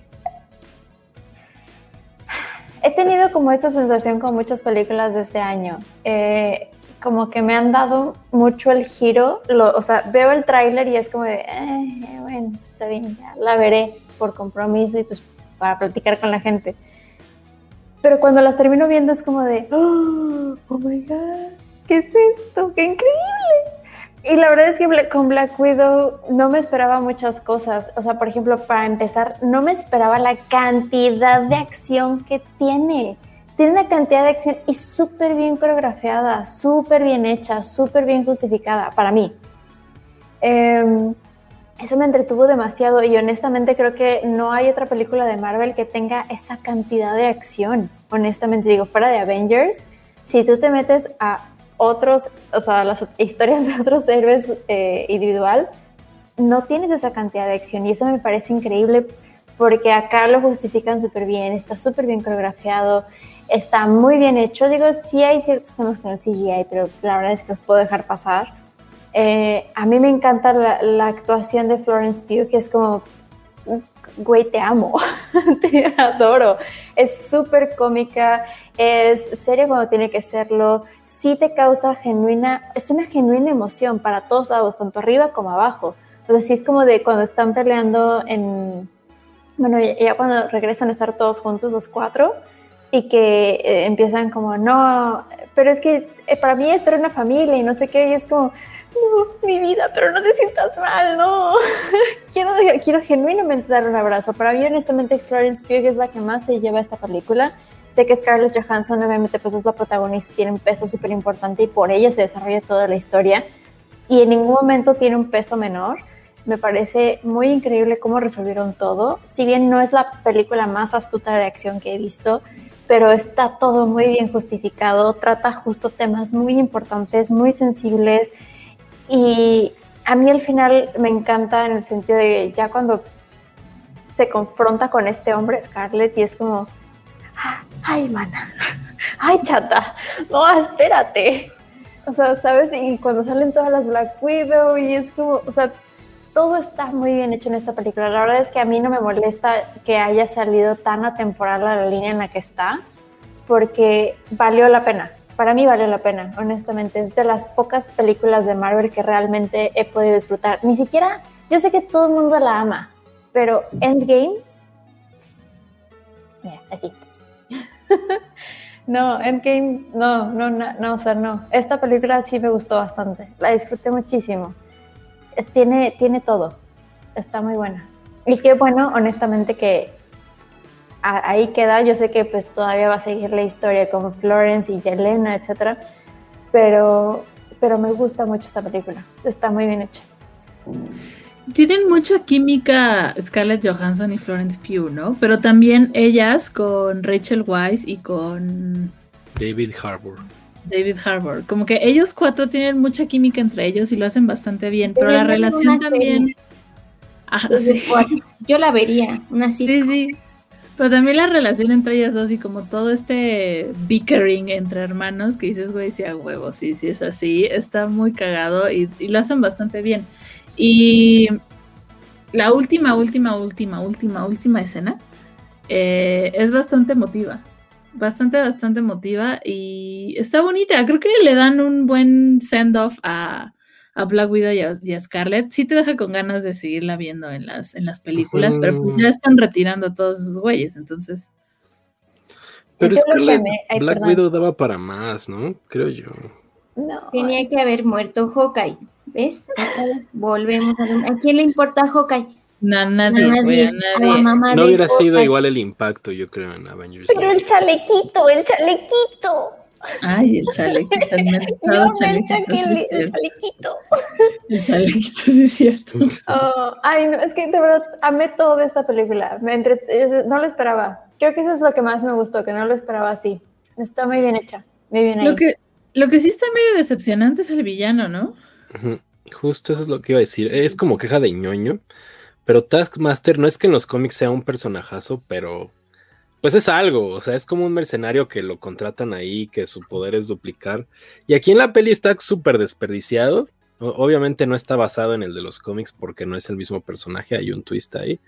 Y sí siento que sale hasta sobrando, o sea, al final está como ahí como para que el póster luzca y se vendan monos de, él, pero ese es un error que tiene mucho Marvel, como que desperdicia muchos villanos así en un one shot. O sea, Ant-Man. Eh, que pelea con el Yellow Jacket, así, lo ves un ratito y ya, muere. Eh, Matt Mikkelsen en Doctor Strange, así es como de un rato y adiós. Ese es uno de los grandes errores de Marvel y creo que vuelve a pasar aquí en Black Widow. Que al final no termina siendo el villano principal, sí, pero que, que, que no desarrolla el potencial que podría haber dado el personaje, pues también es un pedo. No, creo que fue más como un pretexto, ¿no? Como para mostrarte lo, lo frío que es este hombre, ¿no? O sea, como en, en, general, pero, o sea, sí, o sea, en ese sentido sí, sí coincido, o sea, creo que pudo haber sido como incluso una barrera al villano mucho más importante y mucho más grande de lo que fue pero aún así me gustó. ya me voy a callar. Ya. ni siquiera se hace evidente su poder, ¿no? O sea, de, de, no, los poderes, o sea, no, está como X. No. Sí, está muy X. Sí, la verdad, sí. sí no sé si de... algo vayan a hacer después de eso, pero. Yo leí hace rato que sí, que lo van a introducir en algo más en otra peli, pero ni siquiera sus secuencias de pelea están, son importantes, ¿no? Tiene la del puente con Scarlett Johansson y luego pelea contra David Harbour, pero pues es como que está ahí a, a, la mitad porque vemos unos cortes y regresamos con Black Widow contra los Black Widows, que es lo que quieres ver, no quieres ver al Red Guardian peleando con Taskmaster, ¿no? Uh -huh. Entonces sí, ese es un error de la peli. Pero a mí no me, o sea, es, es, algo como de, ah, pues pudo haber sido mejor, pero tampoco es algo que me, que me conflictúe con la película. Este, a mí me gusta Taskmaster este o no. Sí, a mí también me gustó bastante la película. La verdad sí la, la disfruté mucho y sí toca fibras, toca fibras. Más allá de la despedida de Scarlett y de Black Widow, está, o sea, sí está. Siento que el intro en especial está muy fuerte por el tema que toca, pero bueno, ese, ese es otro tema. Las, en, las niñitas, las que hacen a Baby Yelena y Baby Natasha, Baby ay, qué ternura, güey. Sobre todo Baby Yelena, me da mucha, mucha, mucha ternura.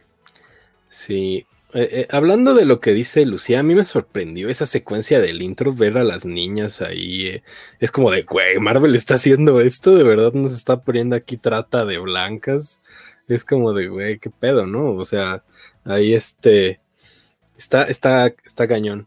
Y, y, y yo, yo, sentí muy feo con la secuencia de cuando van cantando American Pie, que se van despidiendo y que las niñas no se quieren ir de Ohio. Yo sentí horrible. Ay, sí. Ajá. Pero esa parte del inicio, o sea, en general, no voy a decir, ah, yo conozco a Scarlett Johansson, ah, es esta clase de persona, porque no, cero, pero sí se nota que es eh, productora ejecutiva, o sea, sí hay decisiones que se ven claramente que vienen de ella. Y eso está bien padre, creo. Qué bueno que tenga el poder para tomar esas decisiones y decirle, Kevin Feige, quítate. Pero mm, está bien. Qué triste que ya no vamos a ver a Black Widow, pero todavía tenemos a. A Yelena.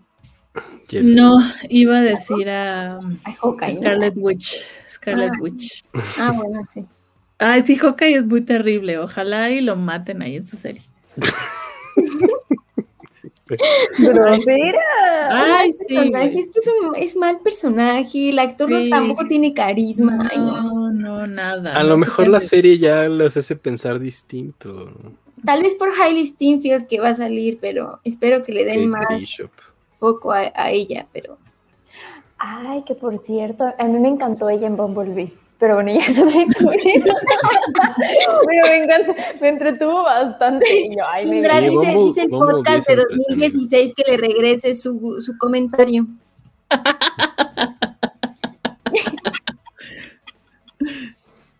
Bueno, oiga, eh, Black Widow es una de esas películas que puedes ver 100 veces y creo que esa magia es difícil de lograr, ¿eh?